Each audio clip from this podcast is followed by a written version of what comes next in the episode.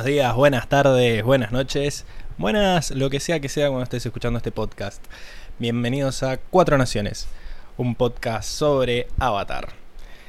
Bienvenidos también a los que nos estén viendo en vivo por YouTube un domingo a las 20 horas, como todas las semanas, esta vez a las 20, 22, bueno, vamos a poner 20. Eh, como siempre, saben que nos pueden escribir por el chat y los leemos en vivo y les contestamos más en vivo todavía. En el día de hoy vamos a estar hablando de un capitulazo, eh, La Titiritera, que es el capítulo 8 del libro 3. Y acá Luis Gessi hace mención a que, bueno, no, nos equivocamos de fiesta, ¿no? Porque es un capítulo de lo de Halloween y nos pone feliz Halloween. Ah, no, feliz Navidad. Claro, se han mezclado un poco. Veníamos concordando en que era verano, pero bueno, acá se mezclaron un poco las cosas. También nos saluda Tiago Fuentes desde, desde el chat, nos dice hola a todos, hola Tiago, como siempre. Y bueno, capitulazo, ¿no? Porque ya medio que lo había spoileado la semana pasada. Eh, que bueno, tuve la gentileza de sacar ese spoiler asesino que tiré al final del último podcast. Pero sí, o sea, todas esas cosas que venías diciendo, bueno, pero un maestro agua debería poder hacer esto y poder hacer lo otro. Bueno, acá nos dicen, sí, si practican mucho pueden. Así que esperemos no haber spoileado a nadie la semana pasada y ahora que ya todos vieron el capítulo, podemos hablar tranquilos, sin que me, sin que me asesinen mis compañeros. Hablando de compañeros, paso a presentarlos. Primero que nada, él. ¿Cómo estás, Diego?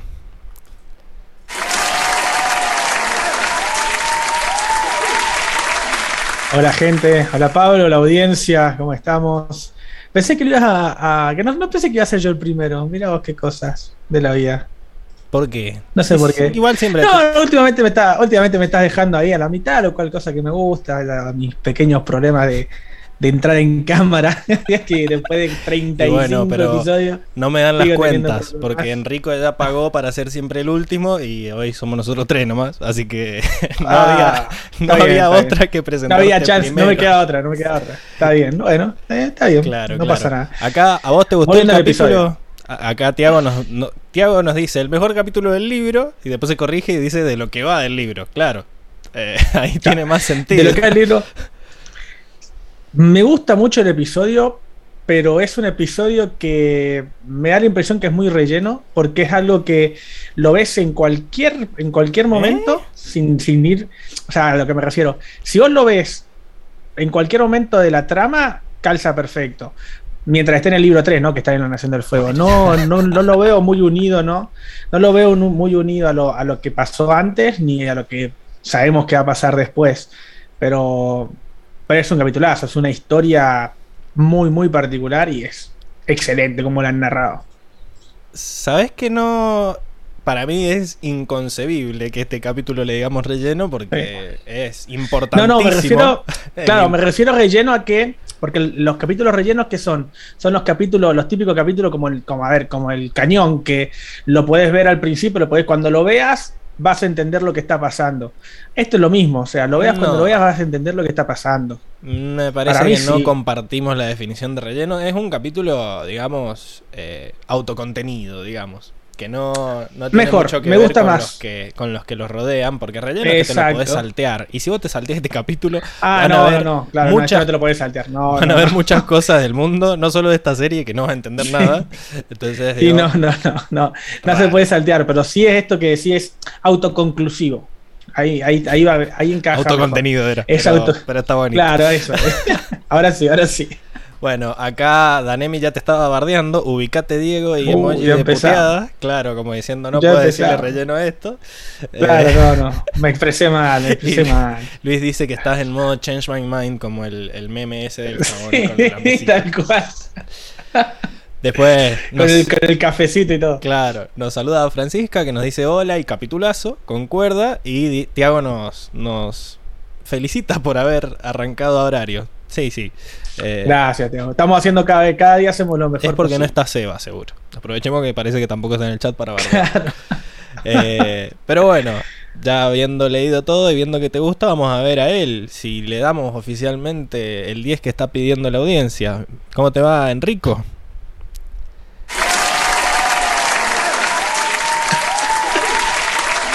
Sin Le has puesto una pelota grande. Le has, le has puesto un peso, un peso enorme en los hombros.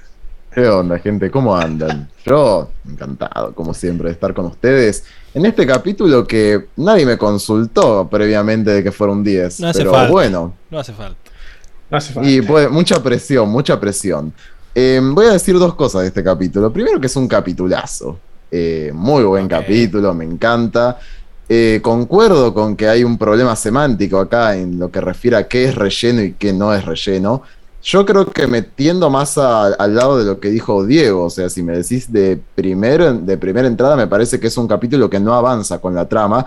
Y ya que nuestra modalidad es no hablar de spoilers, me voy a atar de manos a decir por qué este capítulo en algún punto no rellena mucho el futuro de la serie. Eh, salvo una aparición, pero no, ya me estoy, me estoy excediendo. Yo lo que voy a decir este, es que más allá de que sea un capítulo, esta palabra rara que dijeron, estoy poniendo el ¿eh?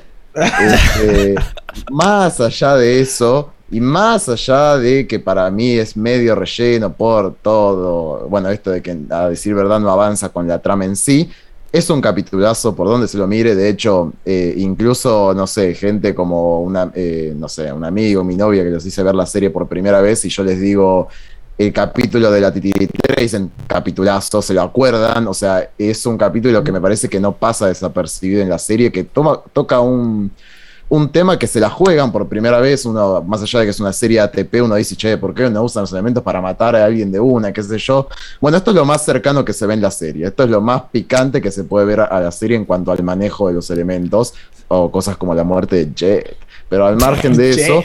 eh, Hacía mucho, que lo decir- extrañaba el che. Ya, la- ya hace mucho no lo nombro. Me vino a la mente y dije, tengo que decir. Sí, tengo que traerlo a postmortem a Jet. Pero al margen de eso, es un capítulo que claramente es un 10. Muy bien. Este, Muy bien. sí, sí, sí. Muy buen capítulo.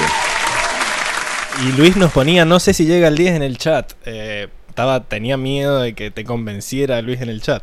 Pero para mí sí. No, no, no, no, no. Yo tengo mis argumentos siempre cuando vengo, cuando vengo a este podcast. Hay veces que puedo decir, "Mm", pero no, sí, sí, está muy bien, chicos, está muy bien.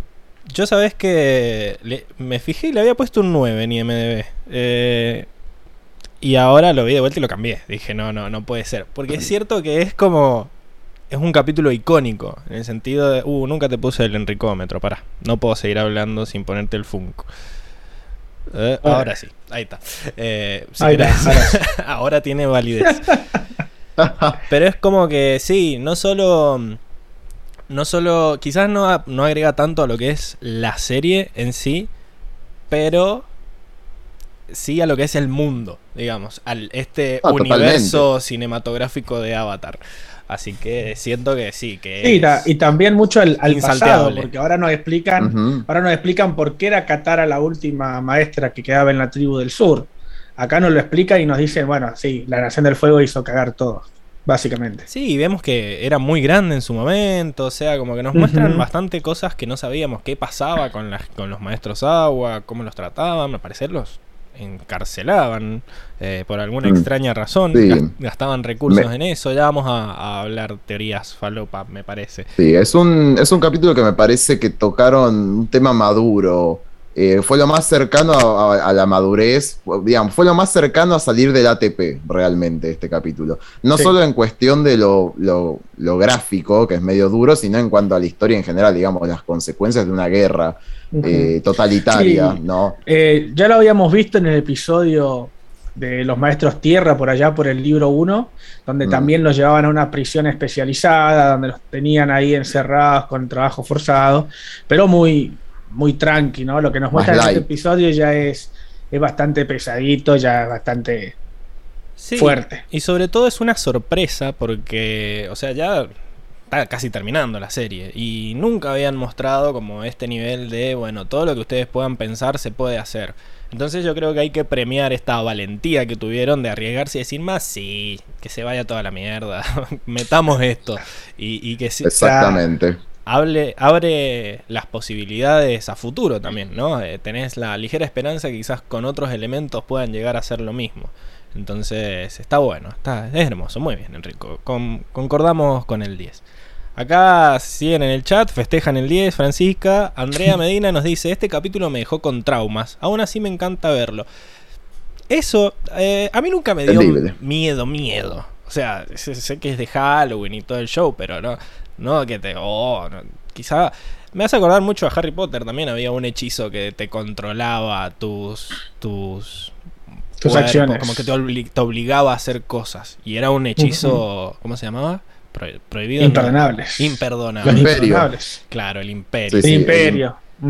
Incluso lo termina usando eh, al- en el último libro. Spoilers. Ya, ya empezamos. Ya pensaba, no. Pero, Está o bien, sea, ya, ya era mucho spoiler a otras series, ahora hacía falta ah, películas. películas, sí. ¿Por qué, por qué quedarnos en un, solo, Claro. en un solo campo? ¿Por qué, ¿Por qué no ir más a ella?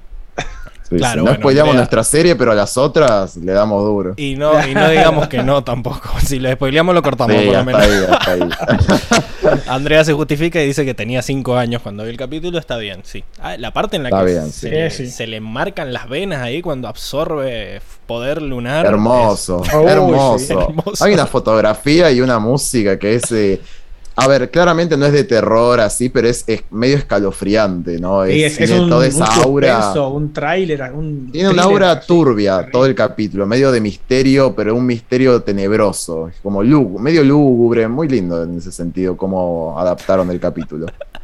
Me Sí, es la- bien, la bien de Halloween. de palabras. bien de Halloween. Sí, Es sí, lúgubre de lindo. Como raro.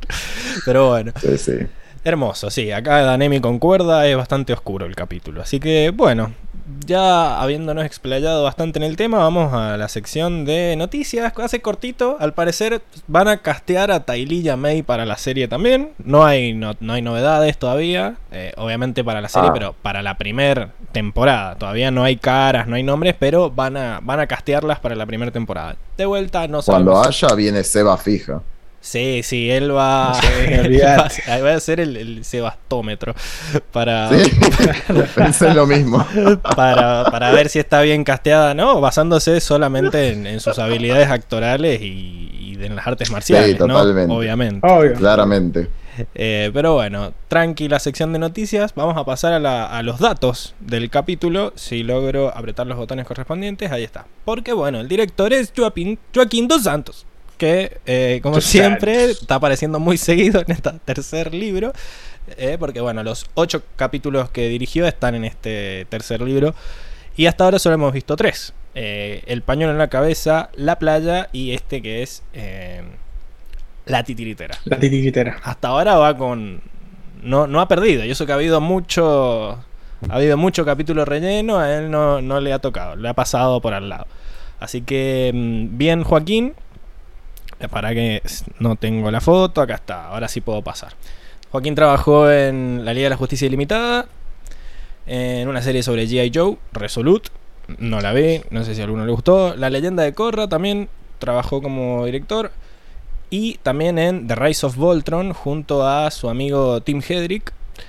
Y bueno, y en eh, Into the Spider-Verse 2, que todavía no se estrena, que en realidad, en realidad se va a llamar eh, Across the Spider-Verse. Eh, y que bueno, ya le hicimos nuestra recomendación como cada vez que aparece este, este coso. Que vean la 1, porque la 2 todavía no se puede. Eh, hablando de, de recomendaciones animadas, vi Arkane. Empecé a ver Arkane. Llegué re tarde. O sea, porque era como eh, del LOL y de cosas así que no sé nada. Pero empecé a verla y la verdad, zarpada. Así que se viene. Sí, no, no, lo que pasa es que, Arcane, lo, lo que pasa es que la, la serie no tiene nada que ver con el juego. O sea, es el lore del juego, pero no, no. Si no jugás, igual Bueno, puedes ver la serie. Pero viste que uno nunca sabe si meterse a ver algo que no va a entender las referencias. Es como que yo tampoco sé nada de Star Wars y ya me da cosa Mm. meterme a ver Mandalorian o cosas así porque es como, ah, no, seguro no voy a entender nada de los easter eggs que largan, qué sé yo. Y acá no, entendí bastante, la animación bellísima, así que eh, si les gusta Avatar vayan a ver Arkane, está recomendada. Y no la vamos a spoilear, vamos a tratar de no spoilear. Eh, Interesante. Sí, sí, sí. Bueno, y hablando de Tim Hedrick, el escritor de este episodio es Tim Hedrick, que de a poco se va convirtiendo en uno de mis escritores favoritos de la serie, porque, bueno, no lo tenía ni fichado yo antes quién carajo es este Tim Hedrick, pero repasando los episodios que ha escrito, la verdad, bastante bien. Ha escrito 10 episodios, de los cuales ya vimos 8, y te los voy a leer para que veas que son todos buenísimos. El desertor, el estado avatar, el pantano, el desierto, Ciudad de Muros y Secretos, el lago Laogai, eh, el maestro de Soca y la titiritera. Así que va, va camino, va camino al, al podio este team. Eh, es bueno, es bueno. Que bueno, también trabajó en la leyenda de Aparte, Korra. aparte se parece a Odor. Se pare- es cierto. Pobre. Sí, se parece a, a Hodor. Eh, no sé si será tan alto, pero bueno. Eh, trabajó en la leyenda de Korra. Eh, también en The Rise of Voltron, seguro se lo llevó a su amigo Joaquín. Ahí en The Rise of Voltron fue como el headrunner, digamos, eh, el showrunner de, de la serie, como el que estaba al mando, así que es como su bebé. También trabajó en Rápidos y Furiosos Spy Racers y volvemos a Joaquín. Bueno, acá en el chat eh, Luis Gessi dice que le encanta el chiste de pronunciar Joaquín dos Santos en portugués, así que hermoso y da, y da fe de que Arcane, Ar- Arcane eh, es buena. Sí, hashtag vean Arcane. Porque ya, ya cansó lo de Dragon Prince, ya la vieron todos acá, así que Sí, es lo mismo. Supongo que ya... Pero se puede rever, se puede rever igual. Sí, sí, es cortita. Cortita. Así que bueno, eh, esos fueron los datos del episodio. ¿Les parece que pasemos a la siguiente sección? Vamos, Hacemos. vamos nomás.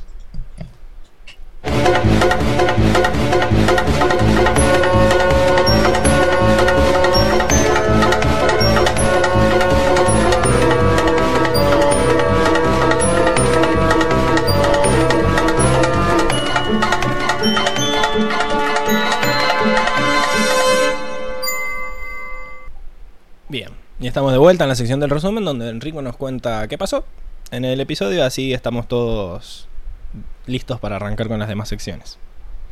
La misma página. Estamos en la misma onda. Comienza el capítulo con nuestros amigos acampando en el bosque una silenciosa noche de luna llena. Reunidos frente al fogón, Sokka cuenta apasionadamente una historia de terror que solo logra aburrir al resto. Sin embargo, Katara decide contar una historia real de la tribu Agua del Sur. Cuenta que cuando su madre era niña, una tormenta de nieve azotó al pueblo dejándolo bajo la nieve por semanas. Pasado el mes, la madre se percató que no había visto a su amiga Nini desde que la tormenta había comenzado. Junto con un grupo de hombres, fueron hasta la casa de la amiga, pero al entrar no encontraron a nadie, solo un débil fuego en la chimenea. Los hombres se fueron, pero la madre decidió quedarse un rato más. Pasado el tiempo, escuchó una voz. Al darse vuelta, vio a su amiga Nini junto al fuego completamente azul, mientras balbuceaba que hacía demasiado frío y no lograba calentarse. La madre salió corriendo tan rápido como pudo en busca de los hombres, pero al volver, Nini había desaparecido. Luego de eso, nunca más encontraron a la familia, y la casa quedó vacía. Pero todos aseguran que hay días que se ve humo salir de esa chimenea, como si todavía estuviera Nini intentando calentarse. De pronto, Toph se altera y toca el suelo. Todos se abrazan aterrados mientras Toph les dice que escucha a gente gritando debajo de la tierra. Al principio creen que es una broma, pero al ver la seriedad de Toph, todos quedan muy susceptibles, hasta que una rasposa voz los saluda por la espalda. Desde la oscuridad del bosque aparece una anciana que se hace llamar Hama. Ella les aconseja no estar solos en el bosque y les ofrece quedarse esa noche en su posada para poder descansar y tomar té. Los chicos aceptan con gusto y una vez dentro de su casa, Hama les comenta que han, estado desapareciendo personas en el bosque las noches de luna llena. Todos quedan aterrados, pero Hama intenta mal. tranquilizarlos y los acompaña a sus cuartos para que puedan descansar. Al día siguiente, todos se disponen a ir de compras con Hama. Katara descubre tener una afinidad especial con Hama, yendo de compras, mientras los demás se percatan que en el resto del pueblo también están preocupados por las desapariciones en el bosque las noches de luna llena. Sokka se cuestiona si no se trata de un asunto del mundo de los espíritus, así que con Ang se disponen a investigar qué pudo haber hecho ese pueblo para enfadar a algún espíritu. Al reunirse con Hama, esta les dice que se adelanten hasta la posada que lleva que ella volverá más tarde. Inmediatamente, Sokka le cuestiona que ese pueblo pareciera bastante misterioso, a lo que ella contesta con una sonrisa que es un pueblo misterioso para chicos misteriosos. Esto despierta el escepticismo en Sokka, quien no pierde oportunidad de ponerse a investigar todos los rincones de la posada mientras Hama no está. Katara cuestiona este comportamiento y defiende a Hama frente a la suspicia de su hermano, ya que le parece una agradable anciana que le hace acordar mucho a su abuela. Pero Sokka no la escucha y sigue investigando. En un momento, al intentar abrir un placard, descubre para su sorpresa una gran cantidad de títeres de forma humana alineados en su interior. Para Katara, podría ser un simple pasatiempo, pero Sokka sigue hasta el altillo de la casa, donde encuentra una puerta cerrada con llave que despierta su sospecha por Hama. Al ver tras el orificio de la cerradura, ve una habitación vacía con un cofre en el medio. Utiliza su espada para abrir la cerradura, y al entrar al cuarto, Utiliza su brazalete de meteorito para hacerle forma de llave e intentar abrir el cofre. Tras mucho nerviosismo y ajetreo, consiguen abrir la cerradura, pero antes de ver su interior, Hama los sorprende por la espalda nuevamente. Avergonzados, le entregan su cofre, y ella decide revelarle su interior un viejo peine, más no ordinario, pues es un peine autóctono de la tribu Agua del Sur, el lugar donde se crió. Ante el asombro de nuestros amigos, ella les confiesa que supo que ellos también eran de la tribu Agua del Sur cuando los escuchó contar sus historias en el bosque, así que les ofreció su techo e hizo todas las compras de esa mañana para ofrecerles una cena al estilo de la tribu Agua. Katara ahora comprende el lazo que ellas tenían, y Sokka, aunque conforme tras confirmar su sospecha, se arrepiente de haber husmeado sus cosas. Hama acepta sus disculpas y los invita a cocinar. Con la comida lista sobre la mesa, ella se ofrece servirles a todos sopa, que para su sorpresa, lo hace utilizando agua control. Katara se emociona, ya que dice nunca haber conocido a un maestro agua de su tribu, a lo que Hama dice seguidamente que es gracias a que la Nación del Fuego los aniquiló a todos, y que ella fue la última en pie. Les cuenta que fue hace unos 60 años que comenzaron los ataques a su tribu. En sus recuerdos, vemos cómo el ejército de la Nación del Fuego fue tomando como prisioneros a más maestros agua ataque tras ataque. Incluso vemos cómo originariamente congelaron el conocido barco encallado de la Nación del Fuego en la tribu Agua del Sur. Pero pese a esto, lograron capturarlos a todos, llevando a Hama como la última maestra agua de la tribu Agua del Sur.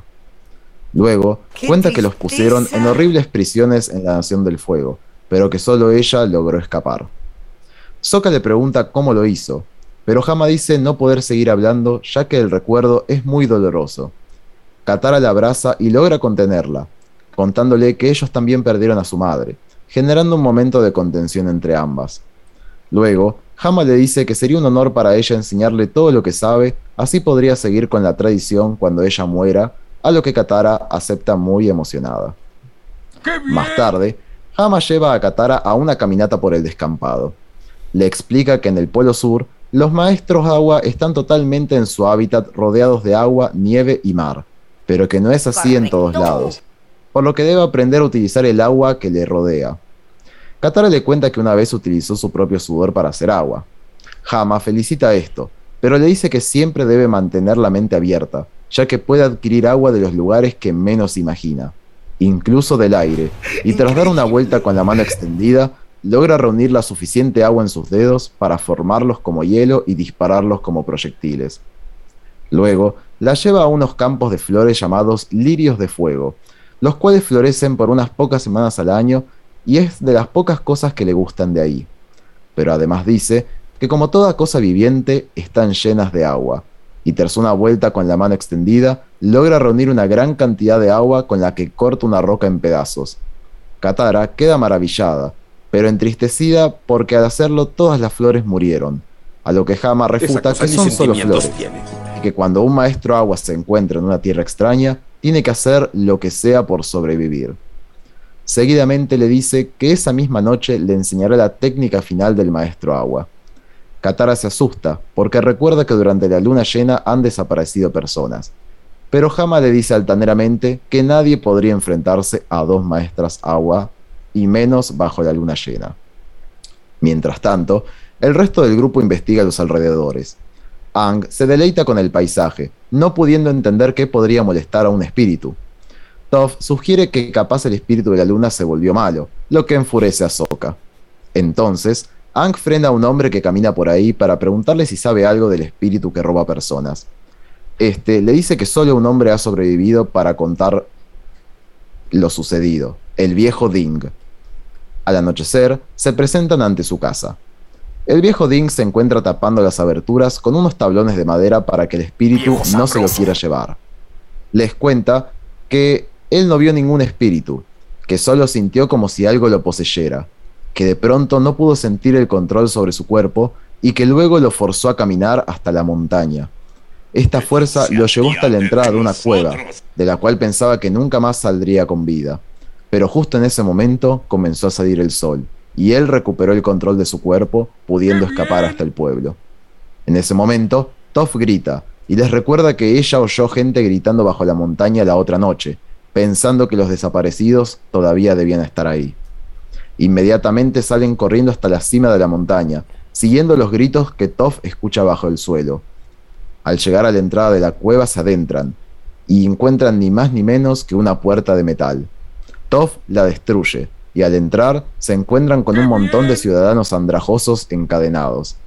Mientras los comienzan a liberar, ellos les cuentan que no se trata de un espíritu, sino de una anciana que parece amigable, pero que maneja a la gente como si fuera un siniestro titiritero. De golpe, entienden todo, se trata de Hama.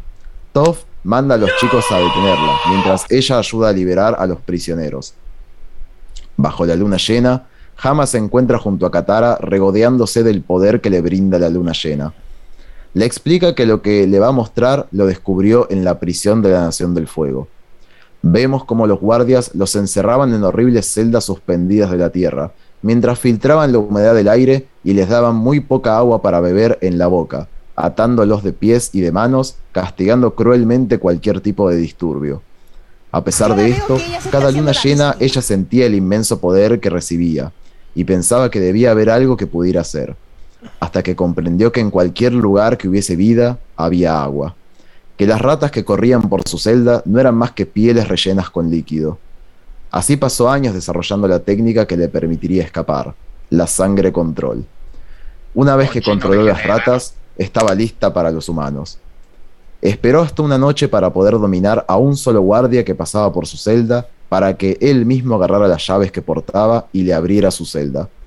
Una vez que perfeccionó su técnica, logró controlar lo que sea y a quien sea. Katara está sumamente horrorizada y le dice que no sabe si quiere aprender ese tipo de poder tan invasivo. Hama le dice que no tiene opción, que el poder existe y es su deber utilizar sus dones para poder ganar esta guerra.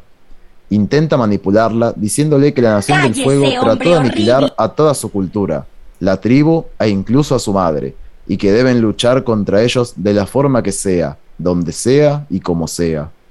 Entonces, Katara comprende que es ella la que ha estado desapareciendo personas en el bosque.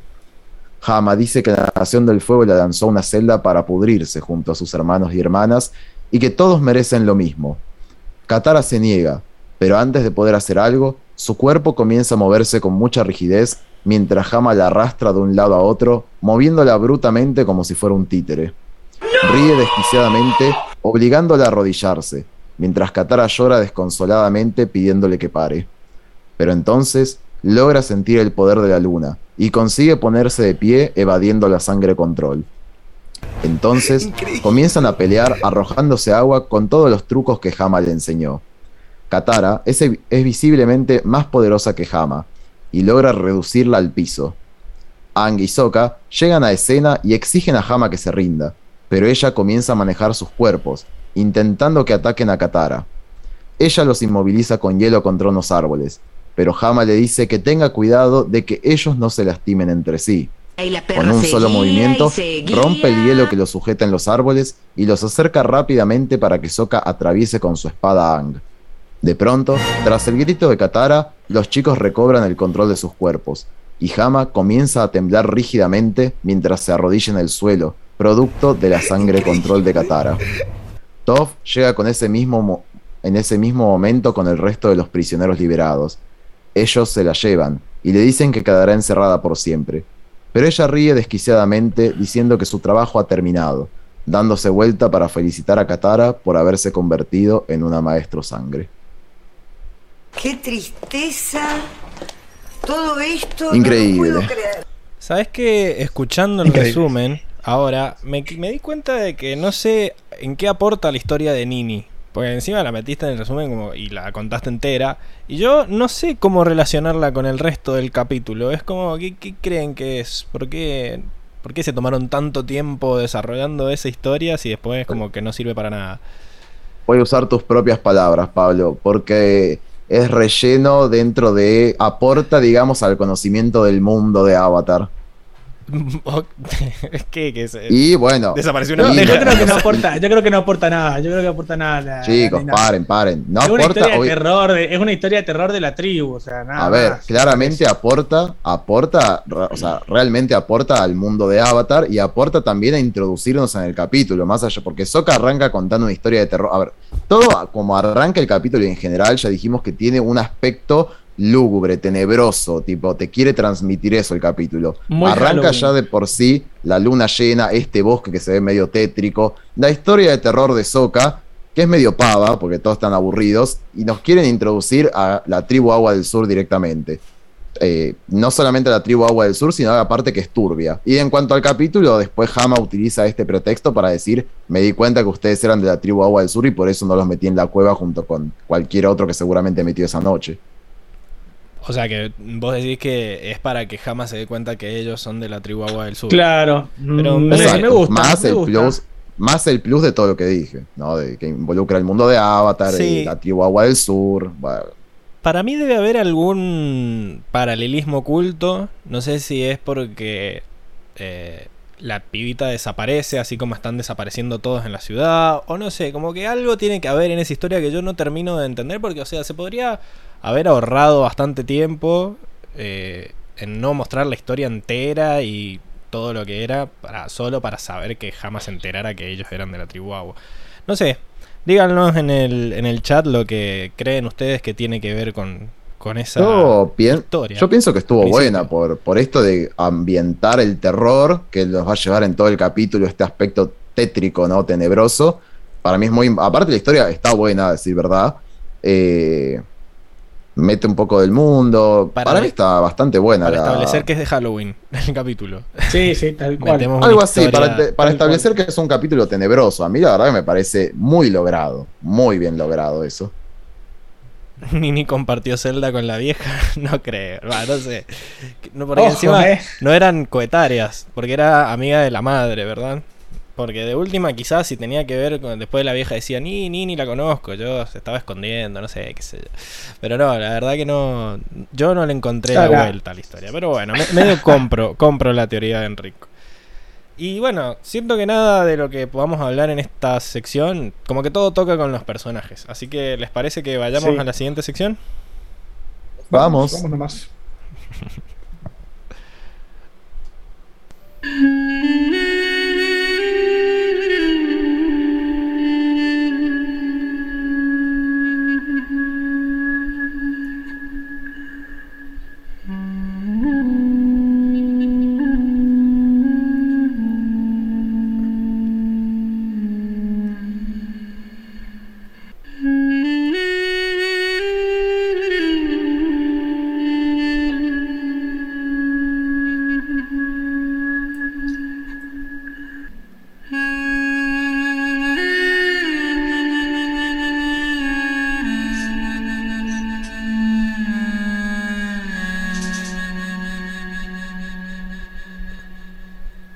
Estamos de vuelta con la sección de personajes en donde analizamos lo que nos muestra el capítulo de las personalidades y las formas de reaccionar de los diferentes personajes y cómo han ido evolucionando a lo largo de la serie. Antes de arrancar con la sección, quiero sacarme una duda, y es que si vos, Diego, también escuchás como que a veces le explota el micrófono a Enrico, como que a veces hace un prap, prap, o son mis parlantes. ¿No? ¿Vos lo escuchás bien? No, no, no. Son tus parlantes, me parece. Bueno, me quedo tranquilo entonces de que no se está grabando eso. Bueno, eh, y ya que el capítulo es La Titiritera, pues eh, hablemos de La Titiritera. Personaje complejísimo, ¿no? No sé, hasta ahora es como el que más me ha, me ha costado poner en una categoría tan clara. Es como muy gris. No sé qué opinás vos, Mm. Enrico. ¿Qué, qué categorías manejás, Pablo? No, no, son categorías muy, muy falopa de bueno, malo, bien mal. Ah. Pero sí, como que ya Entonces, antes ha no, no, estado. no, no- no tan complejo, medio blanco y negro, uno y dos. Sí, bueno, pero por ejemplo, ¿es un villano? Es como, ahí no hace falta ser malo para ser un villano. ¿Es, no, es un ¿es personaje. víctima? Es un personaje complejo, evidentemente. A, a mí no. No me, me parece muchísimo más complejo Zuko antes que Hama. eh, pero capaz porque sentimos como que Hama es un poco más entendible por todo lo que ha sufrido. Eh, bueno, ¿qué, qué aspectos podemos? Vamos a, a- a debatir probablemente en, en breve ya, lo más picante que tiene Hama. Podemos decir que al principio aparece de una manera muy amigable, ¿no? Sabemos que esa noche se fue a, a capturar ciudadanos de la Nación del Fuego. Capaz lo hizo y de vuelta a la casa se cruzó con los chicos, escuchó su historia y nos presentan como una vieja amigable. Una Medio turbia por... Sí, una, una es turbia por todo este Una aspecto abuelita. que justamente quería traer el episodio, ¿no? No era lo mismo que... O sea, por eso para mí realmente la historia de Nini está muy buena y todo, porque realmente nos introduce en el capítulo que va a ser algo tétrico. Me parece que está como bien llevado a cabo. Eh, de todas maneras, ella es muy amable, eh, les ofrece ir a su posada eh, y desde, desde entrada vemos que ella les confiesa, ¿no? Porque podría tranquilamente habérselos ocultado, pero no, porque ella ya sabe que son de la tribu Agua del Sur. Les confiesa, che, tengan cuidado, y se hace la boluda en realidad. Eh, tengan cuidado que en el bosque están desapareciendo personas, qué sé yo, bueno. Este, y ella me encanta porque al día siguiente no sé cómo habrá hecho, los convenció de quédense a comer, les hago comida y los quería eh, sorprender, ¿no? Con esta, eh, bueno, con, con esta cena sorpresa. Sí, Y antes de, de- muy, ¿qué? muy teatrera, digamos. O sea, como que había planeado Sí. todo, como que ahí les revelo cuando hago la sopa de sí. Seguro ella pensaba servirles la sopa como les sirvió y ahí decir, oh, ¿qué pasó? Oh, Sí, pero este, este plato es de nuestra tribu. Sí, sí, sí, a mí me encanta igual, ¿eh? yo, yo hubiera hecho lo mismo. Yo también. Este, Claramente, claramente so- somos unos showman. Sí, me encanta, me, me encanta. Bueno, cuestión que eh, me gusta porque nos introducen parte de esta conexión que tiene con Katara, ¿no? Ya algo medio místico, como si habláramos de signos del zodíaco, porque es como, ay, son las dos de la tribu agua y salen las dos y se parecen porque se quieren hacer las, las sí, se quieren hacer las sexys con el viejo para aprovecharse y medio que las dos están en esa. Eh, me gusta, me gusta ese vínculo que, que tienen entre las dos. Mismo Katara lo explicita, ¿no? Le hace acordar a Gran Gran. Este, Tal cual. pero me gusta esto de que Soka duda de Hama y que Hama también se hace la picante con ellos. Me Eso gusta me mucho encantó. esta frase de un pueblo misterioso para chicos misteriosos, Claro. porque se la devuelve. Y, que, que es después como te termina. haces el le- y le termina la, la- la frase con una sonrisita, como diciendo: Yo sé que algo estaba ocultando, Claro. así que no me. Y vos, Sí, Tony, sí, dice, esta- ¿y vos no te has mirado al espejo? O sea, por apareciste en casa, medio de un Sí, sí, bosque, sí. por casa. Por casa cómo andamos. Eso. Ah. Sí, sí, sí, sí. Este, la verdad que me gusta. eh, y bueno, nada, meto un paréntesis de estas cosas también del capítulo que me fascinan, que es eh, que, que contribuyen a- al aspecto tétrico del capítulo, que es estos acercamientos, estos close-up de la cara de Hama, Sí. eh, toda arrugada, bien enfocada la mirada, que me hace acordar mucho la- al capítulo de- del Señor del Fuego, ¿no? Quieren transmitir algo mucho con la cara eh, puntualmente, ¿no? Bueno, hermoso. Cuestión que ella se va, probablemente a latigar o a darle de comer algo a esta gente. Este, y aprovechó Soka Se para callan, ir- mierda. Se callan. Es el hobby, decís vos. Sí, para quemarlos, no, para, para, porque si ella es resentida, los va a quemar, seguro. Alguna cosa terrible les haría. Le, le Este- el, el- el- pucho en los brazos, así. Sí, una cosa que no nos mostraron, pero tenían unas ganas de hacer eso los escritores. Este, querían pasarse. Bueno, cuestión que em, descubren, bueno, van los chicos a la casa, qué sé yo, descubren esto, ¿no? Eh, este secreto que me gusta que lo tuviese guardado bajo doble llave, ¿no? En un cofre, en un cuarto, o sea, me parece como que es muy conveniente porque, a ver, ella tenía una posada, así que vamos a suponer de que se ganaba un poco la vida también metiendo gente en su casa, que seguramente después se encadenaba, se quedaba con la guita, todo. Sí, este, Una cosa muy Sweeney Todd, si alguien vio la película, una cosa así, ¿no? Este, el punto es que me gusta esto de que ella resguardara esto, porque se nota que es una tipa para darle un poco de tinte, ¿no? Eh, estoy como apaciguando el terreno para que después veamos su lado turbio. Pero evidentemente es una tipa que sigue valorando mucho su cultura, eh, digamos, muy apegada a su, a su hogar y por eso valora tanto esto y a los chicos, por eso los trataba también tan amablemente. Sí, yo. Eh, eso de que estuviera el cofre en el medio del ático, sí, doble llave, me parece que era una trampa. Era como para ver, yo voy a dejar esto acá, a ver si a alguien le interesa venir a ver. Así, bueno, me puedo revelar. Para mí que ella siempre estaba ahí atrás de la puerta, a ver si cuando veía que alguien se acercaba, lo seguía. a ver qué onda. Olvida, y ahí metía sangre control y lo reventaba. Sí, y, les contaba toda la historia como villano de James Bond ahí mientras. claro. Suspendido. se sentaba y aparecía el gato, y empezaba a no, lo traía también con sangre control al gato. Lo traía con sangre control, claro. Pobre. Me encanta, me encanta. Bueno, cuestión que. Eh, bueno, vamos a la parte donde ella empieza a contar su historia. Eh, durísima esta parte, ¿no? Porque vemos a esta jama joven en esta tribu Agua del Sur, eh, no sé, en su apogeo, vamos a suponer. Y nada, como ella evidentemente era una buena maestra, porque al final del día fue la última que quedó. Así que se la bancó bastante bien. Eh, evidentemente no puede continuar su relato y quiebre en llanto. No me parece fingida esta parte, por si alguno va a tirar esta teoría falopa de que está, vos Pablo te veo ahí. De que está dando lástima, decís vos, no, yo creo que Sí, que se está haciendo la víctima. yo no, creo. yo creo que no. Yo creo, que... no, porque dale, chicos, seamos un poco empáticos. La mina fuera de joda le destruyeron la vida. No, sí, este, eso así está que bien. El tema es que en ese momento esté sintiendo todo ese dolor. Pasa que Pablo, ¿a quién más le debe haber contado esta historia? O sea, ella realmente se siente en casa, debe ser las primeras personas de la tribu Agua del Sur, digamos que ella considere su familia, entre comillas, con esta cosa tan cultural que tiene justamente la tribu Agua. Debe ser la las primeras personas con las que habla esto en, no sé, 50 años, no sé cuánto habrá estado en celda, vamos a ver, 30 años, es un montón. Eh, entonces es bastante fuerte esto para, para ella. Eh, y me gusta esta conexión que tiene con Katara, se vuelve a remarcar mucho esta conexión, ¿no? De, cómo ambas se apoyan mutuamente. Eh, ves que ella aparte se quiebra cuando habla de, la madre, de pensar que ella perdió a la madre. Obviamente todo muy mezclado con su trauma, ¿no? Y su resentimiento en la Nación del Fuego. Eh, lo que sí, ella ya tira ahí su primer adelanto, su mini spoiler, porque ella te iba tirando esos darditos eh, escondidos, como quiero que continúes, mi te quiero enseñar todo lo que yo sé para mi tradición, y ahí sí, ella lo tenía en mente. Eh, aprovechó una oportunidad única en su vida y probablemente última, porque evidentemente ya tiene sus años, jamás menciona que hace 60 años pasó esto, no sé cuántos años tendría, vamos a poner entre 80 y 90, capaz un poco más. Está bastante viejarda ya. En fin. Eh, Sí, sí, sí, sí. Bueno, eh, pasemos a, cuando se empieza a poner turbia la vieja, porque hasta acá parece divina, pero ya empieza, en su siguiente aparición, ya se pone turbia.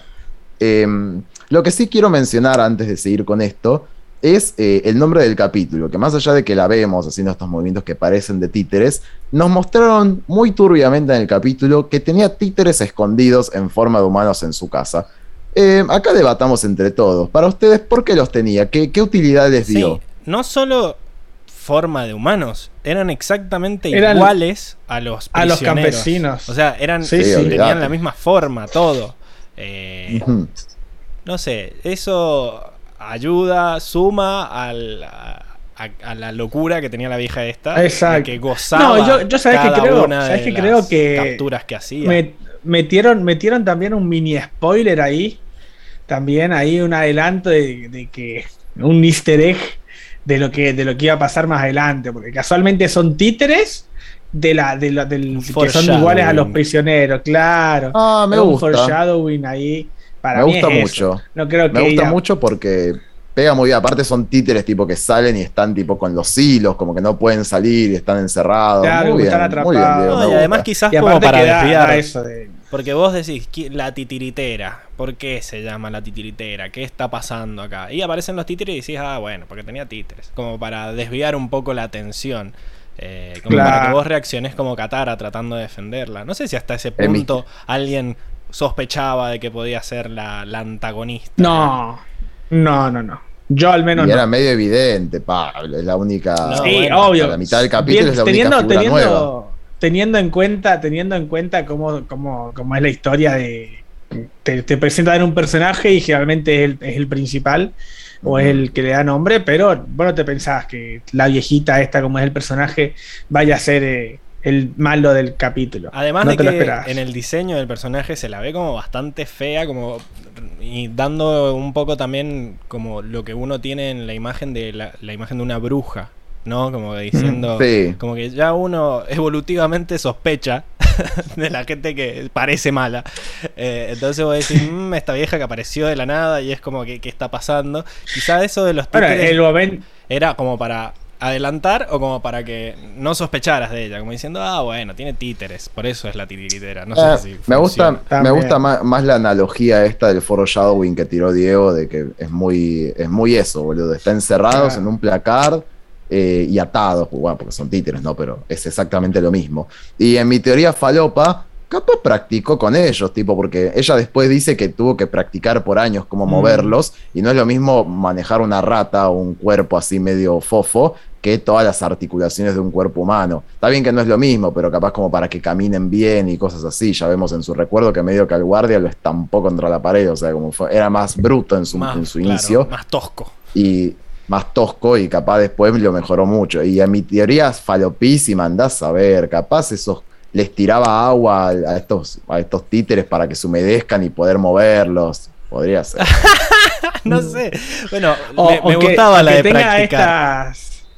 Claro, la practicar es buena. Y si no, esto que, que tienen muchos asesinos seriales que tienen esos Sí. como, como tótems que tienen ellos o como Mm. premios o reliquias que, que ellos, claro, souvenir que en, en su mundo de locura y de, y de que lo que está bien y está mal, eh, se los guardan o cosas así, Mm. ¿viste? Recuerdo. Psicopatía full. Sí, para mí Claro, como mal, que hacía algo muy turbio. Hacía el primero iba haciendo el títere y más si nosotros pensamos que la gente que se llevaba eran los que estaban en la posada.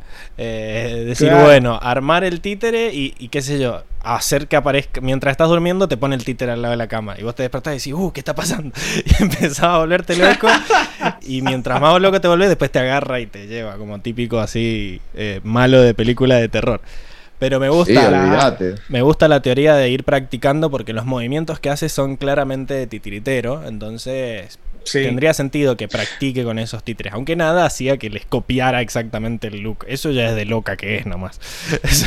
Es Sí, olvídate. claro, eso ya es la psicopatía. Para más placer. Exactamente. Para más placer. Hace mucho no lo usábamos, acá va. Para más placer. Claro. Sí, sí, sí, sí. Bueno, vamos a, a ver cómo se empieza a degenerar la viejita. Bueno, Que es cuando le empieza a mostrar su, su Me entrenamiento. refiero a A mí me gusta.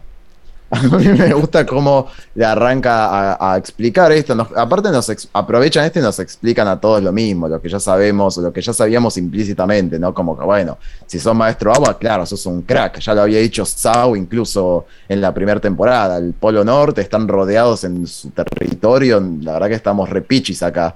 Este, es tipo un maestro agua en un polo, la verdad que tiene todas las de ganar. Sí, Pero en otro lugar del mundo ya no. Sí, totalmente. Pero en otro lugar del mundo ya no. Entonces, bueno, aprovechan para tirar esta que ya nos habían anticipado en el capítulo pasado de que, uy, sí, yo, Katara, utilicé mi, mi propio. Sudor. Mi sudor para poder hacer agua control. Uy, bueno, esta dice.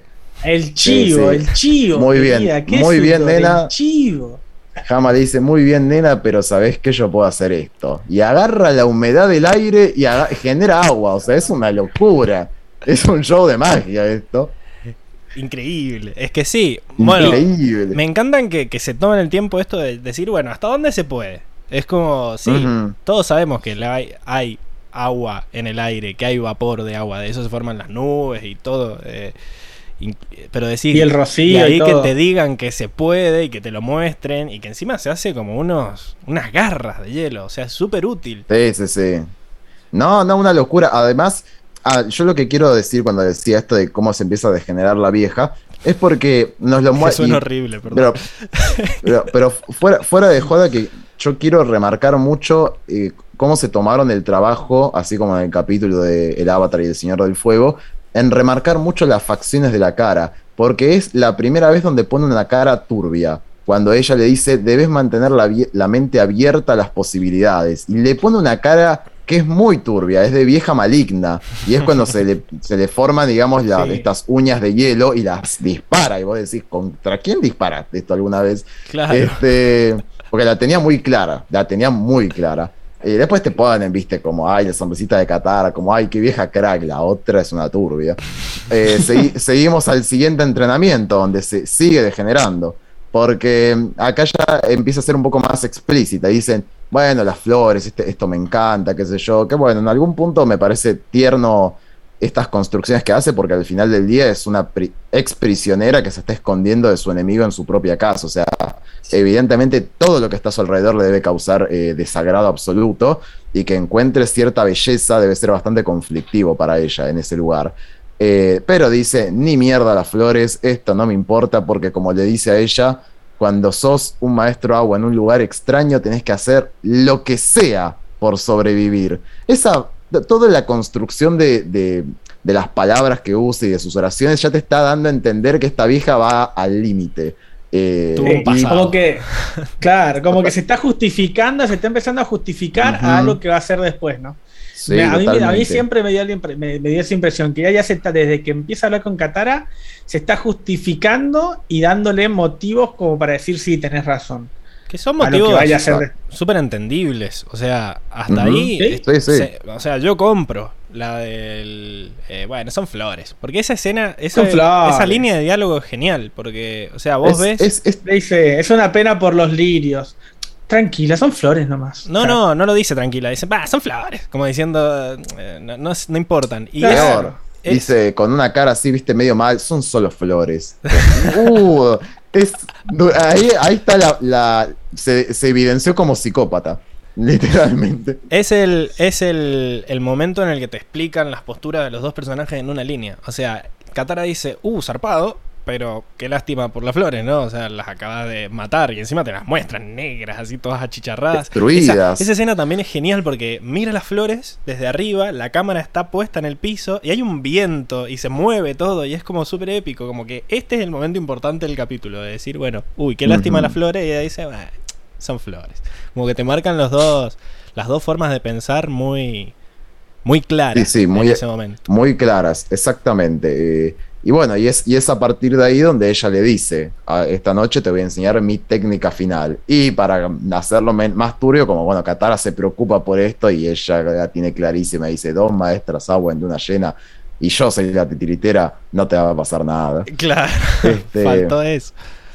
Ahí como que estaba media enamorada Katara, ¿no? Como que ya estaban todos los red flags en el aire y ella no, no cazaba aún. No las cazaba. Che, no pero no estaba. Sí, desapareciendo sí, sí, sí. gente. No pasa nada. está, la luna. Sí, sí. Bueno, está Podemos con lo que sea. Mm, Raro. está raro. Eh, bueno, el punto es, eh, vamos ya a, a la parte final, digamos, donde todo se desconcha, ya de la degeneración máxima. Que básicamente cuando están bajo la luna llena en esta escena, ah Dios, qué buena escena. Porque es todo turbio, es todo, todo turbio esa escena. Cómo caen las hojas, la noche, ella El jamás viento, mirando sí. la luna y cómo se le inflan las venas. Y, El sonido, porque no solo te muestran cómo se le infla, sino que le hacen como. Como, un- Como si todas las arti- Sí, sí. como si todas las articulaciones se nutrieran de sangre, como es es una maravilla, es una maravilla. Este, no, me encanta, me encanta. Eh, incluso te para hacerlo más turbio en su degeneración máxima, mirando la luna dice, nunca me sentí tan viva, está demente, demente está. Sí, no, larga, larga unas frases hermosas. Esa de por generaciones nos ha bendecido con su resplandor. Y es como que no sé qué está Sí. pasando. No sé cómo estás tan tranquila, Katara, en ese momento. Eh, Sí, sí, sí, sí. Este, no, igual Chakatara tiene cara medio preocupada porque le parece todo muy, muy turbio, justamente. Eh, y bueno, nada, aplauso al capítulo de esta doble historia de cómo nos llevaron a darnos cuenta que era Hama ya confirmado en realidad, pero que ya estaba, ya habíamos visto todos los red flags para esta instancia. Eh, le cuenta, nos termina de contar la historia, nos cuenta la parte más turbia de su historia, que es, bueno, cómo la torturaron casi en algún punto, ¿no? En estas. Me sorprende que, en estas celdas eh, los hayan. Porque eran, ¿Por qué eran celdas flotantes? ¿Por qué estaban, ¿Cuál era el objetivo de que no estuvieran pegadas al piso? Supongo que para no captar tanto el agua de la tierra, pero capaz era de metal, ¿qué problema habría que estuviera en la tierra? Eh, para más placer, capaz del capítulo. Entiendo que, qué sé yo, para que no saquen la humedad de la tierra, no sé, o sea, como que si se cae el agua al piso, como que les cueste más, están más lejos, no sé, la verdad. Puede ser, puede ser, eh, yo decía esto porque capaz el piso de metal y no cambian nada, pero me encanta este detalle que tiró de que filtraban la humedad de la, o sea, la Nación del Fuego, unos hijos de puta, o sea, la tenían re clara. Sí, eh, también eso me lleva a ¿por qué se tomaron tantas molestias en mantener vivas a todas estas personas? O sea, ¿por qué de repente tenías, te llevabas a los maestros agua y los encerrabas? Primero que solo te llevabas a los maestros agua, los llevabas a condiciones en donde no podían hacer control y los tenían ahí encerrados. Eh, mm. ¿qué, ganaban en no matarlos, digamos?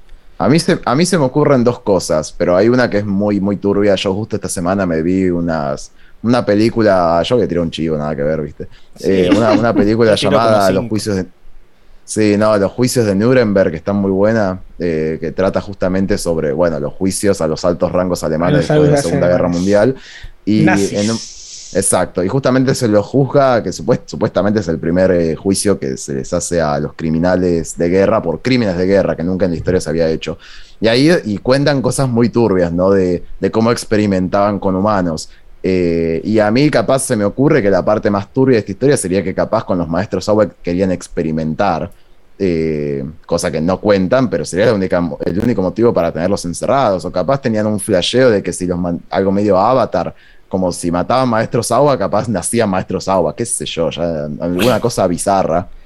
Yo... Este, claro, como si como si yo te dijera para un control de la población, como si yo te dijera, no sé, vamos a capturar a los maestros agua del Polo Sur y ver si reaparecen solos. Claro. Eh, o, no, una cosa, viste, así como para experimentar, pero. Sí, o para estudiar a ver si, si los maestros agua nacen por. O sea, nacen de maestros agua o pueden aparecer sin haber maestros agua, una cosa sí, A eso, a eso se para, Claro. Em, yo la teoría me gusta, me gusta eso, incluso también para probar el límite de qué pueden hacer y qué no, tratando de invadir quizás la del norte podría llegar a ser útil, ahí diciendo hasta... Capaz, no sé, se, me ocurre algo turbísimo, como si en los experimentos estos los obligaran a usar agua, pero en condiciones extremas, como qué tanto, hasta qué tanto calor, o, o bueno, esto de por qué extremaron tanto los cuidados como filtrar la humedad del aire, en algún punto se dieron cuenta de que capaz podrían hacerlo, eh, lo cual es una paradoja. O lo habría hecho, hecho. También. Sí, sí. Lo cual es una paradoja increíble, porque justamente al tener tan limitado el acceso al agua, llevó a que Hama explorara los límites de lo que podría intentar hacer con el agua, lo cual es una cosa maravillosa del ser humano. De cómo somos, sí, sí. De cómo somos tan permeables como cucarachas a, buscar las soluciones a ciertas cosas en momentos límites. sí, em, yo tenía otra teoría y era que, bueno, esto pasó 40 años después del cometa de Sosin. Eh, como que para mí, mm. en algún momento se. Porque nos mostraron que Sosin había buscado a Ang y lo había buscado y lo había buscado y no lo encontraba y no lo encontraba. Entonces, quizás llegó un momento en el que dijo, bueno, ya está, se ah. murió. Entonces, ¿dónde va a renacer el siguiente? En la tribu Agua. ¿En la del sur o en la del norte? Bueno, la del norte está difícil. Vamos a la del sur, ataquemos y vemos si tenemos suerte. Y por eso eh, se los llevaban. Eh, los, se los hmm. llevaban y los Ah, para probar que fuera el avatar. Para ver si. es buena. Compro es buena. Sí, sí, sí, sí. Compro esa fija, pero patente. porque además, si no ha viajado por el mundo y no ha aprendido los otros elementos, o sea, solo va a tener el agua. Entonces, quizás podían hacer experimentos con eso también, a Mm. ver si podían, eh, qué sé yo, le habrán hecho las pruebas. No sé, estamos hablando de, de lo que nos sale, de, de- de De lo que lado. podría haber pasado. Pero, pero Sí, siento que, totalmente, que eh. por algo fueron tan. eh, mm, fueron tan derecho a los del agua después. Y no fueron quizás tanto a Sí. la tierra. Como que los hicieron pija, vemos, a los del agua. Y tomarse tanta- y- tantas molestias para no matarlos debe ser por algo. Y capaz acá me estoy aparte- yendo de. Sí, sí, Die. Porque aparte nos mostraban que tuvieron el recaudo de, de no lastimarlos cuando los capturaban. Les tiraban esas tipos de Sí, redes redes. para cuando les podrían haber pegado un, un fuegazo, dejarlos medio muertos y llevárselos así. Y no, los tipos tuvieron el recaudo de, de llevárselos en, en perfectas condiciones, como quien dice, ¿no? Sí, Mm. por eso. Para mí tiene que ver algo con que ya, bueno, dijeron, ya pasó a los del agua. Vamos, sigamos buscando el avatar, pero no los del agua. Sí, Ya pasó el totalmente. aire, A- sí. Y además porque, bueno, esto es una cosa que me lo había replanteado hace no me acuerdo cuánto, pero yo decía, eh, esto ya estoy abriendo algo más allá del capítulo, pero digo, yo no creo que en un solo día de, o lo que dure, el cometa de Sosim, eh, lograran exterminar en simultáneo a, las- a los tres templos aire. eh, o cuatro, cuatro. Digo, me parece muy raro. Eh, es como que siento que les debe haber llevado unos años. O sea, más allá de que hayan hecho un golpe en simultáneo, se me ocurre que algo, algo deben haber escapado los nómadas o algo así. Algunos añitos más les costó de exterminar a todos. Sí, y además, como eran nómades, no, no estaban todos en el templo en ese momento. O sea, Mm. deben haber habi- habido algún par que estaban viajando por el mundo. Entonces, sí, yo creo que usaron el cometa como para destruir los templos y matar Y a la como mayoría. a los altos cargos, digamos, de, de esta cultura. Y después, a bueno, todos. A la, a la gran mayoría para mí. Sí. Deben haber sido a la mierda. Matar a bebés, mujeres, cosa de no reproducirse. a todos los que estaban en el templo, pero a lo que voy es que esta- estas autoridades seguro estaban ahí. Después, Mm, los sí, sí, sí. otros, los que estuvieran viajando, bueno, ya los vamos a encontrar. Eh, pero, pero sí. Bueno, eso, quería ver como que, que habían entendido ustedes de por qué se tomaban tantas molestias para encarcelarlos. No, to- totalmente. Seguramente, se- muy segurísimamente es por esto. Muy segurísimamente. O sea, me cierra muchísimo más entonces por qué también estaban suspendidas lejos de la Tierra. Eh, o sea, ¿por qué tanto, tanto? Porque decís, bueno, de última del metal, pero bueno, qué sé yo, ¿viste? No tengo Eh, pruebas, pero tampoco dudas. Volvamos Sí, a, me a eh, Jama la degenerada. Volvamos, volvamos a la degenerada, sí. que- que- bueno, acá nos contaba, ¿no? Cómo justamente al, al ponerla en una situación tan límite, llegó justamente a buscar soluciones límites, que era decir, bueno, el agua evidentemente está en todos lados y lo siente por el poder de la luna. Eh, que me parece muy flashero eso, ¿no? Como siente el poder y capaz siente más permeable cómo usarlo. Eh, y como esta cosa que me, me encanta, como dice el capítulo, que las ratas que corrían rápido por su celda, dice, eran pieles, pieles rellenas de líquido. Es terrible. Sí, tal es cual. terrible como lo dice. Este. No le importaba Aparte- nada. No, no, aparte cómo nos muestran cómo goza mientras, mientras dice esto. Lo goza como si hubiera sido un éxito, un, un descubrimiento magnífico. Eh, y cómo adiestra aparte a las ratas. Este, porque ella le está gozando esta historia. Ella goza mientras. Y, que lo toma y como acá la un de- éxito. Ella es la heroína de su historia. Es más, Katara ya le había dicho, sos una heroína. O sea, es Claro. como su biografía, la historia de sí lo logré. Eh, incluso a ella la han deshumanizado tanto que ya no ve a esas cosas vivas, como, las ve como cosas, como armas, como munición Mm. para ella. Objetos, sí, olvidate. Sí, sí, es Como- terrible. Es terrible y me- pongo mucho énfasis en, en esto, ¿no? Como ella evidentemente está feliz de haber logrado lo que logró. Sí, y Eh, cómo, digamos, lo- logra dominar a, este hombre, que como ya dije hace un rato, eh, lo, lo dominó de una manera capaz más tosca, eh, y logró escapar. Y logró escapar y acá es donde le pone el peso a Katara, donde le dice, porque claro, eh, Katara está horrorizada, tipo, ya medio que lo nota en su, en su mirada, eh, y ella ya le intenta, ya, como no pude por estas buenas, entre comillas, vamos a ir, nos vamos a, a calentar un poco más el motor, que dice, a- nos quisieron aniquilar, nos- claro, quisieron aniquilar nuestra cultura, a nuestra gente, a tu madre, tipo, se metió ahí bien duro. Y, y Metió le el dedito dice- en la llaga. Sí, sí, sí, dice, merecen que, no, y le dice, vos tenés el poder, vos no tenés elección, porque claro, Katara no quiere, dice, vos no tenés elección y tenés que hacer uso de tu poder para esto, o sea, sos responsable. Que esto me parece capaz un análisis interesante que nos quiere, o sea, que la tiraron muy por debajo, pero es interesante decir, bueno, el que tiene las capacidades, ¿tiene la responsabilidad también Y preguntémosle de algo? ya que estamos Claro, tan, claro. tan Exacto. cercanos, está tan de moda en este momento. Eh, yo, en ese, en ese sentido, estoy to- 100% del lado de Hama. O sea, Mm. siento que es un poder que, que existe, como dice ella, y que ella está en la obligación y que sería súper útil para la guerra. O sea, lo está diciendo desde ese momento y, y le están perdiendo como en la guerra, básicamente, para la redundancia. Eh, están muy mal en esta guerra. O sea, van a hacer, van a tratar de invadir ellos eh, y con, en una desventaja numérica terrible. Y es un arma que, que puede llegar a servir, más allá de lo inmoral que puede llegar a ser. O sea, estamos en condiciones en donde creo que se justifica usar esto. Eh, después Katara lo llevó como para otro lado, pero, o sea, siento que el usar su poder no es lo que está mal, no es lo villanesco del personaje. Lo moralmente incorrecto para mí, y de vuelta, creo que Hama es Jet 2.0, es haber atacado a los Eh. civiles. Eh, o sea, Eh. para mí no está mal que ella haya escapado usando esa. y que quizás lo haya usado en, en defensa propia en algún momento. El problema fue que ella estaba tan consumida por la venganza que se metió con los civiles y agarró gente que nada que ver y los encerró para que sufrieran como ella estaba sufriendo. Ese es lo. lo. Lo villano. Cuestionable. lo. Lo, Claro, lo moralmente incorrecto. no me sale. Sí, lo Cuestionable cuest- está bien. Lo- Lo indefendible, Sí, digamos. Lo indefendible. Ahí está. Sí, yo, yo también estoy del lado de Hama con esto. Eh, bueno, la frase ex- exquisita de- del hombre araña es un gran poder, conlleva una gran responsabilidad y es verdad. Porque si el que, el que tiene el poder no, no hace algo para cambiarlo, ¿de qué sirve que tenga el poder, como quien, como quien dice?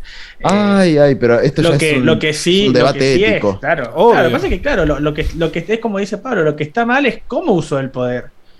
¿Me entendés? Que lo, lo haya usado para aterrar y, y, eh, ¿cómo se llama? Y encarcelar a gente que no tiene nada que ver, porque como ya habíamos visto, eh, en la Nación del Fuego tenés gente inocente también, como lo tenés en la Nación, en, la- en el Reino Tierra, como los tenés en la tribu del agua, seguramente Sí. también, en todos lados, y no necesariamente el- el- ¿Por qué, el- por qué esta gente que ha sufrido tanto se termina agarrando con cualquier persona que tenga, que sea de la Nación del Fuego? Que es lo que pasaba con Jet también.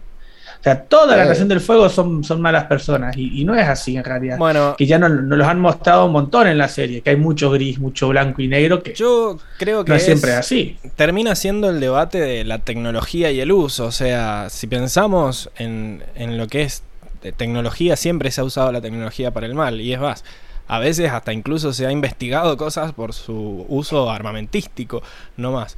Porque acá Tiago nos dice, no es que es solo inmoral, es que si otros psicópatas obtienen conocimiento de esta habilidad, sería un caos de torturas y trata de personas. sí, pero, Sí. pero igual lo Sí. está haciendo, ¿me entendés? O sea, la Nación del Fuego no necesita este poder para hacer torturas y trata de personas como está haciendo. Entonces, es como que a la larga termina siendo una forma de defenderte vos.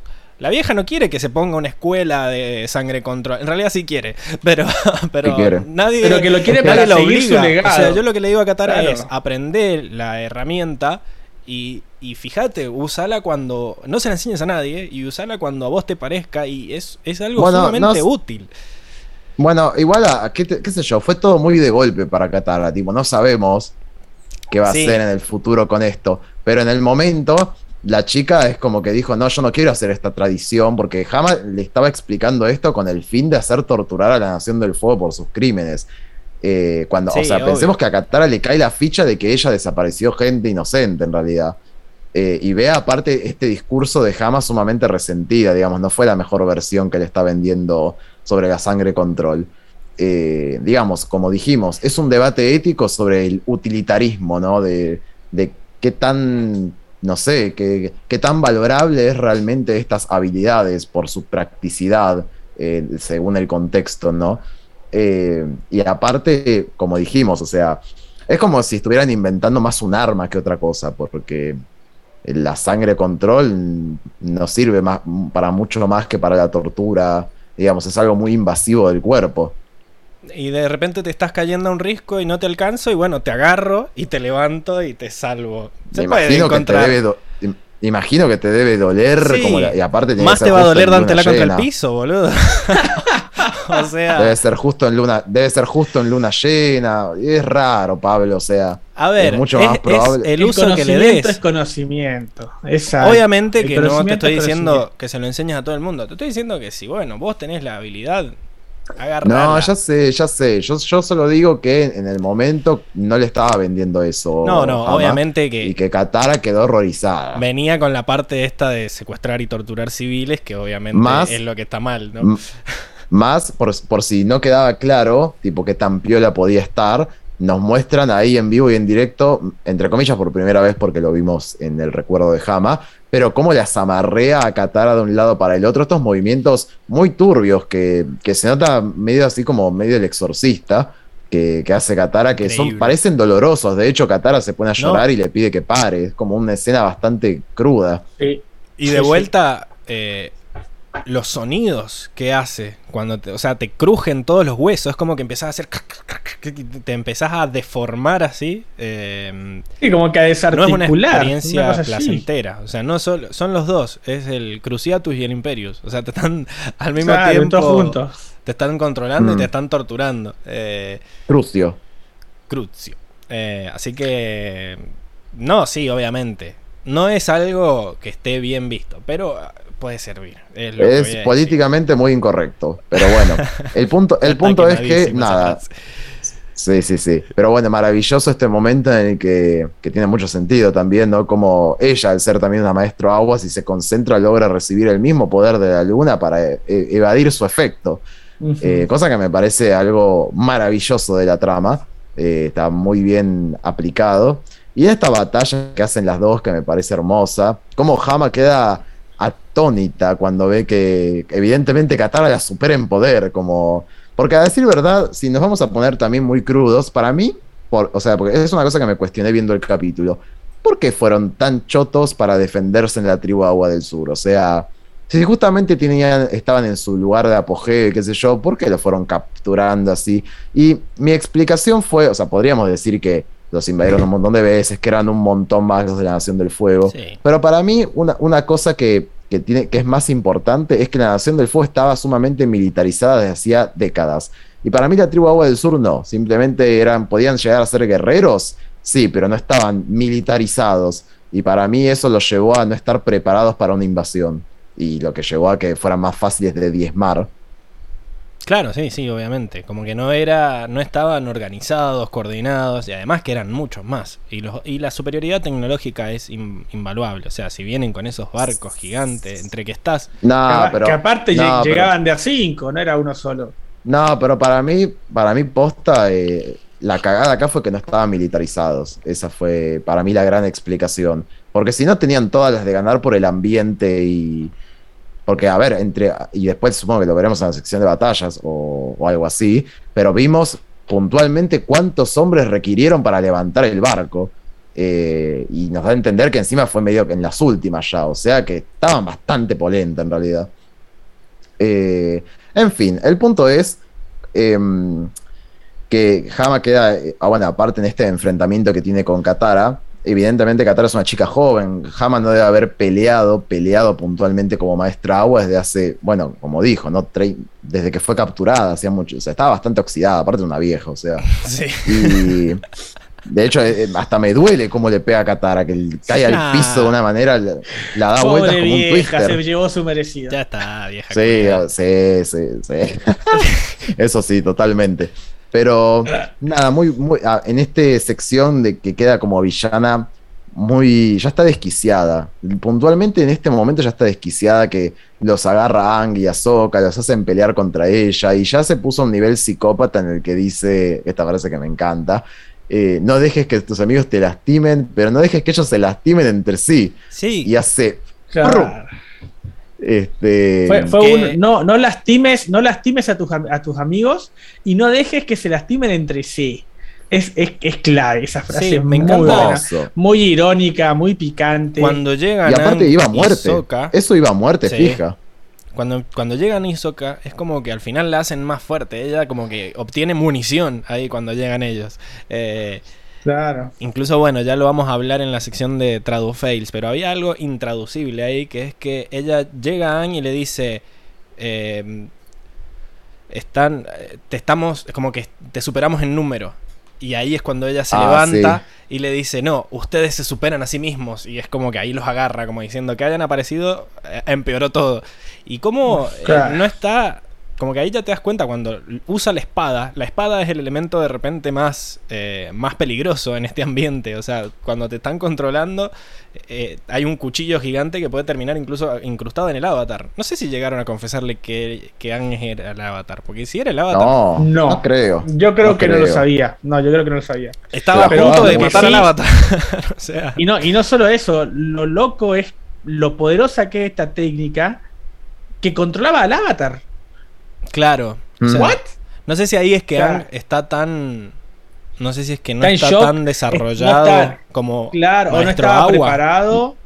O, o qué. Yo creo Pero que también chicos, debe ser y- eso. Yo creo que también debe ser eso. No, no, no es, no es maestro, maestro agua.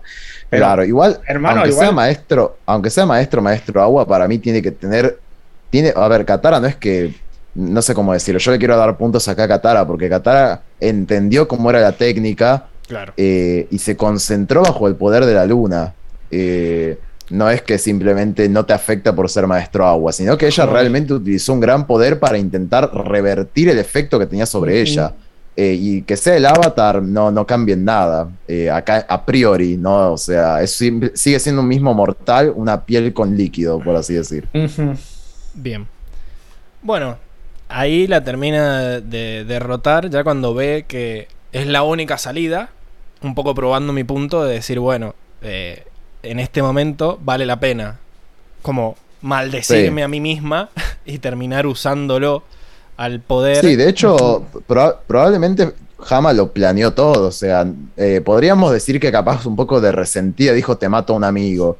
Pero capaz Hama sabía que era la única forma en la que Katara iba a querer defenderlos. Acá va a ser medio inchequeable. ¿Qué era lo que quería Hama? Hacerla sufrir eh, a toda costa o hacérselo a propósito para que la mina reaccione. No nos da, eh, no nos da nada el capítulo para agarrarnos que ella lo quiso hacer así. Pero lo- lo- efectivamente el resultado fue el mismo. Ella terminó Yo, sa- haciendo yo sabes, yo sabes que creo. Mm. Eh, la mina lo que pensó es: yo voy a, lo- yo voy a hacer que, que use sangre control a- cueste lo que cueste. Eh, ¿Me entendés? Es por eso, ventríloco por eso ahora, incluso. Diego. Hablando de titiriteros, ¿Cómo? que se te congeló la imagen. Y Sí, parece sí, que sí. está- Encima re serio. Ah, Claro. mira, mira. Encima está re serio. Parece, viste, las comunicaciones Ah, telefónicas con alguien que le pone una Sí, foto se- en el noticiero. Sí, Sí, se, sí. Me, se me ha congelado el, el Zoom, no veo nada. Bueno, no sé qué habrá pasado. Bueno, No, quedaste, bueno, quedaste muy bien, Diego, igual. es muy, Entonces, es muy bueno, gracioso. Que, que se congeló en una buena foto, entonces. Sí, sí. Eh, Ponela de sí, sí, perfil. sí. incluso. boludo. Olvidate. Sí, sí, en el CV. Sáquenle fotos, sáquenle fotos. En el CV, que está crítico. Está como. Yo te hago un análisis impecable. Para el próximo podcast, ya pon- podés poner. Por favor, pon, Pongo pon- foto su imagen así en la sección de batallas, porque está re experto. Está pero Bueno, muy profesional. Le interrumpimos Bueno, en medio del vol- análisis. Volviendo, eh, volviendo a esto, ¿no? Es lo que es lo que ella quería, es, es lo que ella quería, logró lo que ella quería en realidad, que era que Katara aprendiera a hacer sangre control, que digamos su su Sí. técnica que fue creada por ella o No muera con o- ella. Exacto, no muera con ella, es pasar su legado. Y yo creo que eso lo logró. Sí, es la última frase de del que, capítulo. Exacto, es, es la, es la frase que dice ella. Felicidades. Sí. Felicitaciones, Está sos maestra sangre, o sea, sos Hmm. eh, sangre control. Mientras ¿no? se ríe, mientras se la llevan presa. maestro. Claro. Eres una maestro sangre, le dice, y se va riéndose sangre. desquiciadamente. Y Katara llorando. Impecable. Impecable. No, es, es impecable porque eh, al final del día es una, es un, como villano es siniestro, pero porque la mina ya sabía que estaba vieja y que eventualmente iba a morir y decía yo no puedo permitir que esto se pierda. En algún punto hasta es maquiavélica, porque la vieja, a ver, ella aprendió esto llevándose al límite de las emociones, ¿no? Y, Sí. y sabe de que Katara probablemente en algún punto, cuando esté sacada, capaz lo puede llegar a usar, sabiendo el poder que tiene. Eh, entonces, la verdad es que su plan fue maravilloso. Eh, la verdad, un aplauso por Hama, porque la verdad es que Sí. logró su, su objetivo. Aún que la encarcelen hasta que muera, es como que se, se, se zamarreó a un montón de ciudadanos, se sacó las ganas y encima pasó su, su aprendizaje a otra persona. A mí me hace acordar mucho a, al varón Simo, de, el malo de Civil War. No sé si han visto Civil Sí. War, la de Marvel, pero es un villano muy parecido. O sea, el chabón básicamente perdió a toda su familia, ya no tiene por qué vivir y hace de su su único motivo para vivir el vengarse de los Avengers que, que le cagaron la vida porque fue medio culpa de ellos que se le muriera la familia, qué sé yo. Bueno, y Sí, al porque final fue la. termina como que termina perdiendo, obviamente, pero como que logra Pero rom- termina ganando. romper el equipo y es como que gana y pierde, gana al perder. Y siento que es lo mismo que hace Hama Una acá. victoria, una victoria Sí, pírrica, que es cuando al final perdés, pero en realidad causaste No más, más mal que bien. Claro, no Sí, sí. importa que No, perdido. causaste, causaste el daño que querías causar. Sí. Exactamente. Me, me estaba riendo mientras Enrico daba su análisis hermoso, no porque me causara gracia, sino porque Milce fue tan amable de sacarle captura a Diego y pasar la foto al grupo, al grupo del podcast Sí, para sí. que ya le quede Yo- de perfil. Yo, pi- yo también pido que el Funko de Diego tenga al menos una vez esta imagen, porque es maravillosa. Es maravillosa. Vamos a hacer algún, algún efecto con eso. Eh, Y un Photoshop para el CV porque conseguís el puesto que quieras, así, Diego. O sea, quedás al- hasta la primera te llaman. O sea, te llaman sí, fija. Ganaste al perder como Hama, ¿viste? Exactamente. Así que bueno, sí, me encantó el personaje de Hama. Creo que estamos todos de acuerdo en que era un villano, pero, pero medio que estaba justificado. Pero hasta ahí nomás, es como que fue demasiado lejos. Creo Eh, que su. Es un dramón. Es un dramón. Hermoso. Bueno, medio que hemos hablado también de Katara me- en, cuanto a relaciones con Hama se refiere. No sé, Diego, si vos desde tu pose de Sabelo Todo querés agregar algo más acerca de Katara en este capítulo. O si te perdimos porque estás muy calladito. Se nos fue también. Bueno. no sé si se nos vida. Sí, se cayó. No, mirá, se fue, se fue. la Se casa. cayó, se cayó. Sí, sí. Bueno. Eh, bueno, eh, ¿hablamos de Katara o lo esperamos y hablamos de Soka? Porque tuvo su participación Soka también. Hablemos de Soka. Eh, Soka como que tenía un, un instinto de que había algo raro con esta vieja. Era como, si bien al principio apenas les dicen, ¿quién iría a dormir en una cama caliente? El chabón dice, sí, como no, vamos. Eh, me, me- me sirve, diría el meme. Sí. Eh, en sí apenas llega ya empieza a sospechar y es medio, medio forro en el sentido de empezar a, a revisarle todo. Es como raro, o sea...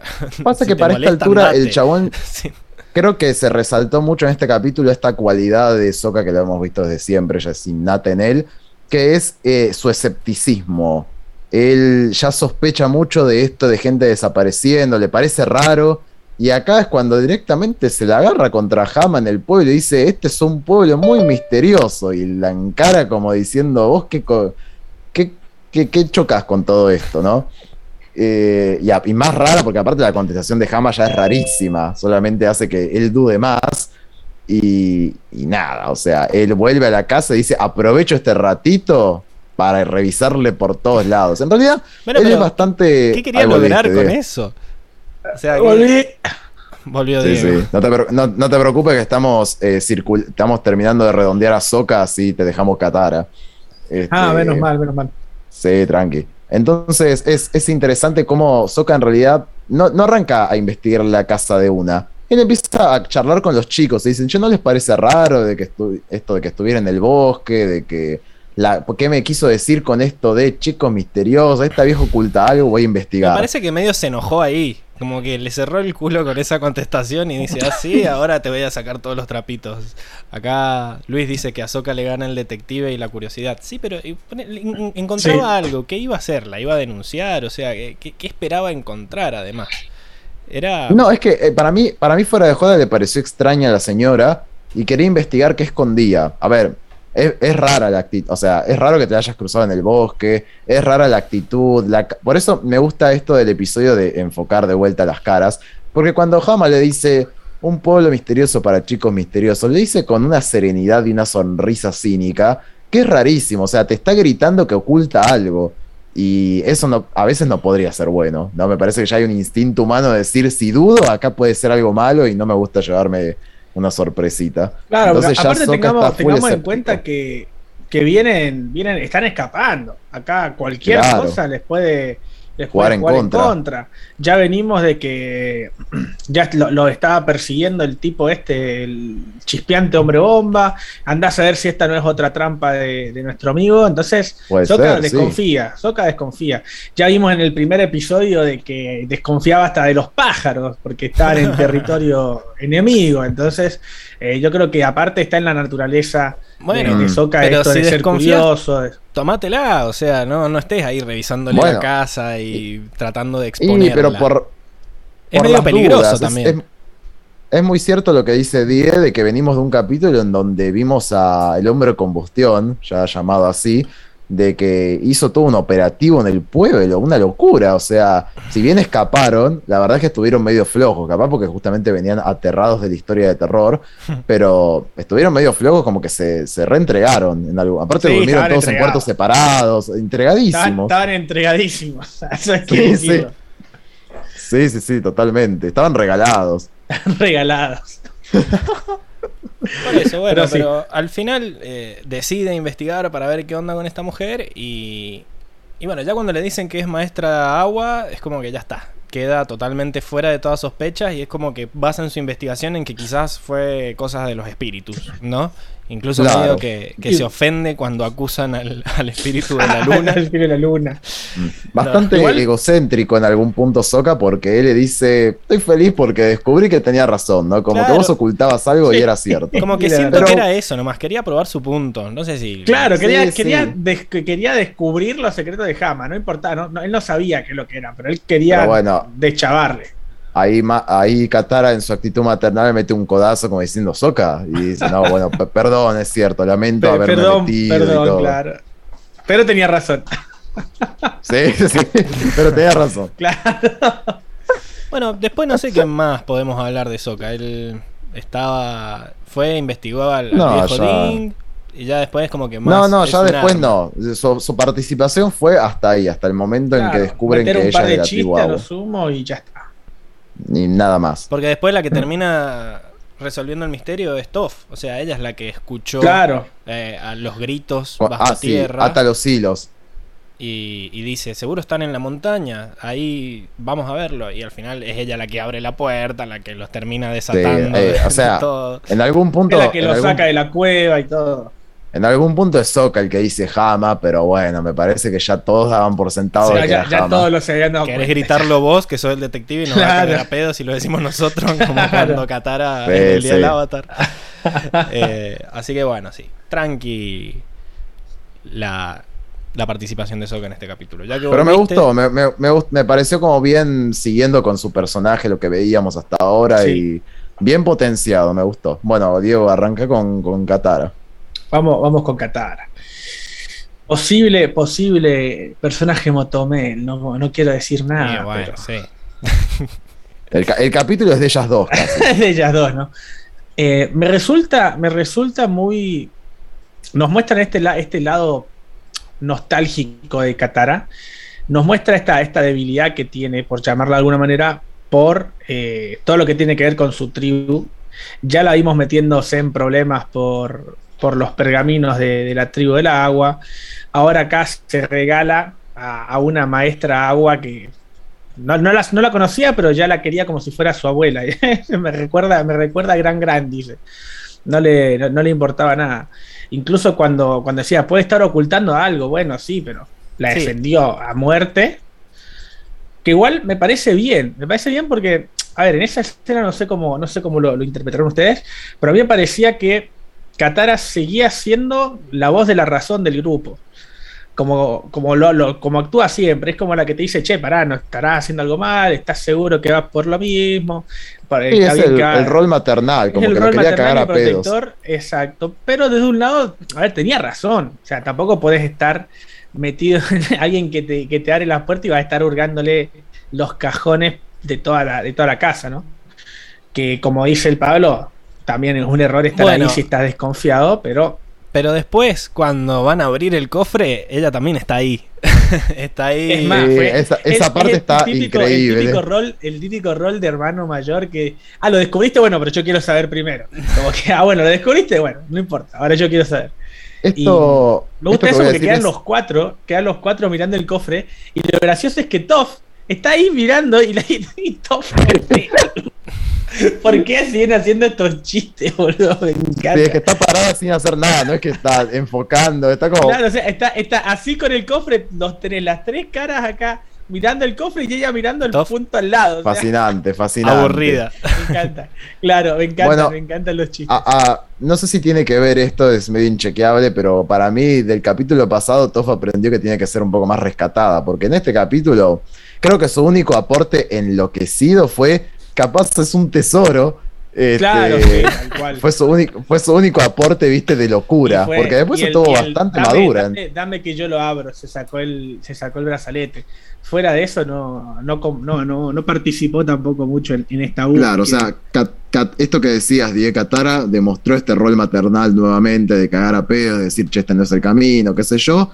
Pero Toph, a diferencia de otras veces, no estuvo muy enloquecida, o sea, en la idea de hurgarle a esta vieja la casa y cosas así, ¿no? Estuvo bastante rescatada. aprendió, aprendió que a veces las cosas que están mal no siempre hay que hacerlas, ¿no? Amo a Luis. como que se nota. Amo a Luis que en el chat nos pone, qué curioso que Katara le marque a Soka que le revisa las cosas a la señora cuando ella le revisó a todas las cosas en el capítulo anterior. Y sí. o sea, Y sí. muy cara dura también. Hipócritas hay pocos, pero bueno. Pero bueno, ya le pidió perdón. Aprendió la lección. Por supuesto. Bueno, y Ya por, se- y por eso lo, y por eso lo codea después a, a para que pida perdón.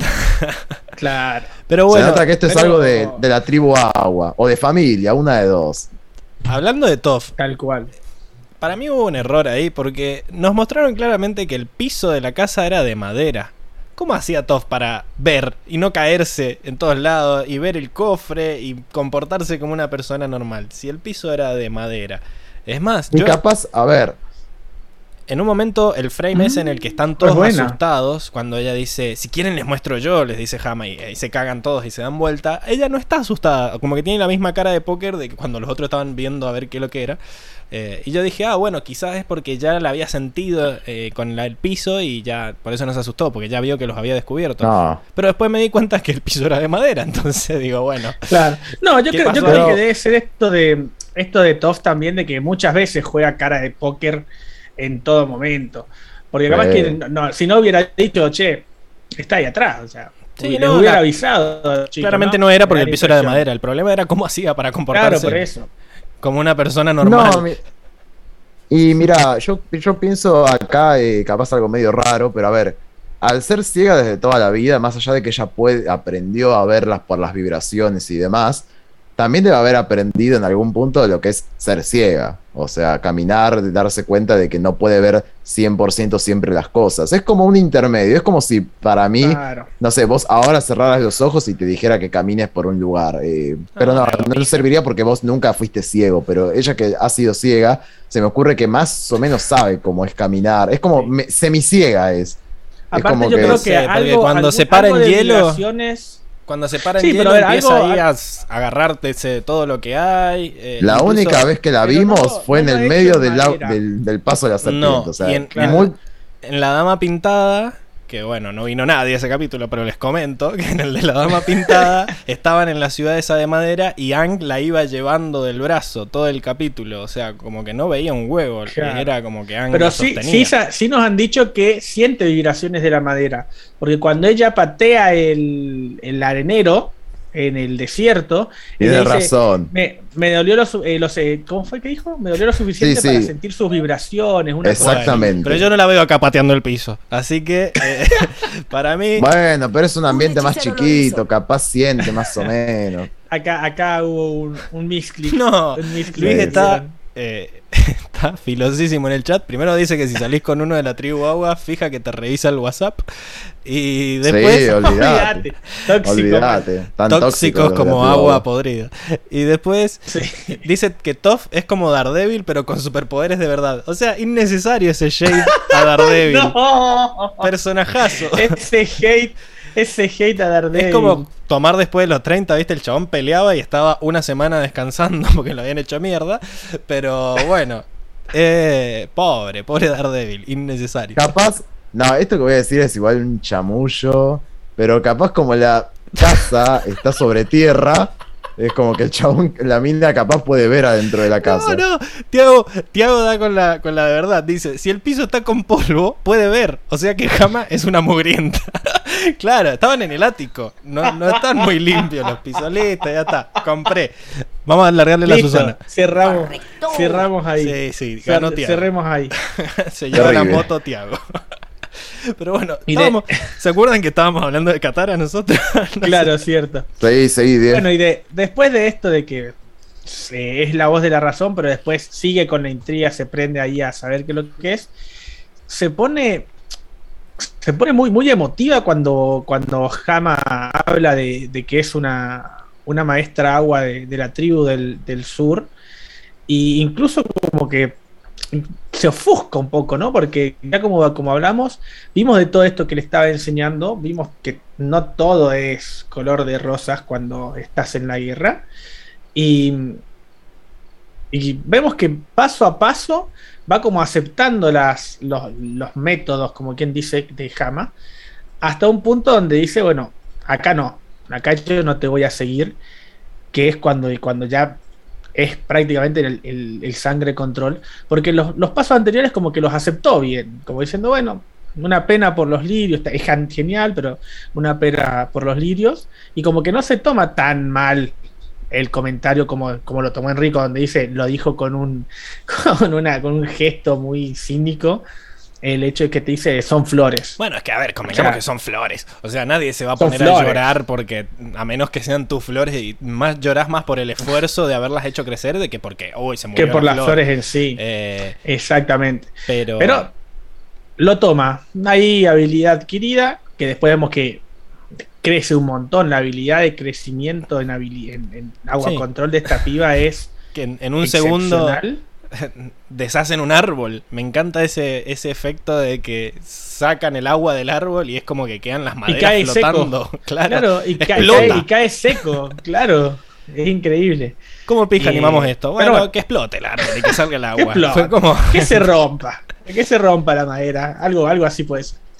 Y, y bueno, esta, esta, esta personalidad fuerte que, que se mantiene en ella, por más de que, le, que, que Hama hizo lo que, lo, que, lo que pudo para generarle ese odio hacia la Nación del Fuego, ese odio generalizado hacia la Nación del Fuego, ella dice que no, que no, no, es, no, es, no es correcto lo que está haciendo y se arma la, la pelea Sí. que, que en momentos vamos a, a ver, ¿no? Que, que- Pero que de vuelta, sí. es, una- es, un, es un debate que ella ya se había hecho en su momento contra Jet. Y era de vuelta otra junto persona. con Jet, sí. otra persona eh, No, que también, en cierto modo, la decepcionó. Porque, o sea, le volvió a pasar exactamente lo mismo que en ese capítulo. De vuelta, Exacto. es como que se ilusiona con la aparición de una persona que la idealiza y la pone allá arriba y de repente le muestra que tiene su, su, su Ay, ay, hobby ay, de- ay. Su lado oscuro su también. hobby de matar y torturar civiles. Entonces, de vuelta, o sea, es. eh, se La, vuelve la a. traición, a la, traición. decepción, hermano. Eh, Amo ese bebé. Pero, pero, sí, Pero de tal cual vuelta. es exactamente lo mismo. me parece un poco mucho. O sea, que llore y que se sienta así como maldita, como que me, es Homero bañándose, que me, me siento sucio, me siento sucio. o sea, ella no hizo nada malo. eh, Defendió a todo el pueblo y encima después terminó evitando que mataran al avatar. O sea, no, no sé por qué al final. O sea, sé por qué lo yo- hace, pero me parece un poco melodramático que se ponga a llorar así, como diciendo, no. Sí, fue, fue muy, ¿sabes qué? Fue Pablo, muy de teenager. no- fue muy de no teenager. o sea, No cuestionen las emociones ajenas, pobre chica. Claro, es- es- lo que pasa es que son, son los dramas de, de, de adolescente. Y aparte que es algo. A ver, acá, Bueno, ahora ya no sé si todos los carga. adolescentes hacen sangre control. Claro, Y por los obligan a por el- aprender.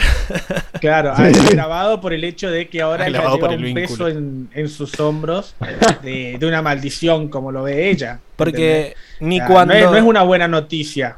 No es una buena noticia.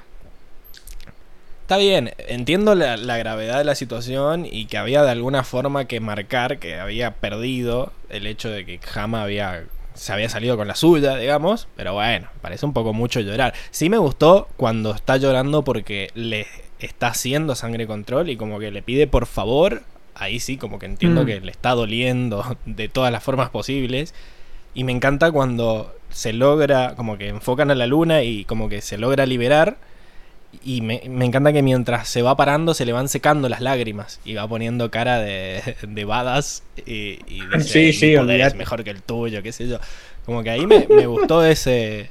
ese Para, para mí esa transición. para mí esa la transición final de la que- cazador-cazado. ujú. Para mí esa escena final en la que llora, no, no, no creo que esté mal pensar en las emociones porque es, es mucho lo que está, lo que atravesó en el momento. Durante el capítulo ella conectó, o sea, realmente conectó con, Han, eh, con Hama. Sí, eh, le hizo acordar a su pueblo. Es como que en algún punto realmente se sintió muy conectada a ella y me parece que esta escena final solamente la lleva a una terrible decepción, como decís, la, el- la quiebra de la idealización, pero no solamente eso, sino que representa ver a alguien de su tribu convertido en un villano terrible. Y, y sin mencionar, bueno, esto de que tuvo que luchar contra ella, de que le hizo sangre control, de que al final la forzó a ella y terminó haciendo sangre control y se le rió en la cara. Es como, y todo eso en un ratito, o sea, en algún, es muy fuerte, o sea, no me parece que, que esté sobreactuando Katara.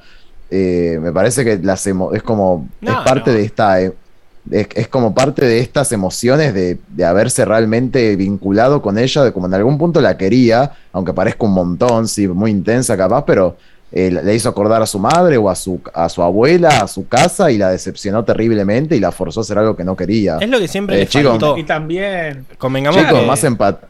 Les pido más empatía. No, no, empatía sí. De, de, de, los- de Airo llorando, pero acá se- dicen esta histérica. No, no, no. no sé. No, no. juzguen, Yo no juzguen dije en ningún audiencia momento eso.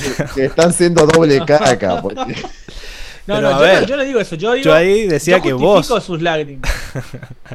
Yo justifico sus lágrimas. Yo dije que es, es mucho lo que está pasando. Bueno, sí, está bien, pobre Katara. Me parecía como. A ver, en realidad todo termina en que no comparto su idea de que está maldita.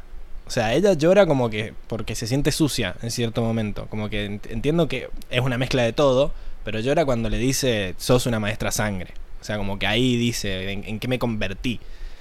Sí, fue Y el me remate. parece que está remate. Está, siendo muy dura consigo misma no es que o sea como que estoy teniendo empatía de más para el justificarla me parece el chabón quería convencer a todos de que tenía empatía pero No, bueno. no. sí no me- Sojama, boludo, ahora, ¿qué pasó? Claro. La quiere, quiere convencer de que su misión era correcta. es que en ese sentido estoy del lado de Hama o sea para mí no está tan mal el la El herramienta usarlo, sino está cómo mal usarlo. todo lo que hizo Hama con ella pero bueno Exacto. Yo en Veremos. eso coincido con el palo. Veremos qué, qué le da este, este poder en el futuro como herramienta en los pocos capítulos que nos quedan, porque nos queda media temporada nomás, así que vemos. Bueno, antes de terminar la sección, me gustaría leer algunos comentarios que no tenía dónde meterlos. Primero un chabón que entró con Bueno. un nombre muy ruso y dijo Barktek. No sé qué onda, no sé si nos está viendo, si era un bot que se metió o no sé. eh, o algo en el algoritmo ¿Tenemos está andando mal.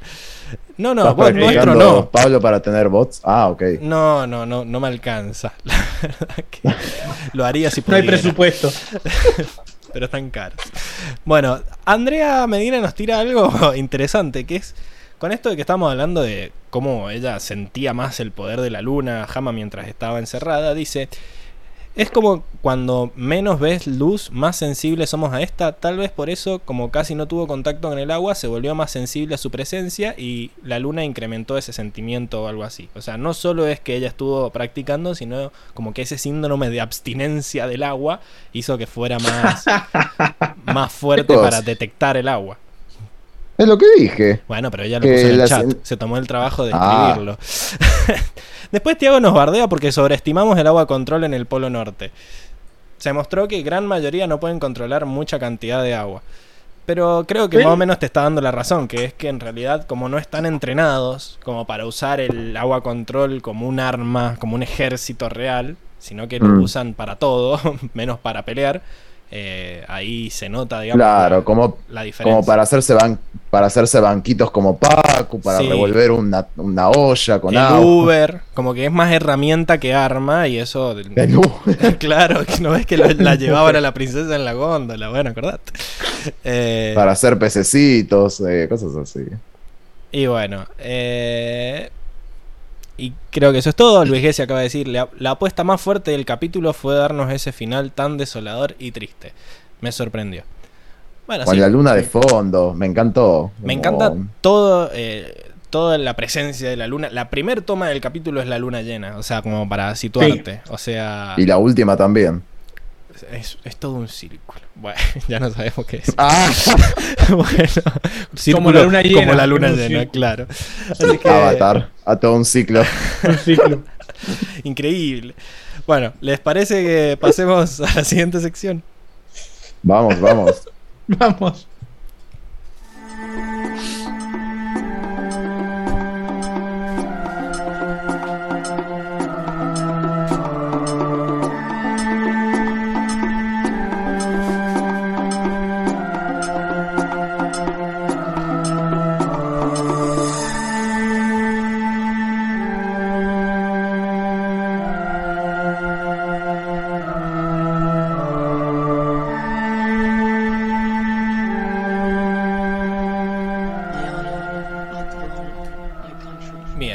Estamos de vuelta entonces en la sección del mundo, en donde eh, analizamos los pequeños detalles que nos muestra la serie para entender un poco más cómo está organizado este universo ficticio en donde se enmarca la serie.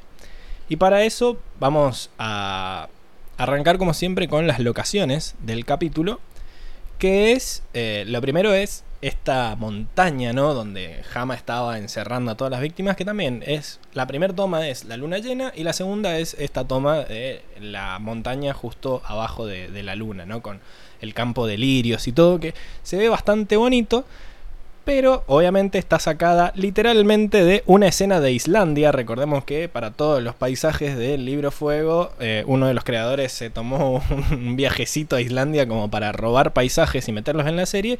Y esto está basado en la eh, montaña de la reina, que es como se llama en...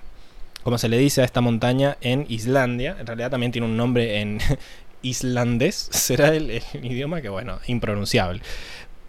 Lo interesante de esta montaña es que es una tuya. No tuya de. el ¿No es mía? No, no es tuya, sino que es una tuya. Para, para, que busco el pato. Eh, ahí está. Em, una tuya es un tipo de volcán caracterizado por tener su cima plana y laderas empinadas formadas cuando la lava brota a través de un grueso glaciar o capa de hielo. Son algo raras, limitándose a las regiones que antes estaban cubiertas por capas de hielo continentales y que también tuvieron durante el mismo periodo de tiempo actividad volcánica. Es decir, eh, lo que se cree es que esta montaña se creó durante la última era de hielo y que había un glaciar gigante, también porque Islandia estaba muy en el norte, ¿no? Eh, y que la lava salía por los costados del glaciar, entonces como que siempre mantenía esa, esa cima eh, chata, digamos, no en puntita como dibujaríamos una montaña normal. Así que muy interesante. Pero bueno, la nuestra, eh, la del capítulo, estaba mucho más fértil y tenía este. Claro, la tuya no, la nuestra. Pero ahí va. Eh, tenemos eh, los lirios de fuego, estos que están decorando el piso de, de la montaña. Y estos lirios de fuego también existen eh, en la vida real. Hay varias especies de plantas a las que se las conocen como lirios de fuego, pero las que yo encontré más parecidas son las Sirtanthus elatus, conocidas también como Igual. Bayota especiosa, que es una planta herbácea y bulbosa de atractivas flores perteneciente a la familia de las amarilidáceas. Y es originaria de Sudáfrica. Todos los lirios de fuego son originarios de Sudáfrica y bueno, se venden y se importan porque bueno, parecen de fuego, ese rojo intenso que tienen. Muy Eh, bonito. los tallos pueden crecer hasta 70 centímetros, que era algo de lo que veíamos, eh, que era como que les llegaba casi a la cintura las flores mientras caminaban por el prado. Y pueden cultivarse fácilmente en macetas, requiriendo pleno sol o sombra parcial. Y florece hacia finales del verano y a principios del otoño. O sea que está todo, todo encaja con donde estamos metidos en la serie. Situado, sí. Exactamente. Bueno, después tenemos este hermoso paisaje del río y todo verde que Anne dice que, que muy, pro- muy- es muy poco probable que eso en- eh, eh, haga enojar a un espíritu. A enojar espíritu. Sí, sí, sí. Sí, él se, que- se quedó mucho con su primer viaje al mundo de los espíritus, que está el bosque destruido, qué sé yo. de- Debe flashear como, bueno. claro, como que todos si los espíritus se enoja- enojan por la naturaleza.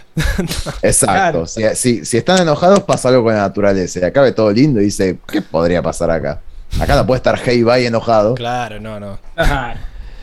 Me encanta eso de que Ang, no hablamos mucho de Ang en el capítulo, pero básicamente porque no hizo nada, pero me encanta que él ya venía eh, seteado con la idea de que si el espíritu se enojaba es porque los, los humanos se la mandaron. A ver qué hicieron para hacer enojar al espíritu, Claro. ¿viste? Ya es como que... Tal cual. Team ¿Qué es lo, Spirit. Sí. qué es lo que aparentemente, es lo que aparentemente ha pasado en su historia? A meter, a meter solamente entre paréntesis del desarrollo de Ang, solamente remarco cuando se meten, tipo al altillo, que él dice, no deberíamos estar haciendo esto, y digo, Ang siempre en la misma, de no deberíamos, qué sé yo. Hagámoslo. sos el avatar, hace algo. no deberíamos, pero. Pero yo también tengo ganas de hacerlo. Pero yo quiero saber. Eh, sí, claro. Después tenemos el bosque de este bo- bosque embrujado, ¿no? Que nos sitúa en Halloween, que también se ve muy tenebroso. Yo ni en pedo acampo en el bosque, o sea, vuelo hasta la montañita de última con APA. Pero soy, soy muy cagón con todas esas cosas. Después, Y menos cuento historias de terror en plena noche. No, olvidate. En un bosque yo me oscuro. duermo, ya se pone de noche y me duermo. a, a vos, Pablo, que cuestionaste un poco la historia de Nini, ¿te dio miedo? O sea, no miedo de miedo, pero ¿te dio cosita? ¿Te pareció...? A mí lo que me pasó es que no le presté atención la primera vez y no, no entendí muy bien qué pasaba, qué había pasado. Y después cuando la escuché la segunda vez para verla con más detalle, ahí entendí lo que pasó, que era que había desaparecido la chavana y el fantasma todavía tenía frío. No me pareció tampoco tan cosa. Eh, quizá me hubiera asustado Bueno, más de la de Soca. pues soy más Pero pelotudo. situate, situate en plena, en Pero la plena historia, noche. la historia de Nini es terrible. O sea, la familia desapareció y murió congelada. No sabemos que Eh, murió congelada. O sea, des- Eh, desapareció. sí. No, yo lo que entendí es que esa Nini que vio era el fantasma de Nini. Y si estaba azul era porque probablemente murieron congelados de una forma terrible. Bueno, pero eh, hay que creerle a la historia de fantasmas, que la vio, hay que creerle era, a la mamá era de Katara, White Walker. que era medio Era un White. Walker. Así que no sé. No, ¿cómo, cómo tenés esa data? Me han contado, me han contado que, que Ah, está raro. Yo hasta no ver la fuente no la confirmo. no. eh, pero Sí, bueno, hay o sea, rumores. hay no- rumores. nadie, nadie la vio congelada, digamos, o desaparecieron. Quizás se fueron a un lugar donde hiciera menos frío y fuera menos una mierda, ¿no? Pero bueno, ahí me tocó Ah. comentario de Tim Verano. Estamos acá Raro, raro. en el en el pueblo, ¿no? Vemos que es un pueblo bastante chiquito y que está más en el lado desértico. Es como que el bosque y todos los lirios están como una especie de oasis ahí cerca de, de la montaña. Como que De todo el las resto es desértico. Hay muy pocas casas ahí, todas blancas y rojas Sí. como manda. Y como que la posada está en, en la cima de todo eso. Y bueno, vemos la posada que desde afuera se la ve bastante chiquita, pero por dentro es muy amplia al parecer. Como que no me... no me- Sí, es, ra- es raro, ¿no? O sea, como, o sea, me gusta que se hayan puesto como en este, en esta parte desértica. Es como que flasheo que dijeron, bueno, dejemos los campos libres y para no remover el pasto, como para que sea más linda la vista. Y por algún y, y saca- sacando eso, esa organización urbana, me pregunto, ¿cómo hizo Hama para tener esta posada? Raro. Ah, Eh, no sé, Inventemos ya. secuestraba gente y pedía rescate. Para mí, Ah, se, para mí se encamó al, al verdadero dueño de la posada y lo destruyó. Lo destruyó y se quedó legalmente No, con la cuando- posada. Cuando era, cuando era pendeja, recién se escapó. Sí, sí, sí. Ah. No, es que debe haber sido Sí. tipo viu- viuda negra. Debe haber sido una cosa terrible. Este, capaz fue su primera víctima. Mirá la que te tiro. Bueno, Ojo. sí. Ojo. O trabajó duramente y consiguió, ahorró pesito por pesito para Se rompió el culo. Se rompió el culo para si no poder- la armó ella. Piedrita sobre piedrita y la, la construyó. Claro, tuvo 40 Ya era años. arquitecta, era arquitecta, o sea, vivió en un iglú toda su vida, pero no sabía manejar todos las. La vio en un catálogo, chico. Un poco de imaginación. No todo es Compró- secuestro, sangre y... Compró un catálogo, Prostitución. cómo hacer tu casa en la Nación del Fuego. Sí, tu posada. Quizá pidió un préstamo al banco, es un negocio a fin de cuentas. ¿Qué sé yo? Andás a ver. Y se compró la casa que la casa más grande, porque se ve que es gigante esta casa. Pero es que eso es lo que no entiendo, porque de afuera se ve como dos pisos, tranquilita, pero desde arriba, o sea, hay una habitación para cada uno, hay un, Pero pasillo gigante. Pablo se ve, se ve inmensa, no solamente la casa en sí tiene dos, tres pisos con el altillo, atrás tiene como un granero, o sea, es gigante. Granero en el que convenientemente nunca fue porque ahí escondían a APA. Era como, bueno, Sí, esa no escena, Claro. esa escena para Cierto, justificar cierto. dónde está APA, que van y le da una lechuga y listo, no se va a hablar más del tema. Eh, Una no pregunten más. qué qué mis tres empanadas, dale dos, tres, Una, por lo menos. una lechuga que se llevó Momo. No se la Sí, sí, apa. Lo caga pedo Momo como diciendo, che, era para mí la lechuga. No sabe, quizá ya la había traído. Sáquenle la custodia. No, no, no. Maltrato animal. Bueno, estamos acá viendo el, el comedor muy, eh, digamos que es acogedora, por no decir chiquitita la, el comedor.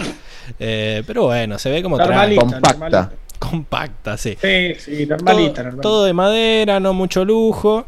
eh, pero lo que sí me llama la atención es que el piso de arriba parece que es eterno, porque hay un pasillo, hay un montón de habitaciones, incluso hay habitaciones que nadie está usando, porque en un momento entran y, y hay una habitación vacía. Incluso Lo que refuerza la idea Sí. de que en realidad se agarraba a los, a los, que- a los huéspedes y se agarraba su guita y, y después la metía en la cueva. Claro, Sí, y con eso pinta, ¿eh? costeaba más, con eso iba ampliando la casa, decimos. Eh, porque mirá, le- a Soca le dieron la suite presidencial, no sé, es gigante esta. Sí, no, olvídate. Es gigante esa habitación. Una, tiene dos, una cama doble, con un ventanal gigante, o sea, si todas las otras habitaciones, los otros dormían en una cucheta todos juntos, no, no, no me, no me dan las cuentas. Eh, bueno, no me no yo me estoy- yo estoy. Mirá segurísimo, que es yo estoy se- habitación, mirá. que encima está desocupada. Como que le sobran habitaciones. Tiene cinco personas. Yo, yo posta estoy segurísimo de que la heredó a la casa. Algo turbio hizo con el bueno. dueño y la heredó. Ya bajo nos todas las mostraron. de la ley. Nos mostraron que usa sus encantos femeninos para aprovecharse Claro. de las Eso. personas. Sí, sí, yo estoy, pero convencidísimo de que hizo eso. Y bueno, una, chica tiene que sobrevivir. Eh, bien. Bueno, lo- acá también vemos. Porque además, porque además, ¿cómo hizo para amueblear toda la casa al estilo Nación del Fuego? Se contrató un diseñador de interiores, no sé, o sea, raro. Tuvo tiempo para hacerlo, Enrico. Está- Te encanta Claro. este tema. O sea, vos estás buscando, te querés ir a la Nación del Fuego y querés consejos de Jama. Creo que la podés ir a encontrar. Sí, sí, que me dé un crédito, o, o si no, capaz lo hizo por las de la ley, como decís, sacó un crédito Sí. para comprarse la casa. Y la perra seguía y seguía, te dice Tiago en el chat. No, no, no me dejaba Sí, hablar sí. De, la, de, la, de la cárcel. Que, Sí, sí, qué buena cárcel igual. que bueno, vemos esto de que estaban todas las rejas, todas las jaulas colgando, todas de metal, así muy lúgubre. Habían un par de tragaluces en el techo para, para que pasara, para que entrara algo de luz. Pero la verdad que la comodidad de los, de los prisioneros no era algo primordial para los de la Nación del Fuego. La verdad que sufrió mucho, se nota en estas, en estas cárceles. Y bueno, y vemos la, la, la Que capital. quieres ser empático, ¿no, Pablo? Sí, porque ya quedé muy mal. Quisiste demostrar un poquito que sos empático. Es que me acusan, me acusan de manera infundada a mí. Bueno, tenemos la, Mm, tengo pruebas, tengo pruebas. vemos la, la ciudad capital de la, de la tribu Agua, que vemos que en su momento podía llegar a considerarse ciudad. Había un montón más de iglús.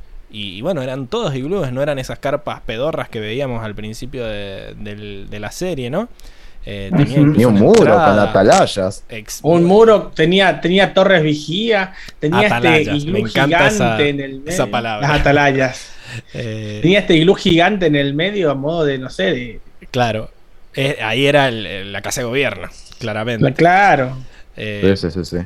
Tenemos en la comparación con lo, lo pedorra que es ahora eh, la, la tribu agua. Durísimo. Que creo que se conserva. No, es otro, es otro iglú. Hay un iglú, uno. Es otro iglú, es el mismo modelo, es el mismo modelo, pero es otro, es otro tamaño incluso. Que ahí seguro Ay, qué- vive la vieja. Qué y- tristeza. claro. Qué tristeza.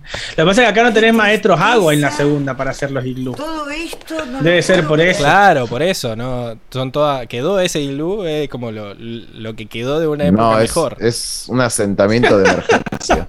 Claro, una villa de emergencia. Claro, una villa. una Lo villa. quise decir más políticamente correcto. No, no, es que no, eh, mezclaste todo. Eh, pero bueno, acá vemos la, el tamaño que tenía la, el muro que veíamos, ¿no? O sea, en relación con, con las personitas, con las jóvenes Kama y Hana. No. La- Jamaicana. las cambié de lugar. Pero sí, era, era muy grande la muralla. Incluso vemos que habían un par de también de carpas ahí, pero incluso tenían carpas para sostener el techo del iglú. No sé si era que justo se le- tenían goteras o qué sé yo, pero bueno, era Mm. como para poner algo que se quemara, supongo. Porque si no, no se iban a quemar los iglúes. Entonces, como para que tuviera sentido que se, te pren- se estuviera prendiendo fuego. Pero bueno, me gustó esto de ver en flashbacks la, la tribu Agua del Sur y que en su momento supo ser más grande, ¿no? Que fueron estos los que destruyeron todo.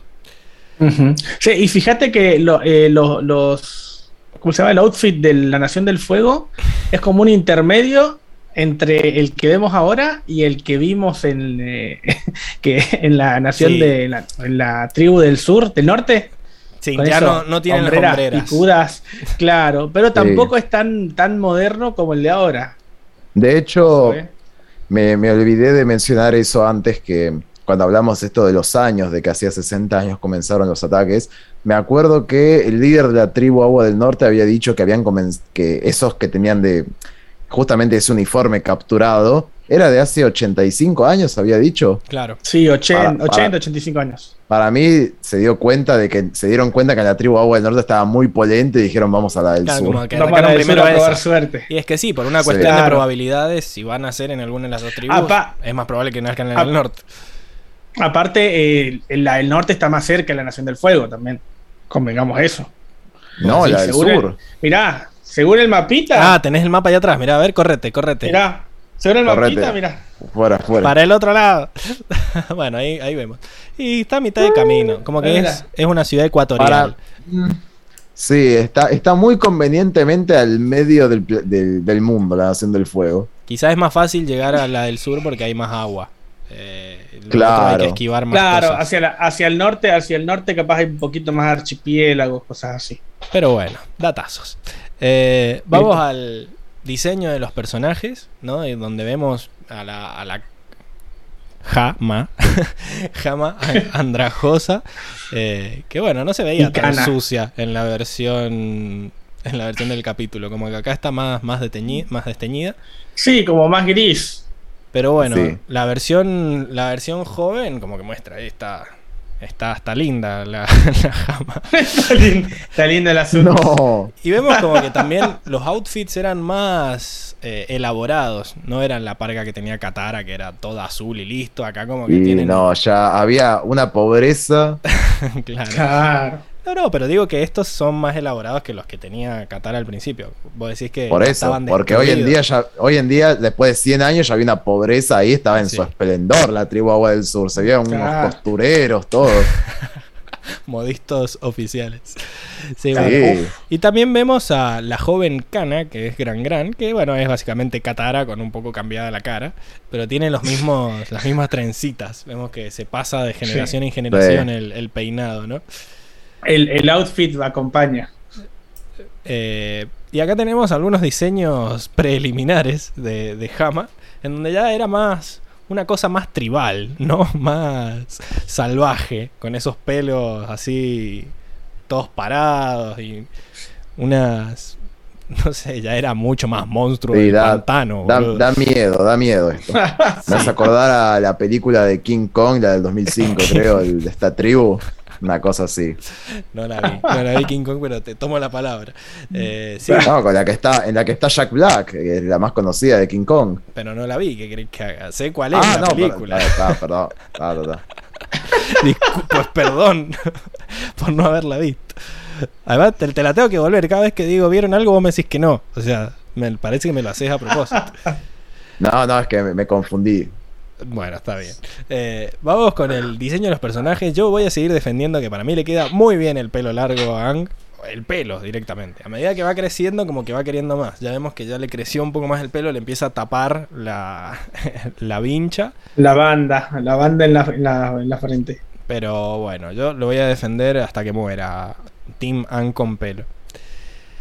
Y también vemos con el pelo largo a Ahsoka, que en- lo- nunca lo había visto con pelo suelto. En estas innecesarias escenas de eh, Ahsoka sin remera durmiendo, como que, no sé, como que más fanservice sí. esta vez de, de Ahsoka. Sí. Eh, bueno, lo vemos que ya tiene el pelo largo, ¿no? Recordemos que él se. Como que siempre tenía el pelo, pero atado atrás con su. Con su cola de, lobo guerrero, según él. Pero bueno, ya le está, creciendo el pelo. El, corte al cero que se hacía al costado ya no lo tiene tan marcado. Así que está, está pasando el tiempo. Bien. Y acá, bueno, me llamó la atención la, la facilidad con la que cargaba las cosas en la cabeza Toff, ¿no? Y me hizo acordar, bueno, a estas mujeres de, de estas tribus No había africanas. notado esto. Africana. ¿No? ¿No te había llamado la atención? No, jamás. Primera vez en la vida que veo esto re, re raro. Hasta te diría que parece un bug del capítulo que No, no. se les No, movió. Cuando están en la otra escena en la que están diciendo que seguro es una jugarreta del mundo de los espíritus, va con las cosas en la cabeza Va así, con las cosas en la cabeza. va caminando. No, no lo puedo creer. y la- las está sosteniendo, pero acá va como sin manos directamente. Evolucionó en todo el trayecto, que parecía que estaba Qué lejos. flashero. Y bueno, eh, que resulta que, bueno, al ver estas mujeres que llevan tantas cosas en la cabeza, uno se pregunta, che, somos unos boludos porque tenemos mochilas, ¿por qué no llevamos todo en la cabeza como, como estas mujeres? Y lo curioso es que parece que no, no se cansan al llevar esta gran cantidad de pesos. Y se hicieron estudios para la revista Nature sobre cómo transportan cargas las mujeres de dos tribus en particular, las Kikuyu y la Luo de África Oriental, y, en- y muestran que el truco está en que cuando llevan una carga adoptan un estilo de andar mucho más eficiente que la gente que no está acostumbrada a llevar peso en la cabeza. ¿sí? Básicamente, cuando nosotros caminamos, actuamos como si fuera un péndulo. ¿sí? Un péndulo son estas cosas que colgás de un hilo y que en teoría deberían andar para siempre porque es una mezcla perfecta, es una transformación perfecta de energía cinética en energía potencial. Volvamos a ciencia con cuatro naciones, ¿no? Eh, y al parecer, las personas eh, somos bastante eficientes cuando caminamos en términos de energía y alcanzamos a recuperar el 65% de la energía en cada paso. O sea, el 65% de la energía que, da- que usamos para dar un paso la recuperamos al eh, caer, como que la gravedad nos ayuda en eso.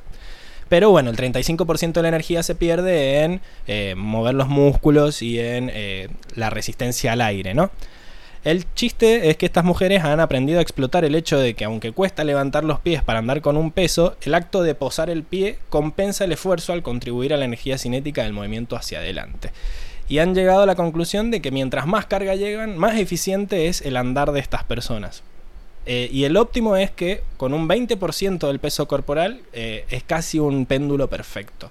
Así que es muy loco como estas poblaciones a las que quizás han, han sido eh, subyugadas por otros, pero que tienen mucha, digamos, eh, conocimiento en cómo hacen las cosas, al final tengamos que estudiarlos mediante un estudio científico para aprender sus trucos, ¿no? Es, es increíble cómo, cómo han logrado esto. Y bueno, obviamente también con mucho entrenamiento logran esta forma de caminar. Eh, No vayan, eh, no tiren la mochila y vayan a comprarse estos, estos Ah, rodetes para bien. cabezas. Sí, no, porque te va a doler menos el mal que lo aclaraste. No, no, hay que. Yo hay ya que mañana iba al súper y me ponía la bolsa arriba de la cabeza y venía así. Es que yo también lo he pensado, pero bueno, no. Es, eh, tenés que aprender primero antes de, de hacerlo. Está bien, me anoto algún curso que me enseñe, sí, seguro. sí. Vale la pena, ¿eh? algo que me llamó la atención, esta escena, algo que vos no habías visto, era que llevaba las cosas en la cabeza. Y no sé si ven la lechuga, que tiene cara de vieja la lechuga. O sea, como que No hay- quería que lo nombrara, es muy creepy eso. Mm, un Es muy, muy creepy. Hay un es muy foreshadowing creepy ahí ese- también en la Ah, lechuga de que. No sé, justo Katara está, siendo, está diciendo que le hace acordar a la abuela y aparece la cara de una vieja en la lechuga. Eh, pero bueno. Después eh, vemos el peine este de la tribu agua. Y bueno, me puse a pensar qué tan viejos son los peines, ¿no? Como todo en estas secciones es básicamente eso. Y al parecer, No lo los peines más antiguos se han encontrado en tumbas egipcias. Revisten formas parecidas a las actuales y con el doble destino de servir para el aseo de la cabeza y para el adorno. O sea, a veces se clavaban el peine y lo llevaban como un adorno también. Acá hay un peine de marfil del antiguo Egipto que está en el Museo del Louvre, porque todo lo de Egipto jamás va a estar en Egipto, siempre está en algún otro museo de los que los saquearon, básicamente. Eh, este es de marfil, que ven que tiene como una especie de carnero arriba. Y hay otro más tranqui, de un peine de madera, pero que también, o sea, son eh, más viejos que la escarapela el peine, literalmente. Bastante bien ese, ¿eh? porque hay que, hay que tallar para que sea, digamos, las cerdas del peine tan finas. Sí, sí. Y que se conserve con el tiempo. Quizás este no, los- no lo sacaron de su empaque original. Lo mantuvieron Buena madera. coleccionable. El, el, el barniz es bueno, hay que, hay que Sí, ver también. qué marca es. Eh, barniz de, de leche de, de cabra. Pero bueno, acá Claro. tenemos eh, también una llave que me hizo pensar, che, hay cerraduras entonces. Eh, y también... ¿Qué los- tan viejas son las ¿Qué cerraduras? tan viejas son las cerraduras? y la primera cerradura eh, fue un mecanismo inventado también por los egipcios y es súper ah, fácil. esa la vi en, en Instagram. arre. Ah, bueno, acá les traigo el GIF para que vean. Básicamente es unos. Son unas, unos palitos que están colgando y que se los levanta con una especie de pasador. Con una curva para levantarlos y después hay tres agujeros para que se enganchen y eso hace que se trabe. Y después tenés una llave que no es más que un palito con dientes que se usa para meter por un agujero y levantar eh, levantar esos tres palitos que se metían al mismo tiempo que sacas el pasador, ¿no? Está muy eh, cheto, ¿eh? Sí, el tema es que, bueno, es bastante fácil encontrar la llave. Supongo que distintas cerraduras Ahora, diferentes te, ma- te matás si se te rompe una de esos de esas patitas. ¿De la llave o del coso? De, de la cerradura. no, de la llave, de la llave. Y sí, vas a tener que comprar otra. Ah, sí. Ahí estaba el truco, o sea, obsolescencia programada.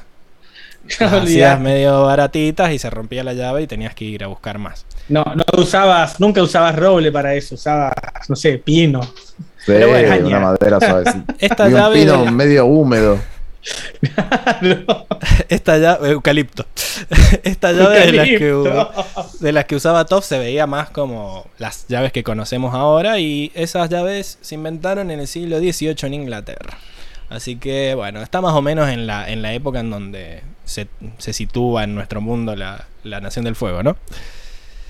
Bueno, Ah, volvemos a, a ver el tema de que Ang odia las ciruelas de mar. Lo sabíamos de- del capítulo de Bato, ¿no? Sí. Y me da mucha gracia este de que le dice, no probes las, las ciruelas de mar. Pensé Las que eran naranjas enanas. Le dice, bueno, lo mismo, no las pruebes. la, la- la cara, la cara de Toff es como medio, medio no sabe, no sé lo que voy a comer. ¿Por qué estoy O comiendo sea, de tiene un miedo, claro, No tiene veo una, nada. una cara de tristeza de qué mierda voy a Es comer. el meme ese de, de Chiche Dualde de no sabes cómo terminaste acá, que está mirando para todos lados sentadita en la mesa ahí, en la mesa de Mirta. Eh, pobre. Sí, sí, sí. Bueno, acá también vemos los títeres de, de Hama. Que bueno, vemos aquí El tengo una foto para probar que son exactamente hechos a imagen y semejanza de, de los presos que tenía. Eh, y bueno, que en realidad estos no son títeres. O sea, sí son, pero no son. Son una especie de títere que se llama marioneta, ¿no? Que son hechas de de diferentes materiales y la diferencia es que las marionetas se mueven gracias a hilos y con eso hacen que cobren movimiento y los títeres son cualquier cosa, cualquiera de estos muñecos que se mueven por alguna razón. Los que conocemos más que nada son los que metes la mano adentro del títere y lo moves con la mano, ¿no? Eh, esta- Claro. Está considerado por los profesionales el títere más difícil de manipular y con una de las técnicas más antiguas, a pesar de que como muñeco totalmente movido por hilos solo aparece a partir del siglo XVIII. De vuelta, el siglo XVIII como ámbito en donde se ambienta la Nación del Fuego. Justo te iba a preguntar. ¿Y qué tan viejos son los títeres? No hace falta, Enrique. Ya sabes que va hacia ese lado. Las marionetas son del siglo XVIII, los títeres son, son más viejos. Y después, bueno, esto de que podamos sacar vapor de agua del aire, ¿no? Y bueno, al parecer es, es cierto, ¿no? Obviamente, desde la primaria nos enseñan que hay agua en el aire. Eh, el aire se compone de nitrógeno, el 78%, oxígeno, el 21%, y algunos gases nobles como el argón, el neón, qué sé yo. Dióxido de carbono, bla, bla, bla. A eso, que es el aire seco que se llama, que era lo que mantenía la Nación del Fuego dentro de las, dentro de las cárceles, generalmente siempre lo acompaña un poco de vapor de agua que viene dado por lo que se evapora de los ríos, de los mares y de todo eso. Siempre hay vapor de agua en el aire. A diferentes cantidades dependiendo de qué tan cerca estemos de algún cuerpo de agua, ¿no? Y esa cantidad de agua que tenemos en el ambiente es lo que vemos en el noticiero como humedad, ¿no? El humedad, la humedad del 90%, del 75%. ¿Qué es ese porcentaje? Bueno, el 100% de humedad es lo que se compone, lo que se conoce como punto de rocío, que es la temperatura más alta a la que empieza a condensarse el vapor de agua contenido en el aire. Y eso puede producir rocío, neblina, eh, nubes o incluso escarcha, ¿no? Entonces, Claro. según, según la temperatura, a una presión dada, hay una temperatura a la cual eh, empieza a condensarse el agua. Y por eso es que si baja la temperatura de golpe, eh, superamos el punto de rocío y se empiezan a formar esas gotitas en, en las plantas. Pero si de repente baja muy de golpe, empieza a generarse neblina y si baja mucho más de golpe se genera escarcha. O sea que todas esas diferentes formas de agua que vemos en el ambiente se saca directamente del vapor de aire. Así que eh, si jamás hubiera ido a un lugar más costero, incluso podría sacar más agua del aire y podría hacerse unas garras más fuertes y unas lanzas incluso. Eh, pero, pero bueno, yo no sabía qué lo que era ese 90% de humedad. Increíble. Cosas Eh, que, sí. solo, Muy loco. cosas que solo me interesan a mí, claramente. Pero bueno, ese es el final de la sección del mundo. ¿Les parece que pasemos a la siguiente sección? Sí, vamos. sí, sí, sí.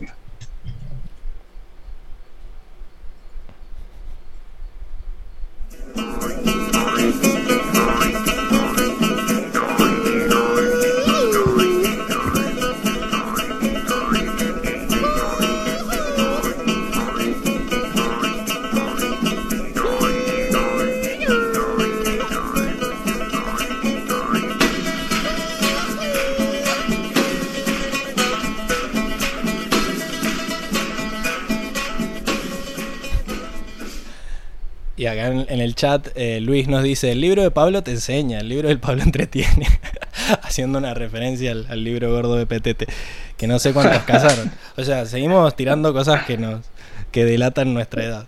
Nuestra edad, sí, sí. Pero bueno, como habrán notado por esa cancioncita, estamos en la sección de animales. No sé si alcanzaron a ver animales.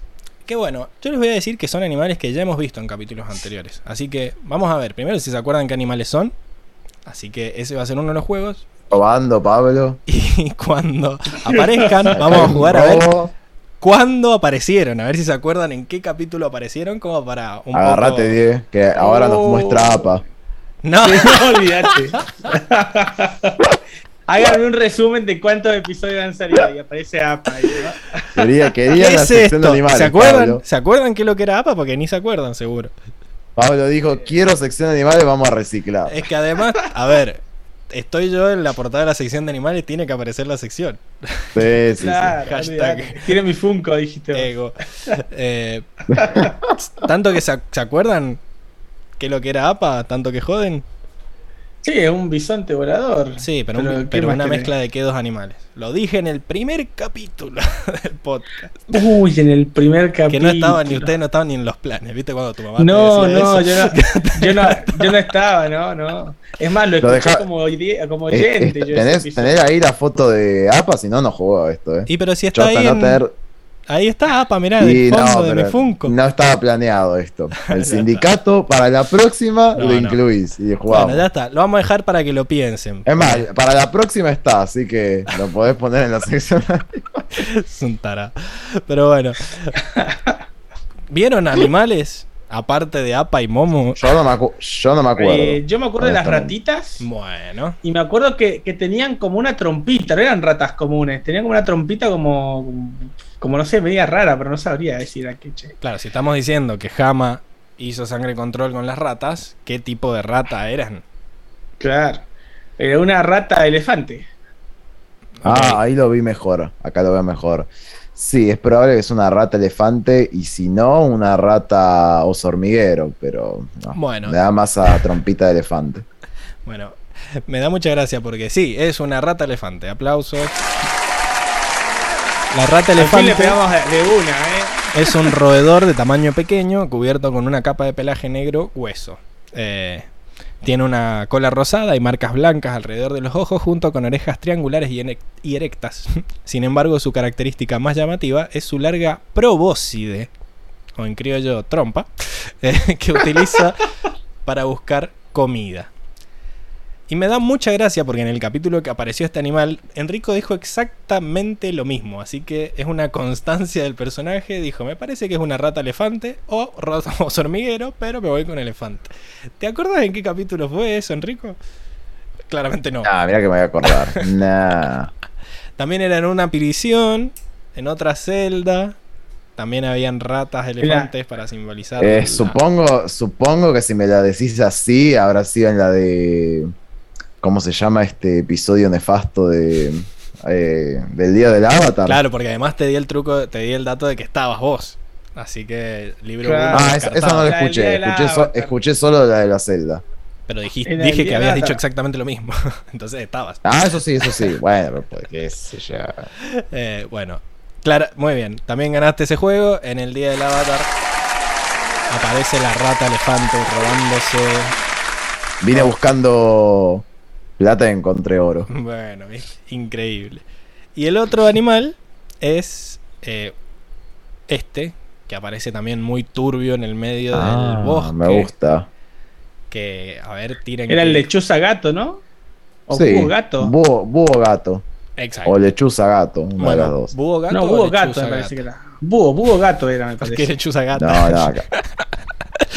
Búho gato. Es lo correcto. Es más, se, se- me acuerdo que lo, eh, se perseguían con Momo, creo, ¿no? Pero, Sí. O sea, lo habíamos Yo siento visto que lo volando, hemos ¿no? visto. Y te estoy diciendo que Lo- sí, lo- que lo, lo hemos habíamos visto, visto volando. Pero en qué capítulo. Sí, volando lo habíamos visto. En Basing C lo vimos, me parece. C, sí. Muy sí, bien. sí, estoy pero- casi seguro que. todo- Hay como el cinco capítulos de de los- del, del- Ay, No, qué del quisquilloso que estás, Pablo. en Estás la- robando. pequeña- Y es- Oye, es estás robando. eh, Si no es muy fácil. Eh, Tales in, C. En sí, se de me hace que. No, a mí se me hace que en. Sí, Tales in Basing C. Porque en inglés, boludo. Pero sí. Porque no me sale, no me sale como en español. Eh, éxito. Eh, no. Perdieron. Básicamente. En la, no, en la Odisea de APA. En la Odisea de APA. El búho gato tiene la cabeza y la cola de un gato, junto con las alas y el cuerpo de un búho. Su cabeza, torso y patas Sí. están cubiertas de piel, que es de color gris pizarra o marrón claro en las secciones dorsales y de color blanco cremoso en las ventrales. Las plumas de sus alas y colas también son grises o marrón claro y sus ojos son comúnmente verdes. Y esto mismo dije en el capítulo de Ciudad de Muros y Secretos, porque están buscando a APA y van a una veterinaria y o en una tienda Ah, de sí, le dices. tu Y ahí estaba el, el gato búho. Así que perdieron esta, esta parte del juego. Esto, esto no estaba en el juego original. Bueno, pero Yo tampoco se habían fijado que habían dos animales. O sea, ni siquiera se acordaban de los dos animales. Así que mucha bola no le dan a esta sección. Así que es lo mismo. No, pero el juego, el juego no es que nosotros pensamos en qué animales eran. Vos nos traes los animales. Bueno, y pero el juego es lo que yo digo. Y se acabó. Así que. Ahora ya sabemos que. Quería que digas eso, para que quede evidencia. Creo que ya- capitalismo de este podcast. A esta altura ya no hay que evidenciar nada, chicos. ya. Siempre me No. parece La gente ya lo sabe. que queda muy cortita esta sección, así que dijimos, bueno, metámosle más cosas, porque no laburan lo suficiente. Esto, al final les pago al pe- No. Yo nunca me re- yo nunca renuncié, ¿eh? Nunca renuncié a adquirir más roles. A mí, No, la verdad que no. acá. Estás serruchando el piso, Enrico, desde que llego. Así que. bueno, Dentro de poco te pide la, la botonera sí, y todo. todo. Va a empezar a transmitir. Eh, él. sí. Esto es una pablitocracia, como dice. Que me encanta que me diga Pablito. Como dice Lucas, sí, sí. Me quita años, me da juventud. Así que bueno, vamos, vamos a la siguiente sección. ¿Les parece? Vamos, vamos, Vamos, vamos.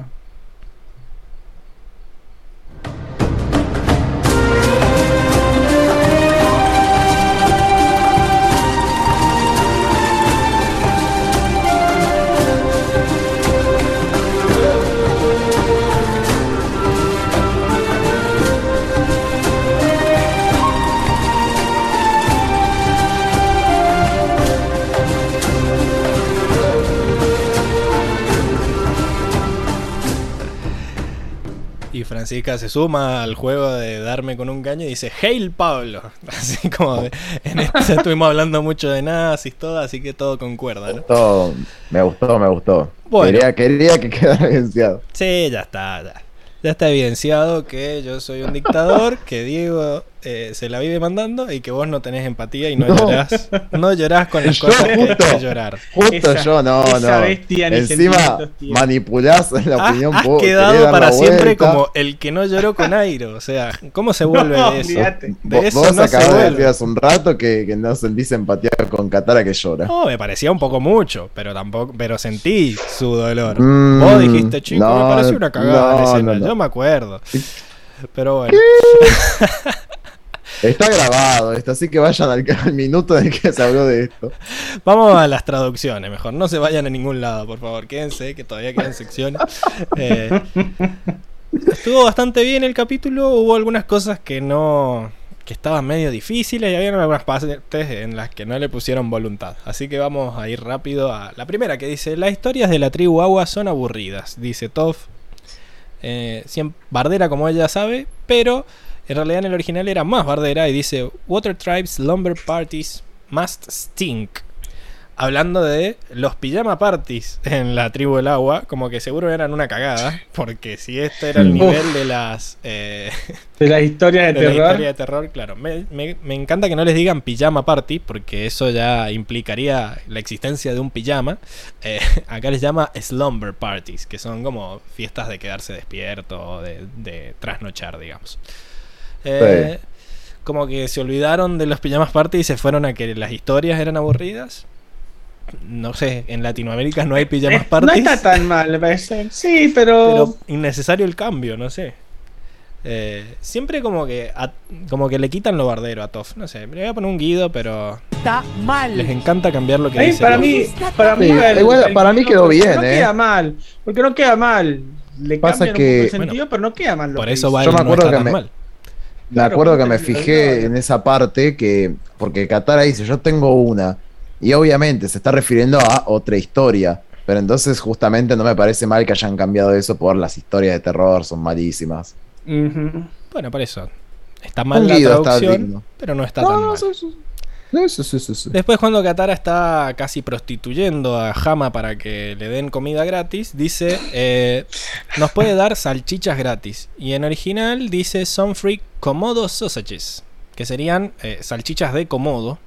Que recordemos que teníamos este rinoceronte de Komodo que era como el principal medio de transporte de, de los soldados. Así que también Qué rico. cuando hace calor va a parar a la parrilla el rinoceronte de Komodo y hacen salchichas de Komodo. Cuando ya, cuando está fuera de servicio ya. Sí, cuando le quedan dos días para jubilarse, bueno, va a Sí, parar sí, al cuando cumplió su vida útil en el ejército, para el asador. Que bueno, no costaba estaba muy nada viejo poder ya. decir unas salchichas de comodo gratis. Eh, pero bueno, guido. Ponele voluntad. sí, Ponerle voluntad a la cosa. Sí, porque más aparte es algo que ya sabemos, que cuando, cuando tienen que decir de flora o fauna, ahí a veces Flora le- le deja- fauna. le- se lo quitan. uh, la, la.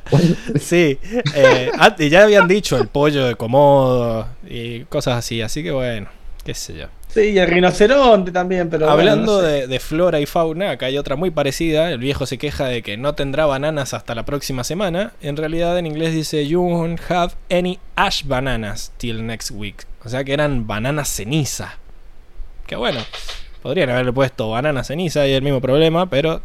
No suena muy tentador. La concha de tu Claro. madre. Y quizá voluntad. se llaman banana ceniza por la consistencia o porque se comen O asadas. por el color. Por eso, no claro, suena por muy tentador. color. Bueno, estamos en la nación del fuego. Todo lo que sea fuego suena tentador. Todo es quemado. Para mí debe haber algún quemado. equipo de marketing que les puso ese nombre, claramente. Eh, Sí. Me encantó esta que dice Jugarreta del mundo de los espíritus, dice Soka. Dice Ang. Eh, Soca. Soka, Soka. En inglés dice Spirit World Shenanigans, que es una de mis palabras favoritas en inglés. Shenanigans, que como que nunca sé bien qué quiere decir. Es como también un truco o algo, pero es como que quiere decir algo como, como que tenés tus mañas, ¿no? Como que son tus mañas para engañar a la gente. Es como una palabra que es muy graciosa, además, shenanigans. Y me encantó jugarreta. Creo que es la, la mejor traducción Jugarreta. posible. Así que vamos con un que bien. ¡Qué bien! que hacía mucho que no poníamos un que bien. Eh, Digno. Después, eh, cuando están hablando de que no pruebe las ciruelas de mar y Toff le dice pensé que eran eh, naranjas enanas, Ang le dice algo así. En inglés dice close enough. Como diciendo, está lo suficientemente cerca como para que me dé Es, asco". muy, es casi lo mismo, claro. Sí. eh, podrían. Como que no sé si se entiende eso. Algo así quedó raro. Yo no entendí qué quería decir ahí, Ann. Como, no, no sé si no se acordaba el nombre, porque ya había dicho Hama que no había conseguido ciruelas de mar, pero que las naranjas enanas eran más o menos lo mismo. Eh, pero bueno, no sé. Estaba también bastante difícil traducirles. No sé, ¿ustedes entendieron lo que quería decir ahí? No sé qué poner. Yo sí, yo sí lo entendí. Pero. Yo sí lo entendí como que era, es, es esa- como que, como que le decís eh, pollo o no sé. Como que todo sabe a pollo. Es lo mismo. Claro, como todo sabe a pollo, que nada que ver. Pero bueno, mismo. me convenciste. Eh, va un guido, qué sé yo. Está mal. Claro, que con lo- queda como un es lo mismo. También después, eh, cuando le dice que sí, que quiere, que quiere aprender nuevas cosas, le dice a Katara, aprender nuevas tradiciones significaría mucho para mí. En inglés dice, to learn about my heritage. It would mean everything to me. O sea, aprender sobre mi herencia, sobre mi herencia cultural, no nuevas tradiciones. No sé por qué dijo nuevas tradiciones. Eh, quizás son nuevas porque ellas no las conocen, pero bueno, de vuelta. eh, aprender más sobre mi herencia cultural creo que hubiera quedado mejor. Queda mejor, sí. Sí, sí. Pero igual se entiende, sí no así te- que lo- lo he hecho. Está mal. Muy bien, son, son puros guidos nomás. No han hecho tanto. Son puros guíos. Eh, el viejo Dean, que se queja de que no sé por qué le dicen así si no está tan viejo, dice, salí, salí huyendo de la montaña tan rápido como pude. En inglés dice, I just hightailed, hightailed it away from that mountain as quick as I could. La palabra clave es hightailed, que la busqué en Urban Dictionary porque sonaba muy lunfardo. Y la definición es get the fuck out. como diciendo salir cagando. Como que la tradición sería mierda. salir Me cagando. la mierda. Sí. O rajá de ahí o tomarse el palo. Como una. Como que el viejo estaba haciendo medio. Eh, medio boca sucia al decir eso. Pero bueno, salí, me gusta salí huyendo de la montaña. Está bien. ¿Cómo, cómo lo hubieran puesto?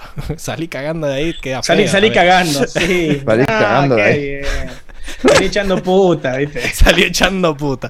Esa, esa es la traducción. O de, ulti- de última, más tranqui. buena. Me fui rajando de ahí. Rajé. Ah, me fui rajando, claro. Pero no sé si se usa ahí. mucho en otros países rajar. como No, es- no, es, es- súper argentino. Ok. Sí, es súper argentino. Pero bueno, está, está bien, qué sé yo. Eché por patas, como dicen. en el- ¿Qué es eso? ¿No que la escuchado en el español neutro? No, Echar suena muy feo. Muy, no te miro esa serie. Bueno, Suena después, raro, suena raro. Mientras Hamas estaba transformando ahí abajo de la luna, dijo: Durante generaciones ha bendecido a los maestros agua con su resplandor.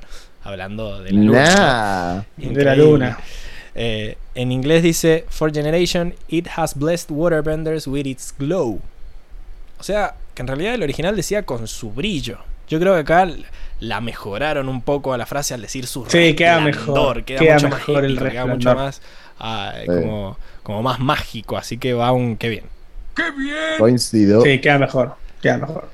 Después, eh, cuando están ahí fanfarroneando, Hama dice: Es imposible que puedas abatir mi poder. Que sonó medio raro, sonó como que era una vieja que estaba hablando. En inglés dice: It's impossible to fight your way out of my grip. Es imposible que te salgas de mi agarre luchando. O es imposible resistirse a mi agarre o, o algo así. Eh, como que no estaba hablando del poder, sino de que la tenía agarrada y que no se iba a poder destapar. Me pareció medio raro que cambiaran toda la frase directamente, pero bueno, igual, igual se entiende, como que no te vas a librar de esta, básicamente. Así que va aquí. Está mal. No te vas a poder escapar. Pero no está tan mal. Y después, bueno, medio que esta de última que ya le spoileé, que es ríndete, te lo advierto, le dice, te lo advierto Jama. Y ella dice, no, soy más que todos juntos. Y ahí los agarra. También queda bastante épico. Ah, queda épico, sí. Eh, pero en realidad en inglés tenía este chiste de palabras que es give up, you're outnumbered, que quiere decir eh, rendite, eh, tenemos superioridad numérica, sería. Y ella dice, no, you, you have outnumbered yourself. Que quiere decir como que se han superado ustedes mismos. Era muy difícil de traducir, me parece. Como que quedaba muy enroscado. Eh, Para mí lo que estuvo mal es en cómo tradujeron lo de Ang, porque lo de ella está bastante bien. Soy más que todos juntos. Capaz Ang podría haber dicho, somos más que vos, una cosa así. Sí. Claro, pero yo soy, yo soy más que todos ustedes. Oh. Quedaría mejor y quedaría más épico. Ponele, un, ponele voluntad. sí, yo Claro, creo que sí. va bien. Ese. Ponele voluntad a la concha. Porque el te lo advierto, Jama, quedó Ponele muy raro. ¿Quién sos? ¿Quién te conoce vos? ¿Qué me va a venir a advertir a mí? Eh, pero bueno, me gustaba, me gustaba. Así que está, está bien el ponerle voluntad. Acá Luis se, se asombra de que haya dos que vienen en un capítulo. Sí, es todo un logro, la verdad. Y Francisco nos dice sí. que en Chile se diría yo salí rajao. Yo salí rajao. Así. Yo salí rajado al, al tiro, po. No, Ustedes no. tienen más contacto con Chile, espero que lo pronuncien ¿Qué? mejor. Sí, sí. ¿Qué onda ese mito de que los mendocinos somos chilenos para, para toda esa zona del este? No sé, yo no soy tan discriminador. No, Se cruzaron con un pero- porteño inclusivo. Pero lo has Ah, escuchado. muy bien. Pero bien, o sea, lo, lo llevaste Lo más al lado de la cercanía geográfica, pero Lo- querías decir Lo he eso. escuchado, saltó la sí, sí, sí, sí, pero no, no comparto la discriminación. No, Entiendo no, que tiene sentido, no pero es una bueno. discriminación decirnos chilenos tampoco, pero o sea, su- que hable Francisca, yo creo que se, Ah, me se- parece se medio escucha la- fuerte. se escucha la diferencia, se escucha la diferencia. Es más, allá se dan, vamos a, nosotros íbamos a comprar siempre, ya un poco se notaba que solo íbamos a comprar eh, y se daban Sí, sí, cuenta, se daban cuenta de que éramos argentinos a la, a la legua. Eh, Sí. Es más, te, te decían, son mendocinos. A mí una vez me dijeron, son, son de Mendoza. Así, ah, así bueno, que sí, hay y es diferencia. que era obvio porque era lo Al menos Che, Era también. obvio, claro. Acá en. ¿Cómo es? Luis, vemos que estamos en terreno pantanoso y, y lo, a- lo ataja Diego. Diego, ojo, dice. No empecé a, a mandarte Willy, Diego. Creo como que ya sabemos a quién hay que censurar.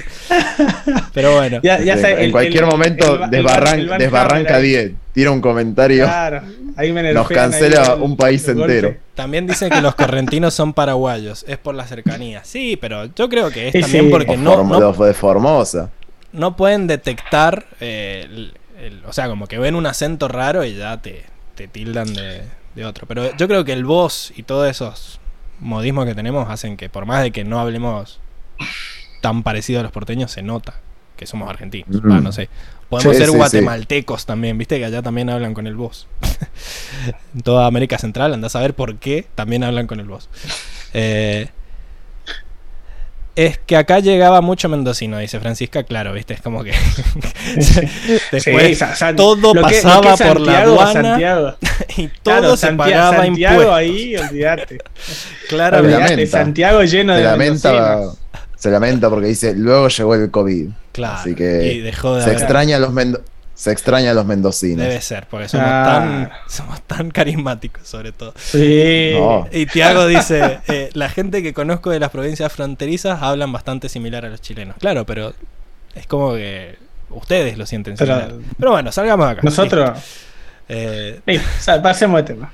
terminemos. Pasemos del terreno ¿Cuál es, pantanoso. cuál es tu superpoder? Claro. Sé distinguir entre un mendocino y un chileno. Chileno. Bienvenido a los. X-Men. claro, una cosa así. Vamos, vamos con Deadpool. Vamos, vamos a la siguiente sección, ¿les parece?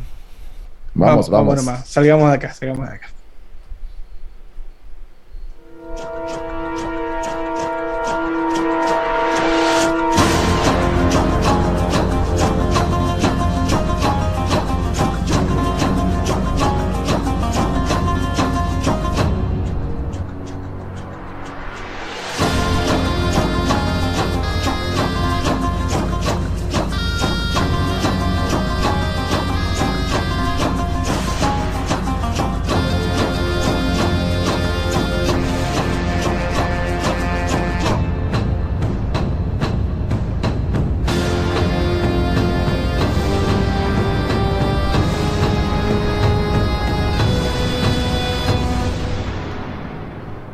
Estamos de vuelta entonces en la sección de batallas, donde analizamos con la gracia con la que estos personajes se cagan a bifes durante todo el capítulo.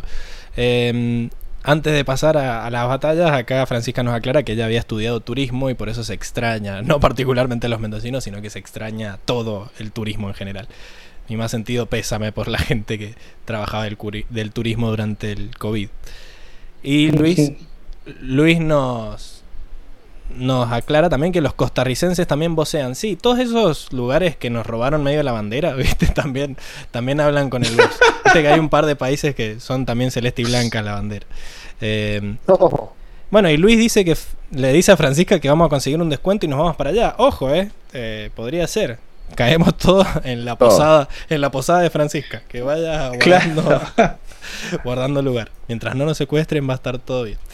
Así que bueno, arrancamos, Diego, ¿te parece?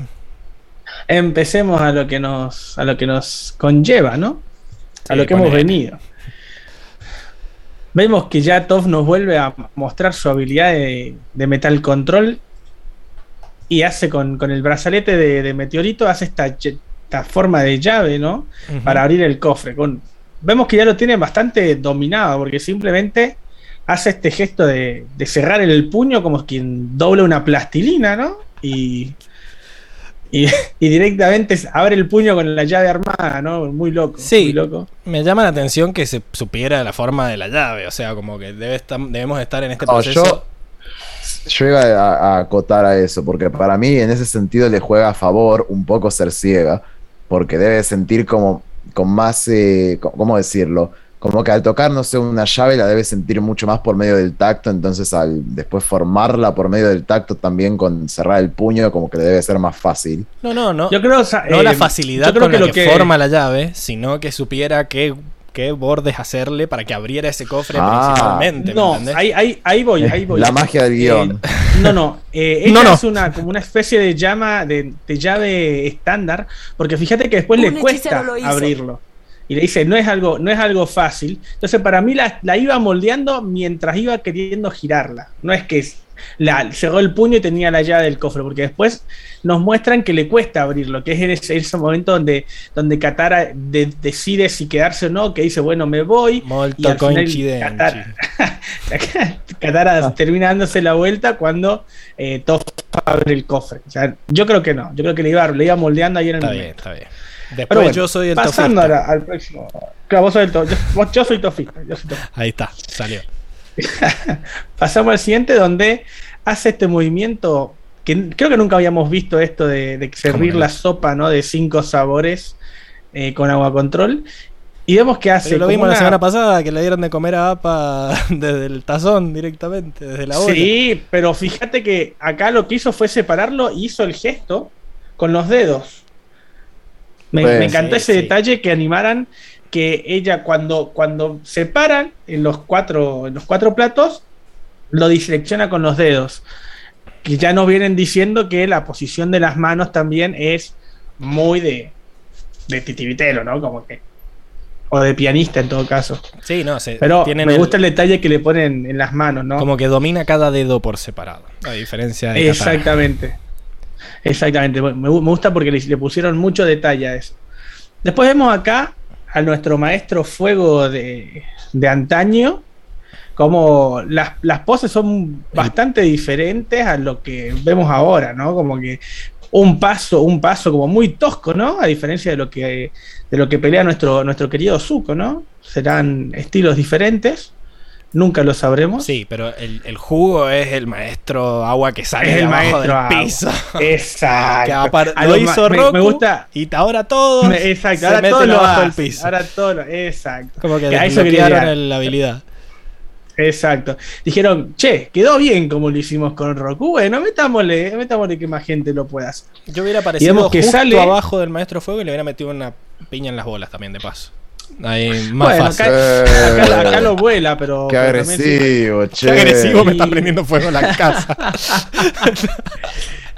Hay que tratarlos con cuidado. Me, me gusta esto del efecto de que va como haciendo remolino cuando sale. Porque el, el- fíjate que la, la nieve va haciendo este como sentido de remolino, ¿no? Me gusta eso. Y después Sí. sale el, el maestro, el maestro agua girando también. O sea, como que el tipo va girando y va girando alrededor la nieve, mira. Me gusta ese- pequeño detalle que voy a decir, ¿what? Ok.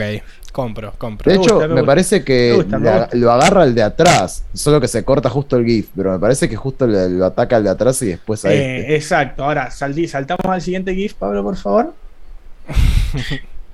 que acá se ve con más claridad. Y más lento por alguna razón. Y más lento. Ahí ataca uno y ataca al otro. Porque quería ver que se viera bien esto, que se viera cómo sale. Claro, a a uno lo congela, tira pero, uno, pero yo creo uno que al, lo al de adelante no lo ataca Katara. a él, lo atacan como de otro lado porque Puede ser, sí, que Ah, sea no, es otro. él. Es él porque No, se no, ve el él, movimiento el de la mano así. Perdón. Es el mismo, sí, sí. Está cheto, está cheto. ¿Ves? Ahí, ahí es el levantamiento de, de- de agua por, con, una, con la mano izquierda y con la mano derecha como que barre al que tiene, al que está de frente a nosotros. Please nerf a este maestro agua que igual lo, Sí, igual sí. lo atrapan. Que lo, lo atrapan esa- eh, dos segundos después de hacer este movimiento. Ah, de- acá, acá vemos. Después vemos acá que incluso en este hay un, hay un error de, de animación. Hay que, hay Bueno, que en decirlo, este estamos contamos viendo a los maestros agua levantando el, el, Bien, el barco. ¿no? levantando el, el barco de la- del, del episodio 2, de donde sale la bengala, ¿no? Y se pueden contar que hay nueve, nueve maestros agua contando a, a Hama. Y después en el, en el frame que sigue solo hay ocho. Tuvo que ir al baño. Justo fue al baño. Sí, justo sí. fue al baño. Pero Sí, sí, es como que justo falta Jama, que estaría en el medio arriba. Exacto, justo Hama no está, Hama se, se fue a tomar mate. Pero vemos que lo que decía, lo que de hablábamos antes de que necesitan mucha gente para eh, Para mover levantar hielo, cantidades de agua. levantar hielo y, y estancar, como quien dice, a, estos Sí. barcos. Recordemos que en su bastante bien, digo, son nueve maestros para levantar un barco, Sí, un barco- macizo de metal. Sí, sí, tranqui. El tema es que, bueno, nos marca también las limitaciones de los maestros de agua que ya lo habíamos visto Claro. al Que principio. ya de la habíamos visto que anteriormente para, para más que parar nada- las bolas de fuego esta también necesitaban 10, creo, en el, en el ataque al, al norte.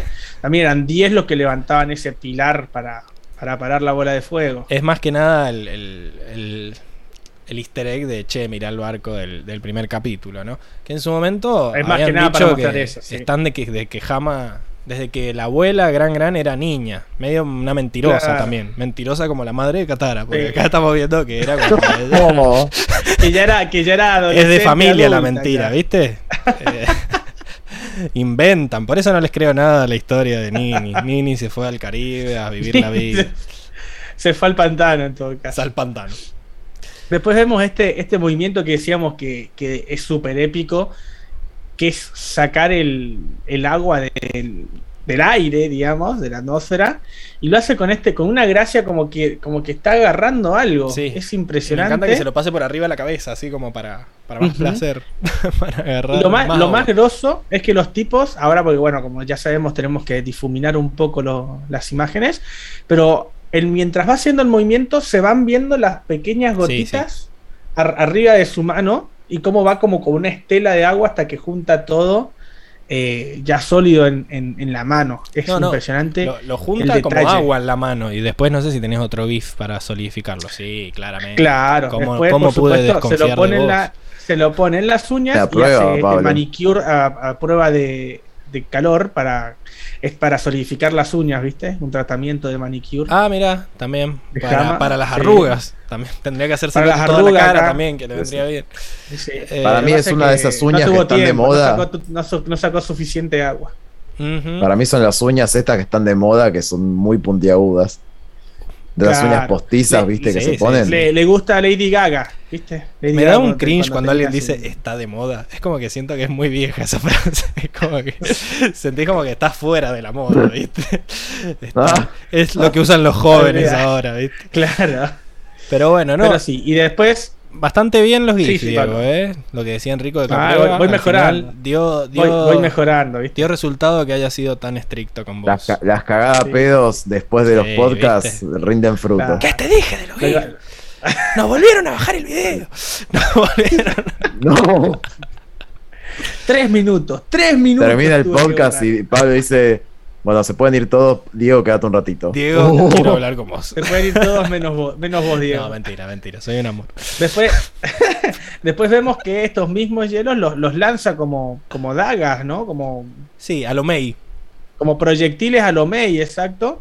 Y se clavan en el árbol con toda la tranquilidad de los, la puntiagudo que eran, ¿no? Pero me gusta el detalle porque se da vuelta y los lanza, así. Y quedan lo- lo- la forma de los dedos, el, Sí, sí. o sea, puestos, puestos como estaban en la mano. Me, me gusta eso, que hayan respetado. ah, vos como decís la, la forma que arman en el, ar- en el tronco. Exacto, en el tronco. Quedan puestos como, como los, con la forma con las lanzones de los dedos, digamos. Me gusta eso. Ponele Ojo, que eh. sí, decirle que sí, Pon- bien embalado.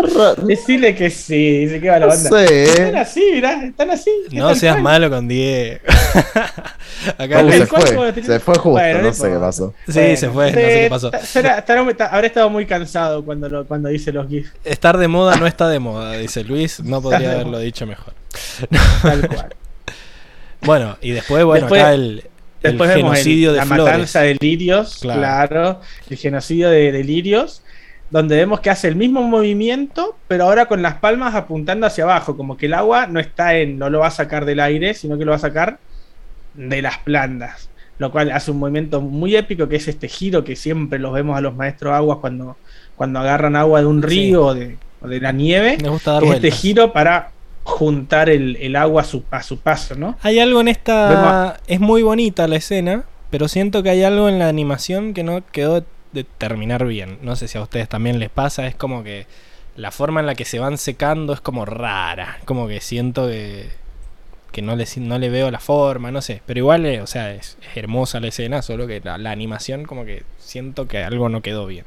Como que si la pudieran A, hacer a mí hoy- me gusta. O sea, capaz entiendo a lo que te referís, pero qué exigente, Pablo. Y bueno, nos, ha- nos tienen ¿Sabes acostumbrados. qué, ¿sabes a- qué a me da la impresión? cosas. Siento que si lo pudieran hacer no- ahora no- quedaría mucho mejor. Olvídate. ¿Sabes qué? Me da la impresión que eh, el, el tono con el que lo dejan es como que queda quemado y no deshidratado. ¿Me Bueno, no, entendés? no sé si era eso. Me, me refería más a la animación de cómo se iban. impresión. Cómo se iba quemando muy. ¿Qué sé yo? Eh, no sé. Pero es, co- es como esto de. Qué sé yo, es como esto de que explote el tronco cuando le También, saca el líquido. es, Es, como- raro. Claro. Pero eso se ve más épico. Pero lo. exacto, como que lo bueno es tarda acá te lo mucho. van- Y como que podés ver Sí. el tiempo, como que parece que estaban orgullosos de esta escena y la mostraron entera y a mí no me convenció tanto. Pero bueno, el- Igual lo- lo- en- en- a su favor voy a decir que han animado cómo va, cómo va saliendo el agua y cómo se va haciendo más grande esa, esa, no, eso sí, eso sí. esa- ese haz de agua. Son las como para flores. mejorarlo. Luis dice, está demasiado perfecto, parece que está borrado con una goma. Claro, como que de También repente puede ser eso. hace un círculo perfecto, jamás como las de Full Metal. Está bien que va girando como un compás, pero qué sé yo, no sé. Hay algo, hay algo que a mi cerebro no le gusta, pero no puedo decir bien qué es. La simetría, la simetría no está correcta, decís vos. Exigencia. Ingeniero, sí, sí, perdón, perdón. Sí, Cuadrado la simetría, la simetría. No. Bueno, y después vemos que termina Maestro el, giro, termina este giro y, lo, y, y se engancha, ¿no? Se conecta a este latigazo de agua mejorado, ¿no? Que, que hace Hama acá, donde Increíble. hace tres, tres cortes a la, a la piedra, con, como con agua presurizada. Son cuatro, pero te la vamos a dejar pasar. Cuatro cortes, es verdad, son cuatro cortes. A ver, uno, dos, tres, Le estamos dando. cinco a- cortes. Si querés, si querés ponerte preciso, son cinco cortes. Ok. La, punta y, y- no, y son cuatro- cinco pedazos cuatro- producto de cuatro cortes. Pero, eh, pero Claro, bueno, sí, sí, sí. Está bueno que Uno, mata dos, flores y con el agua mata una piedra. O sea, esta vieja, mm, esa cosa ni Es sentimientos tiene. Bueno, Psycho sí. Killer. No, olvídate. Bueno, pero la piedra no tiene Esa cosa ni sentimientos. tiene. No han dicho nada. Bueno, pero yo que soy maestro tierra me duele que maten a las piedras así. Claro. Sí, sí, sí. La cosa es que Eh, lo que me asombra es eh, la precisión porque las rocas cuando caen se ve como que ha cortado Sí. liso, ¿eh? O sea, 180 grados el corte, impecable. Como un si fueran poquito más, pero bueno, está bien. Eh, como Acá que, no, nos muestran que el agua puede vencer a la roca. Claro, podemos cambiar el papel por el agua en el Exacto. cachipún.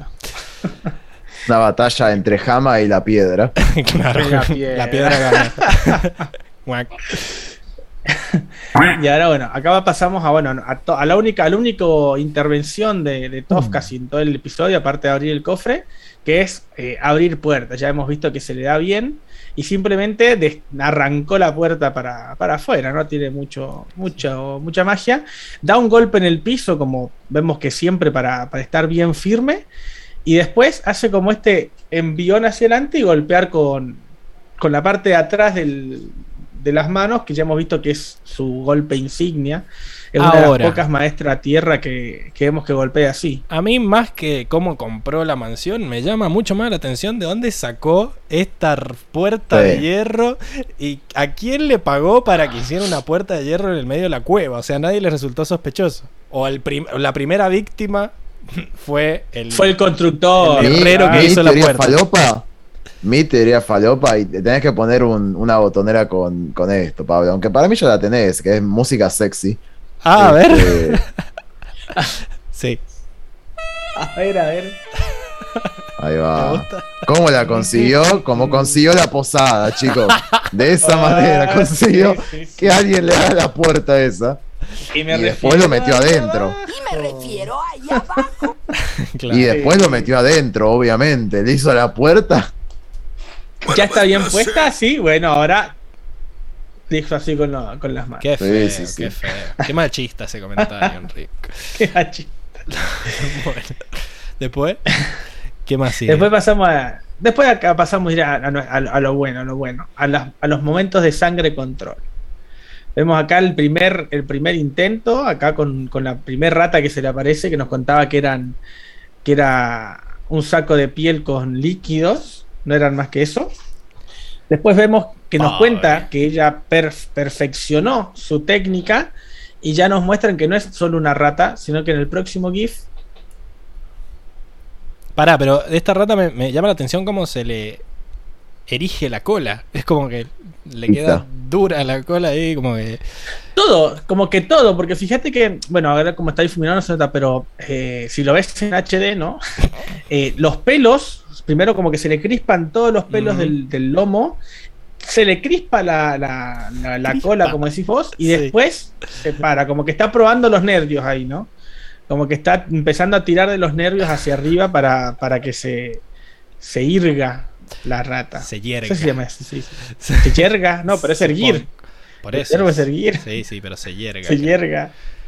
Para mí es verbo complicado. Qué lindo, qué lindo que es el español. horrible. Sí, bueno, y, y hablando acá de controlar cada uno de los dedos, eh, cinco ratas a la vez. ¿Cómo hizo para que entraran cinco ratas a la celda?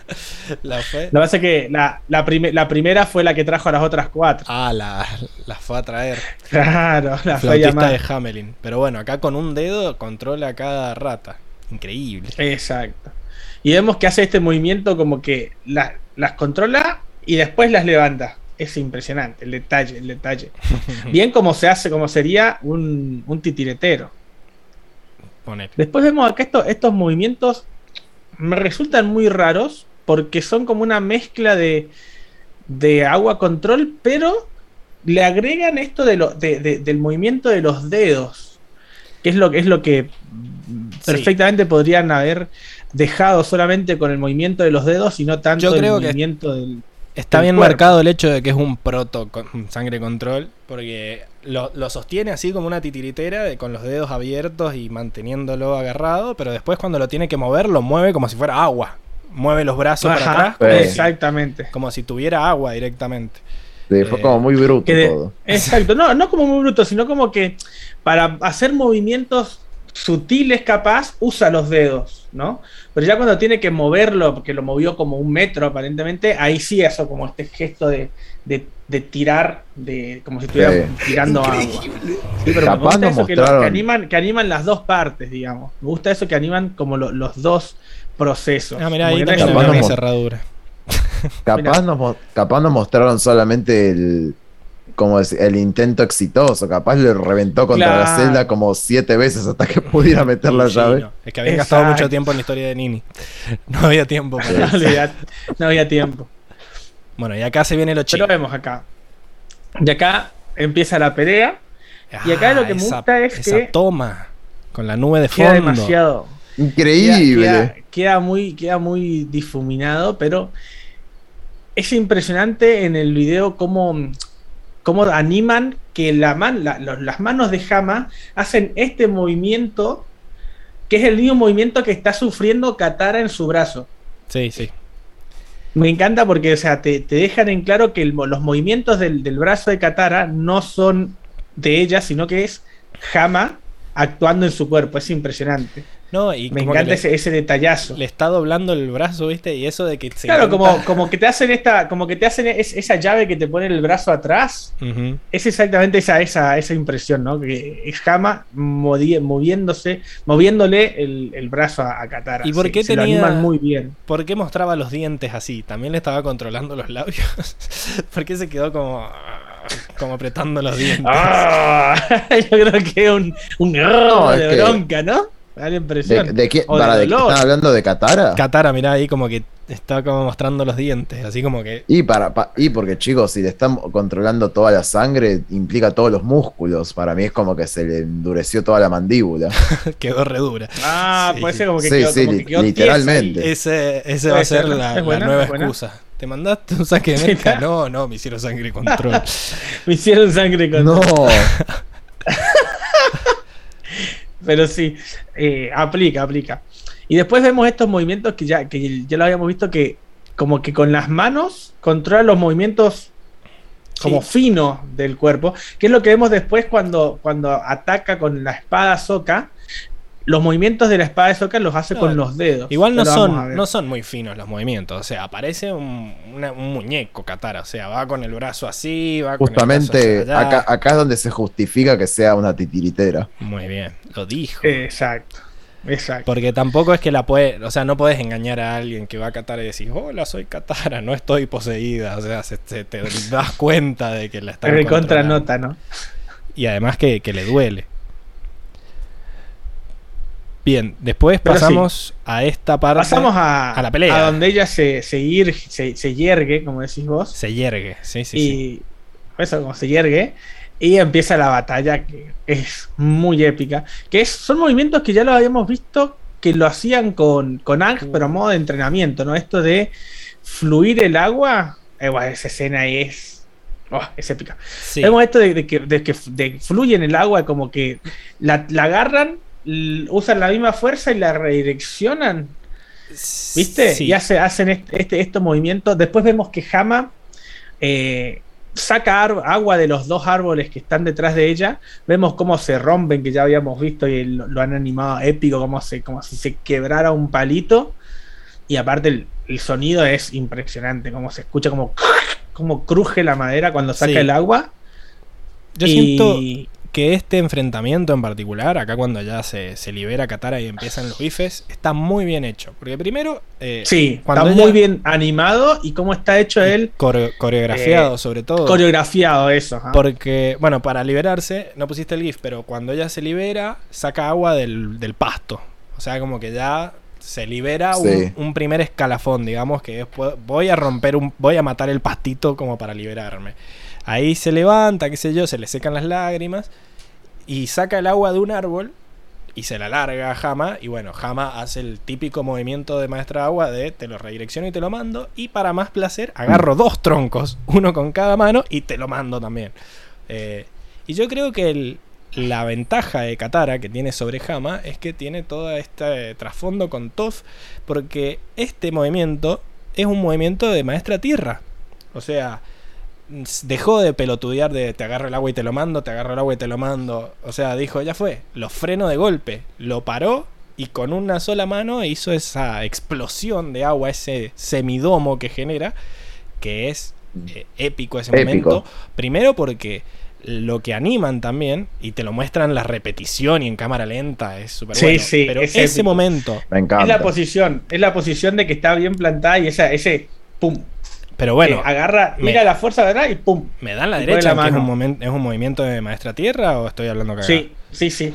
Y si no, también es No, muy sí, sí, sí. común, muy común. O sea, eh, inchequeable, pero. Obviamente inchequeable, ¿no? Pero también sí. puede ser, hay un, es un movimiento que hace mucho Ang, eh, lo vimos mucho contra eh, el hombre combustión, contra el chimpeante hombre bomba, que también Ang hacía como este, ese mismo movimiento, o sea, ese mismo movimiento, y generaba lo mismo, pero con aire para contener las explosiones. Sí. ¿no? Como que es, es- es un movimiento que ya hemos visto bastante y que lo hemos visto aplicado con tierra control en TOF, lo hemos visto aplicado con aire en Ang, y ahora nos lo muestran también con agua control. Bueno. O sea, como que es un movimiento muy, muy Y lo que eficaz y que se comparten la información, esto de se comparten los estilos y esto de lo que de lo que veíamos que las cuatro, la- la- lo que explicaba Airo, de que Sí, uno se hace más se- fuerte. Te haces más fuerte de, los- de las relaciones con los demás. Exacto, y entendiendo cómo son lo- los otros elementos. Me encanta ese detalle de cuando quedan las gotas suspendidas en el aire y si te pones a ver, eh, se ve la cara de Katara en las gotas dada vuelta. Las gotitas. Pero dada vuelta. Porque Espejado, exacto, exacto, porque es el reflejo. Oh, es impresionante. Saben cómo El nivel de detalle, fueron a clase de óptica los, los, los animadores. Y después hacen lo mismo, pero con la cara de, de increíble. Pero con la cara de Hama. De Hama, pero que De está anonadada. Está como. ah, Y Sí. también está la cara dada vuelta en, en las gotas. Eh, ahí dijo: ¿Quién sos? Ahí, esa. What the fuck. esa, esa misma, ¿ves? Esa misma. Bueno, y acá es la Y parte que le da lástima a Enrico. Que, le, que le da lástima a Enrico porque la, la Duele, sacude. boludo, duele. Que incluso, que incluso vemos que hace este Es movimiento que es muy también de, de maestro tierra, fíjate, porque vos mirate la postura que en la, con la que se La para reventó. Katara y con la que cae incluso después, es, es muy como saltaría, fíjate, ¡pum! Sí. Es muy como salta Toff, ¿viste? Y, y vemos que saca agua de 20.000 dos árboles, vueltas. Saca agua de dos Sí, sí, la reventó. a los- a- a- casi atrás de, de Hama y agarra y le pega por arriba y por abajo, como Le desestabilizándole una asco. piña en la cara y una, y una y un aguazo en la cara y un aguazo en los pies. Y quedó A lo que termina, bueno, termina Tendría dando trompo, que da como, parapléjica, cuatro- da como chico. tres vueltas, eh, queda como tres vueltas encima. Y bueno, cae boca abajo ahí, toda dolorida la vieja. Bueno, Y bueno, llega esto de llega que- la munición de que, después. bueno, llega la munición y es, es muy épico este movimiento porque a lo, a donde- mientras está diciendo lo que decís vos de que eh, en la traducción lo, que se eh, lo tradujeron mal, pero queda muy épico igual de que soy más que todos ustedes y ella levantándose, poniendo las manos como, como este efecto de titiritera y los otros dos sintiéndose rígidos como se sentía, como, como le pasó a Katara. ¿no? Y ahí me encanta el, movimiento que hace para esquivarlos y que es muy gracioso también que pasan de largo. Muy Spider-Man, ¿no? Eso de. de Muy pasar. Spider-Man y muy maestro aire. Es muy de, lo, de, de la- de los piruetas que hace Ang. Yo quiero Se parecía sí, también al baile. eso. Al baile que hicieron Sí, al baile. en la cueva. Al baile que hicieron. Viste que todo funciona. Todo, hace capo- es como hacer capoeira. Pero me hizo acordar mucho a, a la escena esa de Spider-Man esquivando la- las bombas del Duende Verde. Así que fue, El fue Verde. un robenaje. Ay, Toby. Ay, Toby. ¿Cómo te extrañamos? Bueno, guarda. Eh, Eh, eh, y vemos esto de que eh, después al mismo el- al, al momento de caer levanta, es, levanta ese agua ahí todo. Sí, sigue matando plantas, como que a ella tampoco le gustaba muy Sí, como que tampoco le sí, importó pero el mucho ya pasto ahora. es feo. Es verde, el pasto crece en todo. A, a mí me gusta porque demuestra que Hannah evidentemente le impregnó todos esos, o sea, como que no era solo la sangre control, evidentemente le enseñó todo y lo incorporó. Apre- aprendió, aprendió mucho. Y bueno, vemos que acá cuando los empiezan a atacar de nuevo, ¿no? Vemos esto de que ah, saca agua de a su alrededor, Y la usa como ¿no? escudo. Saca ¿no? el agua, lo usa como escudo primero y después vemos que acá Aang lo golpea contra el, contra el árbol y lo, at- lo- lo atrapa con, con hielo control. Le hace como una prisión como Hielo control. A lo Jet, ¿no? a los Jet, claro, exactamente, a los Jet. No me sale, no me sale, perdón, Enrique. No, no sale, no sale. No sale. Ah, me gustó, me Es, gustó, que me es, gustó. es- es la frase de Enrico esa, no se puede. Es la frase de Enrico. Y después, bueno, le larga. Larga la espada, básicamente, con Soca Claro. agarrándola, ¿no? Diga, miren, miren ese movimiento. Ay, ese movimiento es muy creepy. Que, que Hama agarra y le, y le tira a Soka encima, digamos, y termina el movimiento como un. Como que Ah, no lo vi. Al, fi- al final, ahí el- a, a Ah, la, a la sí, izquierda mirá. de la pantalla, le hace, le hace como un movimiento ahí, como de. No sé de Sí, qué. Las manos de Jazz. Asumo que, claro, asumo que debe ser como que el movimiento, el movimiento para que para que Sokka haga este el movimiento este con la espada. Para que mueva los Me brazos. imagino. Inchequeable Exacto. también, si no, pero bueno, es muy, eh, obviamente inchequeable, porque Sí. es muy, es muy. Me gusta- Uh. Me gustan mucho los raro. movimientos que está haciendo. Hannah, son muy de titiritero y están demente, la cara está desquiciada. Y la cara, la cara de, de bruja malvada es impresionante. Es impresionante. Pero bueno, vemos este movimiento Veo que, que, te, te, co- te co- te contagié lo de decirle mal el nombre. Oh. cagamos. Le dijiste Hannah, Hannah Ya empezamos, ya, empe- ya empezamos. Claro. Eh, y hace esto de, eh, de tirar la soca encima, a lo que Katara muy, muy hábilmente le contesta en el siguiente GIF, por favor. Ahí lo moví. Con esto de romper un árbol de nuevo, al que estaba cerca, y a- aprisionarle la- el brazo con la espada, ¿no? En un movimiento que es el, el látigo, eh, usa mucho el látigo de agua, Katara, nos hemos dado cuenta que es No, como el, bueno, pero es porque. el quiere insignia, ¿no? Es el más tampoco. fácil. Claro, es el más, es el más fácil, es el más eficiente, así que ¿por qué no? No, medio seco. La verdad que muy. Saca muy poquito. muy agua. bien. Muy bien los, los, eh, los movimientos de Katara, como muy precisos, como que no, no quiso, intentó no lastimar a ninguno y es como que le agarró simplemente la mano con la espada, que era lo único que podía. eh, Y, y- y es, muy, es, muy, es muy bueno el detalle de que cuando, cuando hace el recorrido, la espada va apuntando hacia otro lado, como para que si llega a pasar algo no se la clave Soca. Fíjate Mm. que va primero la espada y después Soca, como por la duda de decir, bueno, no, que- no te cortes. Hasta en ese detalle se han, se han, se han puesto a Sí, pensar. y yo también un, un aplauso para eh, los diseños de las peleas así eh, a nivel macro, como diciendo, bueno, la pelea va a ser en un bosque, vamos a sacar todo lo, lo- el- todo lo que aprendimos hace dos minutos, vamos a romper árboles, a romper todo, o sea, como...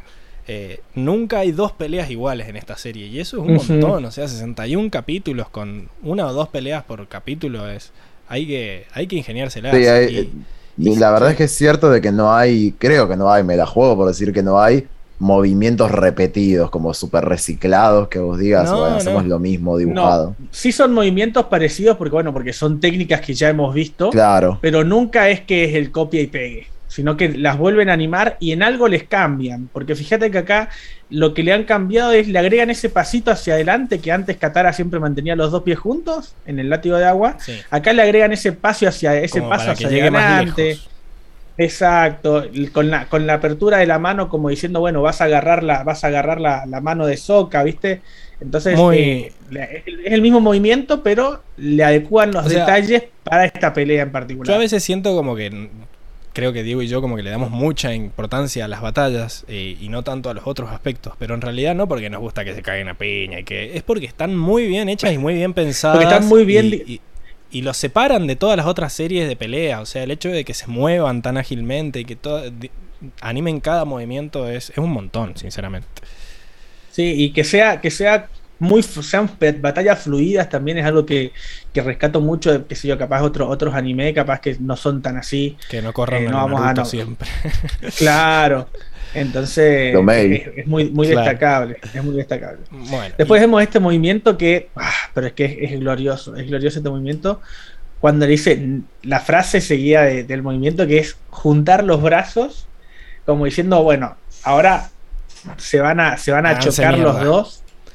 Sí. Y va, va, va con la espada hacia adelante, o sea, algo muy, muy lógico, muy épico. Y el hecho de que, de que la postura cambie, como que es un movimiento rápido y firme, es impresionante. sí, es sí. impresionante cómo, cómo lo han animado la postura de, cómo cambia la postura de Hama, ¿no? Y lo que Y debe doler loca es. eh, que porque arran a- rompió el hielo de moverlos nomás. O sea, no es que con agua Sí. control rompió el hielo, fue como que lo quebró No, así. no. Imagínate ser Aang y Quebró el que hielo. Rompan el hielo con tu cuerpo, debe ser un montón. Por más que diga, La presión. sí. por mal que él diga, estoy bien, que fue muy gracioso eso también. como de por, por fuera de cámara, estoy bien. más bueno, Aang. Y bueno, y ahí termina. Uh, bueno, pero faltó el Y ahí último. termina, es el último. El último, ¿sabes qué pasa? No lo animé porque no me, no me, no me terminó de convencer. No me terminó de convencer el movimiento. Sí, sí, eh, pero no lo, no lo hice a propósito, no, lo- no me gustó. No me gustó, no lo quise poner porque no me Y gustó. bueno, y con más razón. Es, es. No, bueno. Viste, nunca, nunca lo puedo, nunca puedo No. hacer bien. Audiencia, una velita por día al final del podcast. No. Siempre, siempre hay un F en el detalle. chat. Siempre hay un detalle. Bueno, ¿qué no te gustó? Contanos en el aire, porque si hubiera habido un gift, quizás te daba Porque el. Lo que pasa es que el movimiento que hace es exactamente igual que el otro, pero no me termina de convencer. ¿no? Porque es como. Hace, hace esto y baja las manos. ¿What? No, no, no me gusta, no me gusta el movimiento. De- después, después de hacer todo lo que, lo que hizo, viene y, y simplemente baja las manos como, Como, no, no, no sé, No, no, no, sé, pero no, todo el movimiento corporal que la acompaña también, porque no es solo bajar las manos, sino que la agarra y ella se arrodilla junto con ella y como que la lleva hasta el piso Eh, casi junto con No él. sé si se arrodilla, pero sí hace un gesto como hacia abajo. Se suicidó el micrófono. No sé. Pero no me- bueno, no me- no me también gustó los escena, gestos bueno. que tenía en esa escena, como que estaba. O sea, como que Sí, se resignó. La se mirada resignó a- seria, seria y con, pero con dolor al mismo tiempo, ¿no? A, dejar entrar el Como cara de perdí. Como con cara de perdí.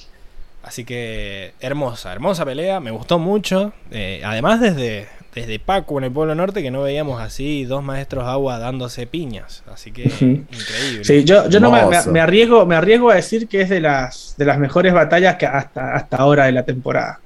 A- Bueno. Así me arriesgo, ¿eh? Eh, medio que no le dimos bola a Luis que estaba de él a hablar por el chat. Eh, ah, dice que Uy, era perdón, Luis. una mina abandonada o algo así. Que eso justificaría la puerta de metal. O sea que no se encamó con el herrero, sino Capaz. con el, con el encargado de la mina. Con el que regala la mina. Capaz se refería a que la mina abandonada era Hama y por eso. Puede ser. Claro, capaz se refiere a mina abandonada a Hama y por eso le dio. Claro, se hizo aclara, la, aclara. la Y- solitaria con Claro. cosas. Puede ser, porque después dice la vieja es la Gilla Murano de la tribu Agua. Yo ahí ya me perdí, ya no sé quién es Gilla Murano. Claro, ¿Vos- no, yo tampoco. ¿La tenés? Rico. Pero qué bien que la actuaste, ¿ah? Qué bien. Eh, pensé que sí sabías quién era. Bueno, sí, ahí Claro. no, no llegamos a esa generación. Y después dice que se mueve. Soca se mueve como cuando le pegó el jugo de cactus. Está Ah, duro, sí, duro. parecido. Está Hablando- durísimo. Hablando de ese momento. Le, gust- le gustó a Soka. Después le dijo a Katara, che, no me haces lo mismo. Puede ser. Claro. turbio, turbio, salgamos de ahí. Bueno, terminó la sección. ¿Les parece que vayamos a la próxima y última? Obvio, vamos, obvio. vamos entonces. Para que pongo a Seba, saco a Diego, nos saco a nosotros, cortina.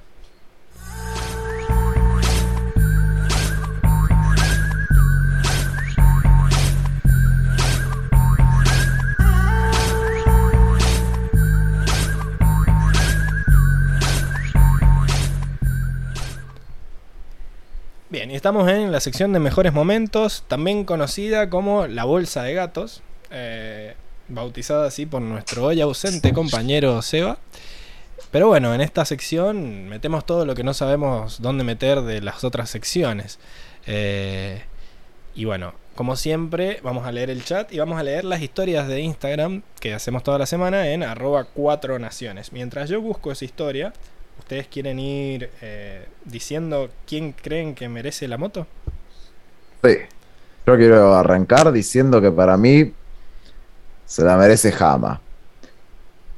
Ok, ¿Por qué? Primero, porque el capítulo lleva su nombre, me parece que es destacable todo lo que hizo desde que fue la última en quedar en pie en el nativo Agua del Sur. Después fue la que inventó, entre comillas, porque no sabemos si capaz alguien lo habrá descubierto antes, pero vamos a decir que para motivos de capítulo es la que, ante los límites en los que estaba como prisionera, inventó la sangre control, logró escapar, se consiguió la posada por medios inchequeables, consiguió su venganza y encima después montó todo su acting para lograr su objetivo, que es que Katara lo aprenda a la sangre control. Listo. Sí, claramente. Todo, todo lo que dijiste, básicamente. O sea, eh, yo creo que lo que podemos decir, más allá de que inventa una técnica, escapa ya sola y bla, bla, bla, es que ganó. O sea, al final del capítulo consiguió lo que quería. Logró, Y- logró su cometido. Sí. Y no se Sí, dejen sí, engañar Maquiavélicamente. de que la apresaron y qué sé yo, porque, o sea, ya estaba presa antes. Yo siento que se puede escapar tranquilamente de la prisión. Si no la matan, eh, se podría escapar de vuelta. Eh, y siento que, que sí, Sí. que va por ahí. Yo también voto a Jama. Antes de que Diego diga su voto, eh, vamos a leer un poco el chat. Acá Tiago Fuentes vota por Jama también. Dice que merece la moto porque primero inventó un nuevo subarte. Lo mismo por lo cual le dieron la moto a Toff anteriormente. Ah, trae. trae. Trae, trae Hay jurisprudencia. historias pasadas. Hay Sí, jurisprudencia. sí, Sí, sí. sí, sí, sí, sí. vine con pruebas.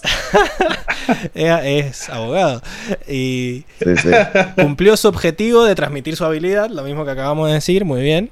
Cosa que. Katara, por el contrario, tuvo que rebajarse y utilizarlo, además de infiltrarse y vengarse de la Nación del Fuego. O sea, muy bien. Muy bien el voto por Hama, porque básicamente está diciendo lo mismo que nosotros. Eh, después, Francisca también vota por Hama, logró sobrevivir y le salió todo bien. Que yo creo que un poco el, el chat está siendo influenciado por, por nosotros, porque todas las historias, no, ninguno votó por Hama. Eh, No. Ángeles, Ángeles Maidana eh, responde también Katara, sin mucha explicación, así que voto para Katara. Después Luis dice, estoy entre Soka y Katara, pero Soka se lo merece más porque siempre sospechó de la vieja, así que un voto para Soka. Eh, Emilce también dice Katara, con signos de exclamación. Una genia. Obvio. ¿Cómo no me pudo extraña. dominar la sangre control No me en solo extraña. instantes Una, ca- y bajo una presión? catarista. Una cat- catareña. Catarista. Qué triste. Qatar, Qatar Liver. Eh, Qatar Liver. Eso también va, eh. ah, Hoxan dice: Katara, muy OP que domine el bloodbending en un rato y mejor que la que lo descubrió. O sea, hay que darle también la derecha a Katara de que Sí, sí, sí. Sí, sí, obviamente. pudo- le pudo vencer en un ratito, pero siento que que Hama se luce más en el capítulo. O sea, el capítulo es ella. Más allá de que Sí, el capítulo es ella. logre derrotarla al final. Pero bueno, entonces el voto del público quedaría 3 para Katara, 2 para Hama y 1 para Soka. Así que Ah, el voto del público es para Katara. Eh, Para Qatar. y Diego, vas a tener que decidir vos si hay un empate y se resuelve la semana que viene o si gana Hama. Bueno. ¿Me pones la, la lista de, de motos, por favor? Ah, ¿Cómo va mira, el- la tengo acá y no. Pero no, la voy a mostrar después. Después, de- porque no quiero que eso influencie tu voto, Diego. Eh, No, igual, igual yo, yo ya dije, yo ya dije medio spoileé mi voto. Y Oh. sí, mi, mi voto es para Qatar. Sí, no, lamentablemente. no, no lo yo ya medio lo había spoileado, pero mi voto es para Qatar. Lo Luis, lamento, chicos. Luis, lamento, votá por, votá por Hamas y empate. no, porque acá, bueno, Ángeles Maidana habla en el chat y como que reafirma su voto de Instagram y dice: Katara aprendió sangre control muy rápido, se muestra su gran potencial. Exacto, Eh, exacto. increíble. Yo creo, yo sigo pensando lo mismo. Eh, Katara, yo ya lo dije, eh, el rasgo de este de, de- de ser una prodigio, de a, ver, en, en un, en uno o dos días aprendió, hizo, dedució cómo se hacía sangre Dedujo. control, la- dedujo, dedujo cómo, cómo, cómo funcionaba Porque esto ya estoy enojado, del- ya te voy a resaltar todo lo control. del sangre control. Y a ver, la pelea épica que se montó contra, contra Hama. Cállese, hombre Muy horrible. Muy bueno. Así que yo, yo ya lo había medio spoileado igual, pero lo, lo reafirmo ahora que mi voto es para, para Qatar. Luis, Luis dice, ¿puedo cambiar mi voto a Hamas? Sí, puede. No, ya es tarde. El voto del público ya Sí, se- porque ya él sonó. votó por Soca. Así que quizás no quiere que gane Qatar. no sé. Me pero convencieron. ¿qué, qué pasaría? Pero es un, es un No, no. empate entre la audiencia. Y ahí queda nulo el voto de la audiencia y, y hay dos Eh. votos para Kama. Esa, No, esto eso, tendría que, tendría que Y si no, a ver, si no de última, medio punto. El próximo podcast. Medio punto para cada uno. Y, y queda dos y medio contra uno y medio. Y gana Hama. A ver, Claro, se re- si hemos sido capaces de que alguien cambie de opinión y lo ponga en el chat, debería valer doble el de Luis. Eso, Tilín. Bien, bien. estoy de acuerdo. Eso, Tilín. Bien. Esa Así que bien. Eh, No sé por qué me sorprende la Pablitocracia, pero bueno. No, yo estoy totalmente de acuerdo, a favor, a favor. Pero lo que Esto pasa, a ver, también hay que darle un poco de, de vida al chat, que hay gente que nos está siguiendo en vivo, Claro, esto es un debate, esto es una porque votación en cualquiera vivo. va, mira una el historia y el dice, voto- sí, el- bla, el bla, voto bla. del chat vale, dos, vale, vale más que El o voto sea, del vale chat por debería separado. Acá valer no se va, Más que el de no se va a balotar. Igual- No, no, ya estás, ya estás dando muchos derechos, Pablo. Hasta, hasta ahí vamos. te en. Igual síganos en Instagram, chicos. Pero bueno. Eh, Concuerdo, ganó Jama, dice Tiago. Si todos los que estamos acá, menos Diego y Ángeles, que bueno, lo lamento Ángeles, pero si todos votamos por Hanna, por Hanna, la puta Por madre. Hanna, Hanna Montana. Jama, hay mayoría, así que la moto se va Somos para jamistas, papá. la titiritera degenerada. Sí. Hace lo que quiera, das muchas vueltas. No, no. Y también vamos a poner eso. Bueno, mamita, haz lo que se te cante, sos muy vueltera. Muy bien, Moria, así se habla. Se va en su moto de sangre. Turbio, turbio. ¡Que no! No, la va a necesitar para cuando se vuelva a escapar. Porque chicos, nadie se cree que va a quedar encerrada. O sea, yo ahora No, quiero una para mí la serie- matan igual. No, porque dijo, vas a vivir encerrada para siempre, le dijo el Sí, pero para mí pasa. Para mí caminan dos pasos y uno va a decir, che, ¿qué le vamos a encerrar a esta? Hagamos la mierda. Claro. No, yo quiero Mira, la serie de Hama ahora, escapando de la Nación del Fuego. Ey, me gusta ese spin-off, eh. Sí, bueno, el Ángeles dice que la moto va para Hannah Montana también, otra más para él. Y bueno, ya está. Súbanse al carrito. Es un descontrol. Bueno, ya es cualquier cosa. Vamos a el momento gracioso. Que para mí hubo momentos graciosos. Más allá de que fuera tan Sí, yo tengo. Tan, Tan- tan turbio. Pero tan- decentes dentro de todo.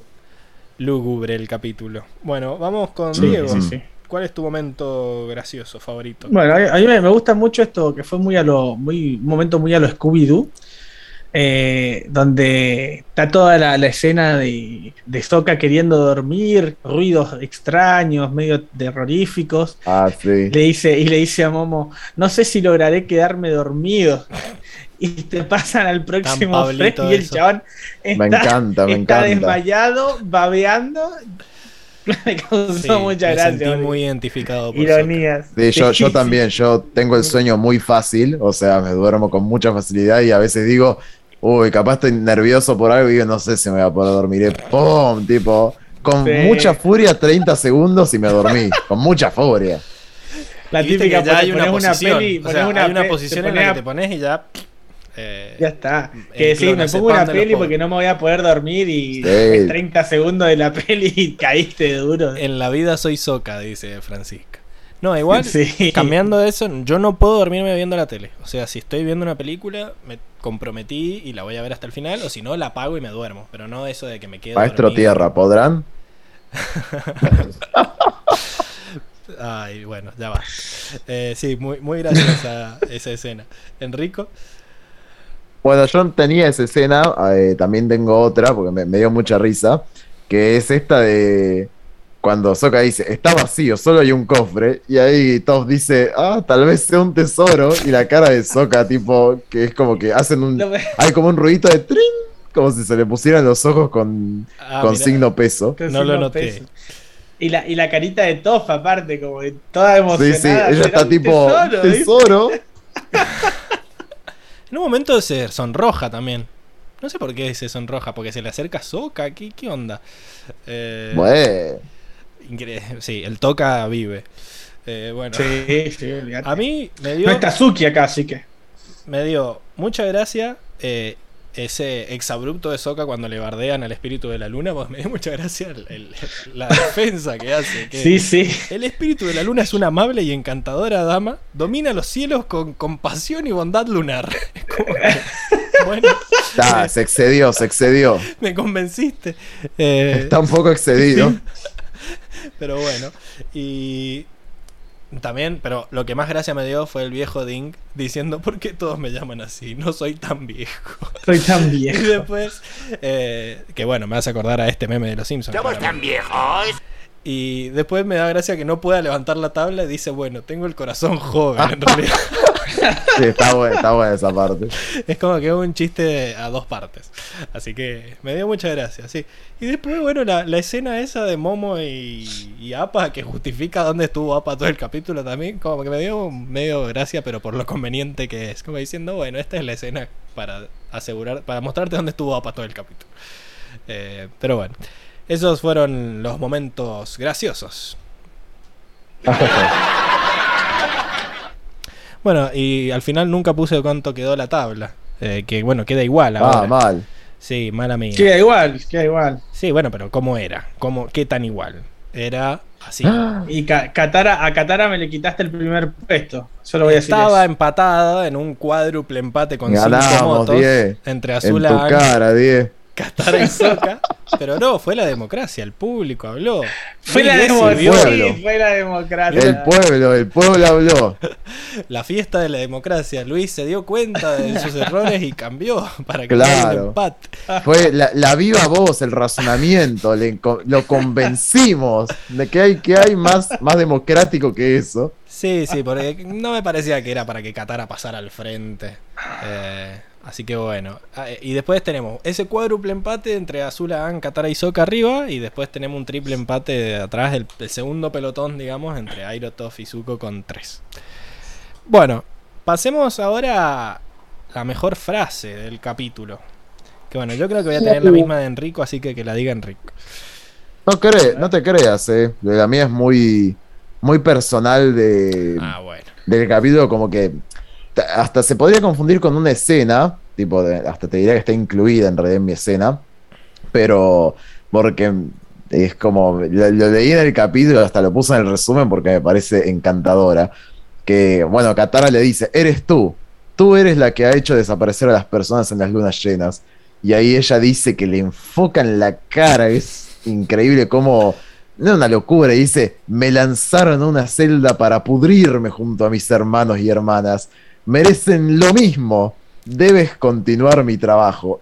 No, es fascinante. Sí. Me parece que describe totalmente lo que es Ha- Hama y lo que es el capítulo. Tipo, el objetivo total del capítulo. Es que es muy difícil no creerle. O sea, el único momento en el que decís, bueno, esta vieja está loca, es cuando, cuando encuentran el- la sala de torturas esa bajo la, bajo la montaña. Porque todo lo que dice tiene razón en todo. O sea, no le podés discutir nada.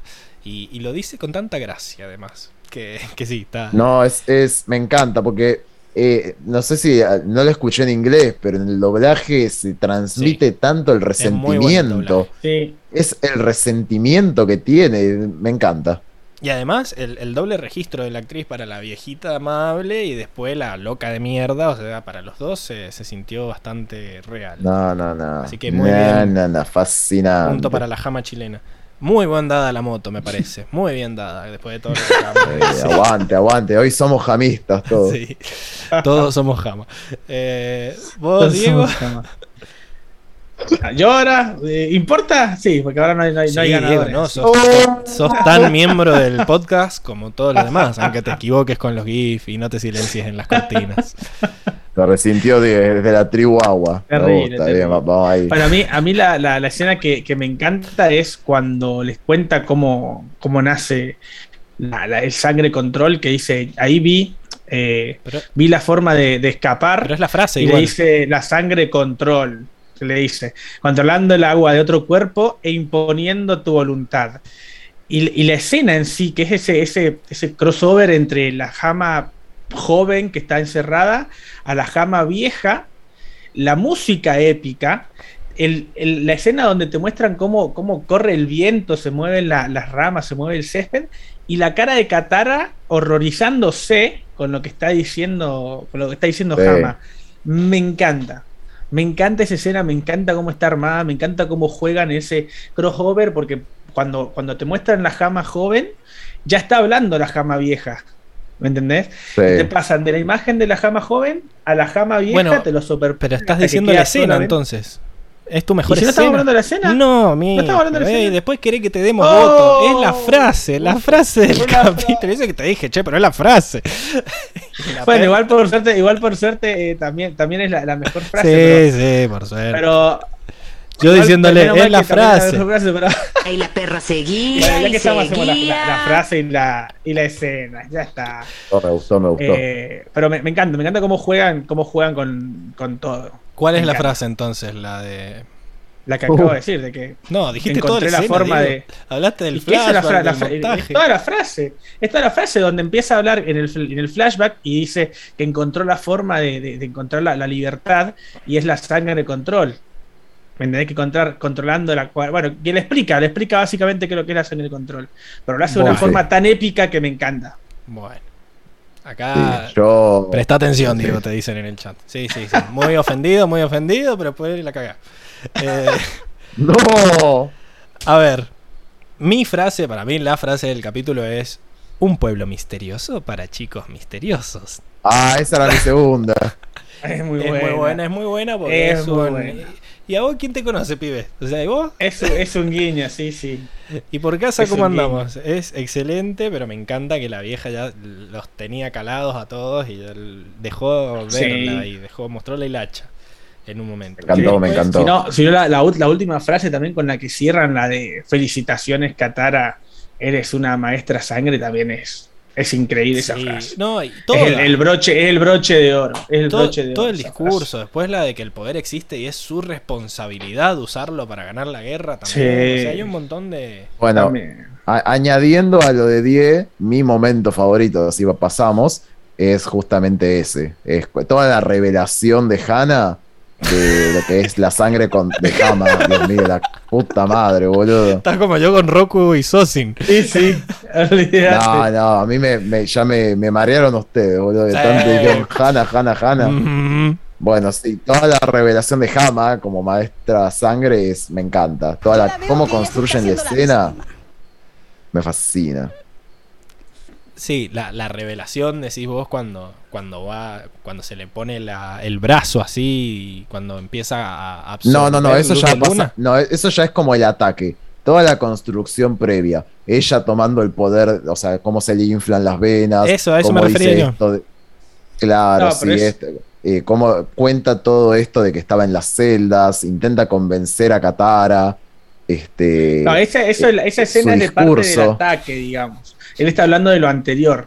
¿Me entendés? No, no es parte del no, igual, Esa parte es cuando ella está como recibiendo el resplandor de la luna y como que se va inflando así. O sea, todo lo que va desde que están ahí recibiendo el coso de la luna hasta antes del ataque lo considero la revelación de, de Hama. Y esa es mi parte favorita porque es muy, es muy tétrica, es muy lúgubre, es muy tensa también la escena. Sí, Eh, es, y es muy y- épica porque te la muestran a ella y la luna de fondo, o sea, es, es muy buena. Bueno, chicos, y De hecho, dentro- la música, el No, pam, sí, sí, de pam, hecho, pam, pam, den- el de fondo. Dentro de esta misma escena está mi frase favorita, que es cuando le enfocan bien el entrecejo, la cara y Ah. está re podrida. ¡Qué asco! Me encanta, me Cuando hacen encanta. el Sí, sí. primerísimo plano acá y se ve una Sí, vieja sí, sí. atrás de todas las arrugas. Y enojadísima, muy resentida. Sí, no, sí, no, no, sí. me encanta, me encanta. Bien, eh, bueno, yo tengo un montón de tomas, eh, digamos, que me gustaron mucho. Esta, que es la de lo que les decía, que se veían en las gotas, la, la cara de la cara de Katara la cara de Katara. y, y dada vuelta Mm. como para ser eh, eh, respetuosos con cómo funciona la reflexión y la refracción. Esa es la tabla. Y después el, el flashback me gustó mucho, el montaje ese de cómo los iban atrapando. Y me gusta mucho esta toma en donde se la ve a ella parada, rodeada de Maestro Fuego, detrás de la bandera ondeante. Es como... Que aparte no, son, no es rodeada de maestros fuego, es rodeada de 200 maestros fuego. Claro, por eso, por eso. Sí, es llamativo acá. Como para, esto que- como para que te digan la cantidad de, de- de- hombres Y para que, que, veas lo que sola que estaba y todo lo que peleó. Claro. Sí, y para mí también es, o sea, añadiendo a la teoría que habíamos hablado antes, esto de que más allá de que ellos no estaban militarizados, lo más probable es que la Nación del Fuego sí tuviera muchos más hombres y que evidentemente, a pesar de no estar militarizados, eh, probablemente les dieron mucha pelea, como que les costó mucho y por eso también decidieron rodear a una sola maestra con tantos hombres. Claro, claro. Eh, como que se hizo. No, no se las hizo fácil atraparla. Rompió los a huevos. ni- No solo, nadie, no pa- solo por para mí no fue, no fue solo no fue solo por intimidación, sino porque también pensaban que podían no ser suficientes. Claro, exactamente. Para mí, o sea, les costó mucho reducir a todos los maestros agua de la tribu Agua del Sur y por esto del ambiente, o sea, para mí les dieron pelea bastante y por eso cuando tuvieron que capturar a la última fueron, no es que fueron con dos hombres como decir, bueno, captúrenla, fueron como para no perder bajo ningún motivo. Increíble, increíble. Pero bueno, todas esas eran menciones honoríficas. Mi escena favorita, que no sé por qué no tengo GIF, eh, soy un imbécil, es eh, la parte en donde Katara dice, uy, pero qué, qué triste por los lirios. Y ella, y ella le dice, son solo flores. Ah, sí. pero no solo eh, las, las Sí, frases, sí, sí. sino como ya les había dicho, la toma, que es todo el tiempo Mm. está el viento corriendo, ellas están en un campo de flores, así que se ve el viento a través de las flores, y cuando dice eso, la cámara está puesta desde abajo, o sea, como ellas se ven desde lo alto, y la cámara está en la parte de las plantas muertas, y es como que la cámara va girando, acompañando al viento, y es como que se mueve el pasto y ellas se quedan quietas. Toda esa toma es súper difícil de hacer, de animar, y es hermosa. Y creo que identifica bien las dos posturas ideológicas, digamos, de estas dos maestras agua, y el punto en donde Mm. se separan. Katara sintiendo pena por las flores y ella chupándole un huevo porque era lo que tenía que hacer y son solo flores. Así que me Sí, sí, sí. encanta. Esa escena es Me encanta. preferida. Diego, Él ya, bueno, Sí, ya la dije. ya lo dijo, creo. Ya la dije. lo pero dijiste, bueno. claro, pero la dijiste donde, cuando no iba. Está bien. Bueno. Ahora que di está filoso, eh, está. Está duro. Eh, No le, gustó, no le gustó la votación. Sí, sí, se enojó cuando no voté a Jama. No, no, a vos no te gustó. Para eso está diciendo Enrique. Eh, pero bueno. Eh, con eso terminamos entonces la sección de eh, mejores La última sección. o la bolsa de gatos. Sí, básicamente terminamos el podcast. Eh, Diego, ¿por dónde te pueden hablar los cataristas o los Los para llorar de que no, no le dieron la moto a Katara? Para, para generar movimientos de inconformidad ante la última votación. Para presentar una- una moción. Instagram. Sí, sí. Claro, sí. para presentar una moción pueden encontrarme en Instagram, Diego-Ortega-95. Sí, sí, todos los que estén en desacuerdo con esto, pongan en los comentarios. Son unos pelotudos, aguante Katara, Sí, sí. Enrico. Si no están gil. conformes con este voto, formen su propia votación y No, ganen, no, no. ganen la Comenten, moto. comenten que los vamos a leer a ver si son tantos como dicen. Eh, o si es el Diego nomás con los bots ahí. eh, tratando de, de sacar adelante sus, sus motivaciones ocultas. Bueno, Enrico. No. Ah, bueno, nunca leí acá, perdón. Nos explicó Luis quién era Gilla Murano. Dice que fue una asesina famosa que engañaba a sus amigas invitándolas a la casa a tomar el té y las envenenaba. Qué agradable sujeto. o sea, era. Me gusta. Estaba bien, era Jama. ¡Qué ¿no? lindo! La a, bien, argenta te voy- era. te voy a- te voy a invitar a tomar unos mates, Pablito. No. Y va a estar complicado. Yo al, al sur no voy ni en pedo. Hasta que no hagan No. 30 grados, hasta que no actúe el No, calentamiento bueno. global ahí. Pero, pero ahora tenemos a Francisca que nos va a conseguir pases para unirnos todos. Claro. Puede ser. Nos vamos, nos vamos a no me juntar está todos ahí invitando en, el Diego, entonces ahí. Bueno, en. Santiago, claro. Ay, pero ¿cómo están los resentimientos hoy? A mí me pueden seguir en Instagram, en Enrico RMJ, Y- para conciliar. Para conciliar, sí, porque sos tan buena persona. Y para, para, da- para darles clases de empatía, estoy seguro que muchos las necesitan. Voy a Y poner para hablar de ejemplos. por qué no es para llorar la, la escena de Airo, ¿verdad? Eh, Claro. Yo voy a Ah, dar, yo voy a explicar. nos dice Tiago en el chat que el ruso que entró era Diego tratando de alterar la votación. Claro. Claro. Sí.